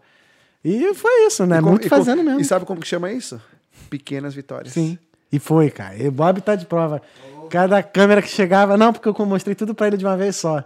Porque eu fui fazer surpresa. Eu falei assim: não, vou mostrar as câmeras todas de uma vez só. Que se ficar uma por uma, eu vou ficar na ansiedade de chegar, de pegar outra. Eu fui pegando uma e fui mostrando pro. Acho que foi pro Alexandre. É, foi pro Alexandre. Aí eu fui, cada vez que chegava a câmera, eu mandava foto pra ele. Era uma, depois foram as duas câmeras. Quando chegaram as três, pronto, agora dá pra ir ao vivo com acho que três câmeras. Mas exato. E você viu? Não foi. Você usou a palavra três. Uhum. Não foram uma vitória. Foram Foram, três. três. câmeras. E a quarta tá vindo, que tem que comprar mais uma câmera. Exatamente, você entendeu? Aí, se um patrocinador quiser mandar de presente, aí, Aí, ó, ó. é, ó, pode So- mandar. Sony A6000, por favor, tá? Ah, então Aí, é. Exato. Ué, Quem, mas- quem ué, não mas é pede que não uso. ganha. Se eu não for comprar e o patrocinador quiser, é Sony A6000. Exatamente. Isso, é- Ué. e é aquele negócio que tá aqui, você entendeu? Que é o nome ali, é isso. E é. Só que aquele negócio, se tu não tá disposto a falar o que tu quer, tu não vai ter É disponibilidade a ganhar. Você entendeu? É, é, a- aquele negócio, é, é isso. Ele é aumenta a aula, né, velho? Multiplica, multiplica. Caralho, negão. Ó, depois a porcentagem nessa câmera aí. muito bom, Thiago. Caraca, muito foda. Ah, sabia que essa conversa ia ser do caralho, sabia, porra, sabia. Ah, a Chantelli mais uma vez. Thiago é uma pessoa que me inspira, exemplo de resiliência e sucesso. Aí, ó. Obrigado, Chantelli. Gustavo Maurer CS. Será que é Counter-Strike, mano? Esse CS dele? Não sei. Te É, não, é Customer Success. Ah, Customer Success, é. Te aconselho, além desses todos, a Mamba Mentality. Mentalidade desenvolvida pelo Kobe Bryant. É, a Mamba mentalidade dele. Mentality, nunca ouvi falar, não. Cara, o Cobra é super interessante a mentalidade dele, Uhum. Porque o que acontece é o seguinte: é, tem até um, um podcast dele que eu escuto também, que ele conta muito. Ele foi o que desenvolveu muita teoria do investimento no próprio corpo. Ele falou: o meu corpo é minha máquina. Quanto você investe no seu corpo? E ele falou: eu investo no mínimo 4 milhões de dólares anual no meu corpo. Melhor fisioterapia, melhor comida. O Frodman Etter também pensa: melhor comida, melhor tudo. E ele começou a trabalhar muito isso, a- a- o treino, a constância contínua. O Michael Phelps, né, o nadador, é, a Under Armour, que é aquela marca de roupa, que eu gosto também, quem quiser mandar de presente eu gosto. É, é, é, é. Não, é boa, é boa de usar. É, ele pega e ele fala muito do. Ele explica o que você faz na escuridão reflete na luz. Então você olha as quantidades de medalha olímpica que ele ganhou, mas você não viu as noites de sono, o problema que ele sofre com ansiedade, autismo, déficit de atenção. Roy McRoy, é, Tiger Woods, Serena Williams. Para e olha a história do Tiger Woods. Ele tem maior distúrbio sexual. uma coisa assim, Exato, é tem, ele tem, tem distúrbio, ele ele tem distúrbio, tem dinheiro, tem a oportunidade, é, foi um prodígio, né, que teve acesso muito rápido a isso, mas, cara, tem um, um vídeo dele, até um, um dos meus amigos é, é apaixonado por ele, pelo, pela história dele, e ele fala, só que o que fez ele ser o que ele é, não foi o dinheiro dele, foi o talento. Porque se ele não entrar lá e ganhar, Não não tem dinheiro, importa. né? Então não tem dinheiro que pague. É. Então, tipo, isso que acaba sendo. Então, essa mentalidade, né, de, de melhora contínua, de ser o melhor e de trabalhar, é o que isso, né? Por exemplo, assim, o, o Cobb se tornou mais rico, ganhou mais dinheiro depois de morto do que vivo. Porque quando ele estava vivo, uma marca chegou para ele e falou assim: Olha, eu quero que você seja o garoto propaganda. Eu cobro tanto, não temos dinheiro para pagar. Ele foi, então me dá 10% da empresa. Duas semanas atrás, a Coca-Cola foi lá e comprou a marca. E os 10% dele foi avaliado em 3 bilhões de Nossa. dólares. Aí você fala assim: ele ganhou mais dinheiro num patrocínio do que ele ganhou a vida inteira dele jogando basquete. Então, é, é isso, é a mentalidade, a mentalidade de lutar, de ser melhor, de fazer. E, e são coisas que você aprende especificamente. Você aprende no esporte, você aprende é, é, é no serviço militar, você aprende na educação. Eu tinha um chefe que ele falava uma coisa, eu falava assim, um chefe e minha mãe também falavam muito isso, mas eu, eu, ele, um dia eu perguntei para ele, eu falei, Wilson, por que, que você me cobra tanto? Ele falou, porque eu sei que você tem capacidade. A gente não cobra de uma pessoa que não tem é, capacidade. exato. Aí eu falei, ah, sou foda. Entendeu? Não, hoje você para e você pensa. Mas É questão você- de perspectiva, né? Por que, que eu Exato. tô sendo tão, tão cobrado? Ou tá de sacanagem comigo, ou sou muito bom. Exato. E daí o que acontece? Você não cobra quem não tem capacidade Exato. de fazer. Se você não está cobrando, se você não está sendo cobrado, é porque tem um problema. Sim. É porque não acreditam no seu potencial ou não acham que você é capaz. Então, quem é cobrado, executa. E lembra que eu falei lá dos países que mais desenvolveram? Aqueles países que estão na guerra. Na guerra. Olha as grandes marcas, BMW, Coca-Cola, como que a Coca-Cola se expandiu? Eu tenho Coca, orgulho americano. Mas tu não gosta de Coca porque é americana? Eu te crio a Fanta. Aí tu não gosta da Fanta? Eu vou lá e crio a Sprite. E cada local que tiver um exército militar, eu tenho uma fábrica da Coca. Cada lugar que tem um inimigo, eu tenho uma fábrica da Fanta. Acabou a guerra, o que aconteceu? Temos fábrica no mundo, temos a maior empresa de logística. McDonald's. Tu não é uma empresa de vender hambúrguer.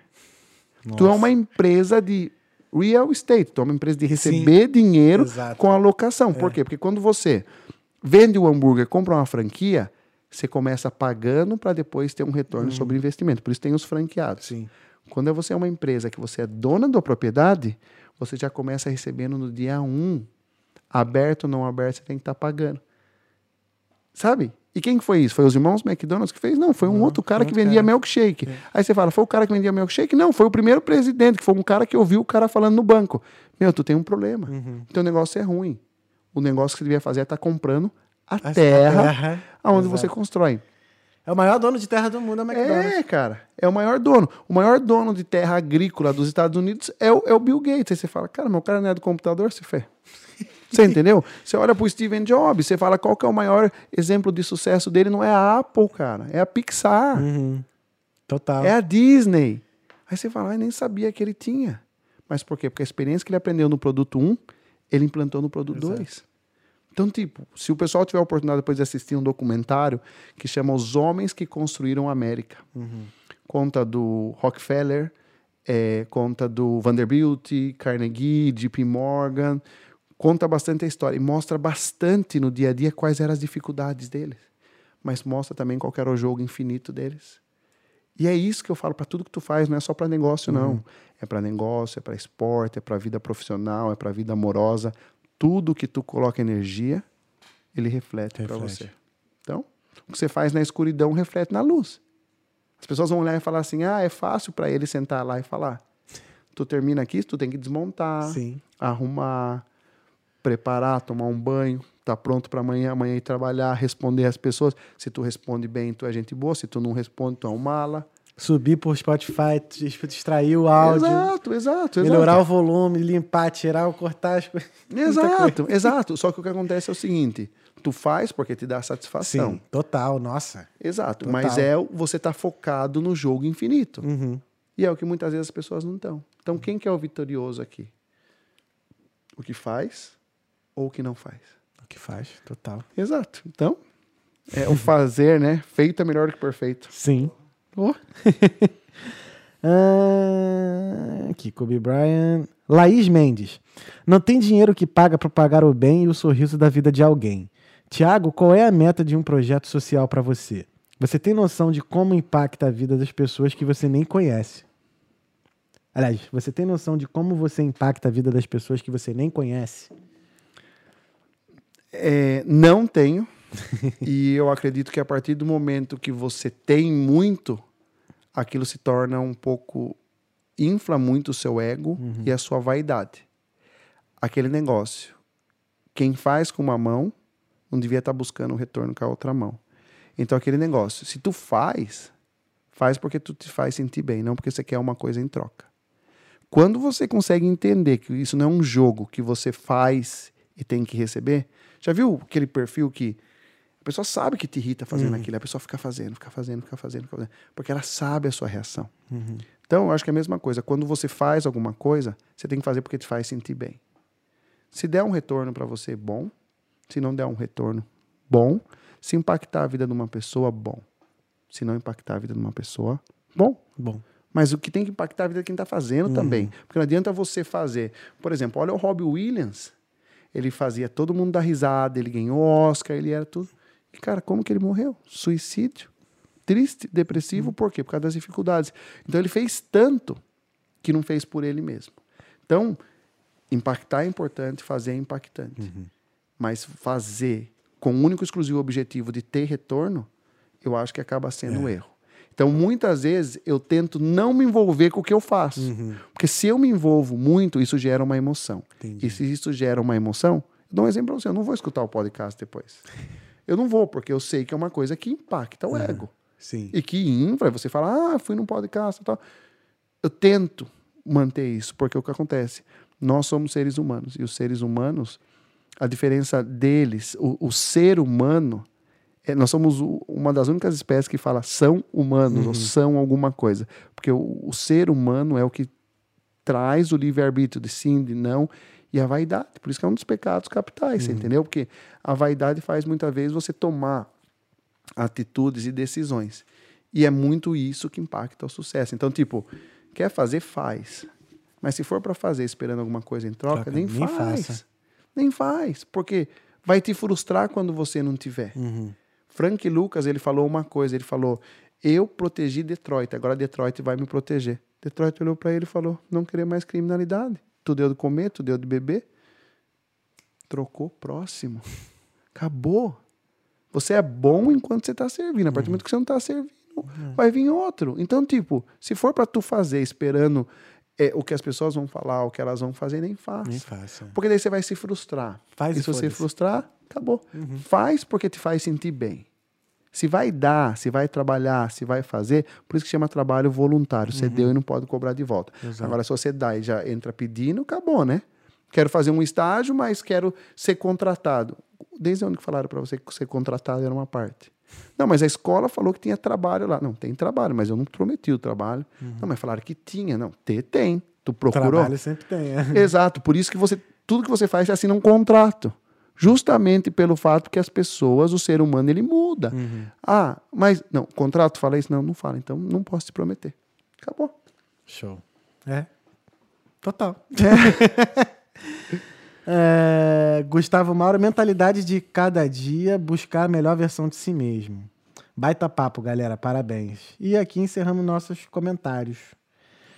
Porra, que aula, Foi velho. longo, hein? Nossa, cara. Eu sempre faço uma pergunta no final que é assim, se teve alguma pergunta que eu não fiz que você gostaria de ter respondido? Não, acho que respondi tudo. Acho que respondi tudo. E às vezes eu pego e falo assim, começo a falar, desemboco e, e falo assim, sabe? Cara, É. Ah, não, mas é bom. é, eu tava vendo o, o podcast do Rafinha Bar esses dias que ele tava falando com Dan Zilberian, Dan Stuba, que era aquele ator lá que foi da Globo, o Tom Hanks. Uhum. Aí ele tava falando assim: quanto mais você fala, Dan, menos eu trabalho. então, assim, pô, é ótimo quando vem um convidado que tem vontade de falar e, e de dividir, de expressar. Pô, e cara, E é uma coisa que eu tive que trabalhar muito eu mesmo, cara. nossa, velho. Porque é essa, eu tenho uma dificuldade muito grande de, de expor. Só aquele negócio, a partir do momento que você começa a trabalhar, expor você mesmo e trabalhar as suas coisas, é, isso é uma terapia para você mesmo. Sim. Você entendeu? E hoje, uma das principais dificuldades que eu falo que é uma das principais doenças é a saúde mental. Uhum, total. E, e aquele negócio foi é, é- é muito classificado que ir num psicólogo é doença, tomar um remédio para ansiedade é doença, Uhum. Ir num psiquiatra e não é, cara. Eu faço psicólogo já tem uns cinco meses, foi a melhor decisão Buscar ajuda não é. Buscar ajuda, porque o que acontece? Se tu chega pro Bob e fala assim, aí, tô bonito hoje, tá lindo, tá gato. Sua mãe sempre falava, tu é lindo. Aí quando você chegava na, na- no baile, porra, não rola nada. É, mas é. Porque as pessoas sempre falam o que te vai Sim, satisfazer. que tu quer ouvir, né? Que tu quer Exato. E quando você começa a buscar ajuda externa, o próprio código de conduta da ajuda externa, ele tá ali para isso. E é muito dificultoso para a pessoa trabalhar as dificuldades dela. E aquele negócio, ah, eu vou num psicólogo, eu busco ajuda, eu busco suporte, eu busco mentoria. Para algumas pessoas, ah, é, é, é uma fraqueza. Fraqueza é perder. Isso é uma fraqueza. E perder por não ter tentado, por não ter ido atrás, é pior ainda. Então, é aquele negócio, não importa os meios, desde que você atinja os seus objetivos. E a melhor maneira de atingir os objetivos, muitas vezes, é conversar, trabalhar e lidar com pessoas que já passaram por aquilo. Sim. E as pessoas que já passaram Total. por aquilo, elas sabem. Quando você tem uma dificuldade, quando você era jovem, você ia nos amigos. Hoje você vai na internet também, né? Uhum. É. tem muita coisa lá. Mas muitas vezes você liga para sua mãe, para seu pai, para um amigo, para um tio e você pergunta: tio, o que aconteceu? Tem uma dificuldade financeira, você vai atrás de alguém que teve dificuldade Uhum. financeira. Se é amorosa, de alguém que teve dificuldade amorosa. Mas sempre tem alguém. E a partir do momento que você define que pedir ajuda faz parte do processo evolutivo, as coisas já começam a melhorar na jornada. Entendeu? Então, tipo, isso é, é bem importante. E é uma coisa que a gente que trabalha bastante com, com pessoas, né? A gente acaba vendo uma das dificuldades. Que as pessoas chegam aqui no intercâmbio, elas chegam perdidas. Sim. E, a, e, a, e, a, e aquela coisa, por exemplo, assim, as pessoas às vezes falam assim, ah, bom, ruim. Eu falo, o que, que você define bom, ruim? Porque existem duas maneiras. O bom e o ruim, ele depende muito da sua, do seu preconceito sobre aquela situação. Se tu nunca gostou de vegetal eu vou fazer uma sopa de vegetais, para você vai ser ruim. Se você nunca teve oportunidade de fazer isso, quando você chegar e fazer isso, vai ser uma experiência diferente. Então, aquele negócio, o, o, o- objetivo, o resultado, ele vai depender muito da sua experiência. Para para analisar um pouco. A pessoa, ela entra, ela compra num lugar gringo, ela paga mais caro, ela tem um pior atendimento, ela é barrada na porta do Café Uncene, você entendeu? Ela vai lá na discoteca, ela é barrada e ela volta. Volta. Porque os- a, a, a- a recusa faz. A recusa faz com que ela volta, porque ninguém quer ser recusado. Sim. Ninguém gosta de levar não. É. Ao invés da pessoa falar assim, não, peraí, ele não quer. E eu vou te contar uma história. Eu trabalhava no grupo do Café Uncene.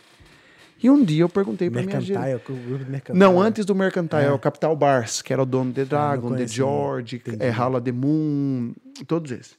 E um dia eu perguntei para minha gerente, eu falei assim, vocês são preconceituosos, porque vocês não deixam estrangeiro entrar, eles barravam mesmo. Aí ela falou assim, Tiago, você tem que entender. Aí um dia eu conheci o esposo dela que eu fui entender, né?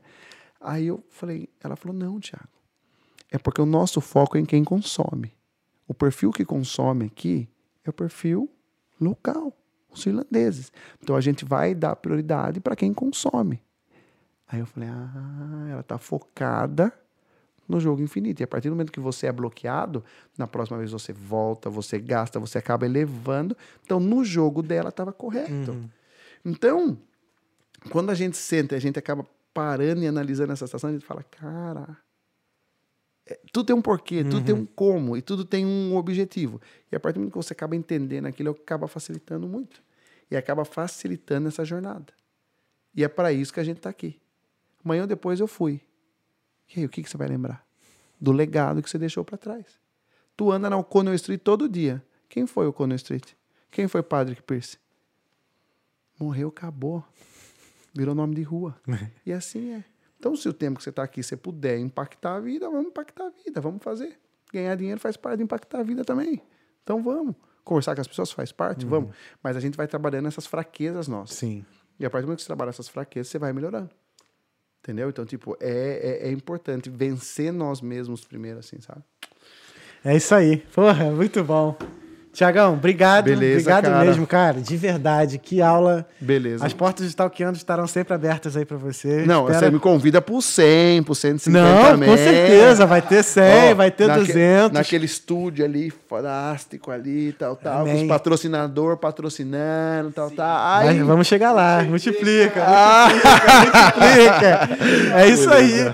Gente, obrigado por terem acompanhado até aqui. Queria agradecer imensamente nossos patrocinadores, a Aloha Brazilian Marketing Coffee, a PC House e Seiwen Repairs Laptops e a Aloha Bike. Semana que vem a gente está de volta com a Letícia Pimenta. Beleza, Campeã, cara, campeã de fisiculturismo.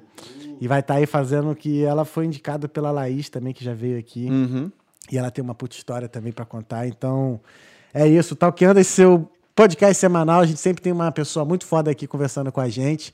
E se você acha que a gente merece sua inscrição depois de ter escutado essa conversa maravilhosa que a gente teve aí, se inscreve no nosso canal aí, divulga aí, compartilha com a família, com os amigos. E semana que vem a gente está de volta. Bobzinho, muito obrigado mais uma vez. Beleza, Tiagão, então. quer falar Um em suas abraço. redes sociais? A gente nem falou da seda, a gente vai ter que voltar, vai ter que Não, voltar. cara, é, cara, a rede social acho que tá ali, né? Tá ali, né? Deixa eu tentar só É. lembrar. É, é Thiago, Thi- Thiago Senhor Mascarenhas? Não sei. não É, sei, Thiago pessoal. Silva Mascarenhas, essa. É, Adiciona a no LinkedIn dele também tá ali, e- Isso, e tá adiciona bom. no LinkedIn lá. Gente, muito obrigado. Fé em Deus e nas crianças. Semana que vem a gente tá de volta. Esse é o Talkando. É nóis. Tamo junto. Beleza, um abraço, pessoal.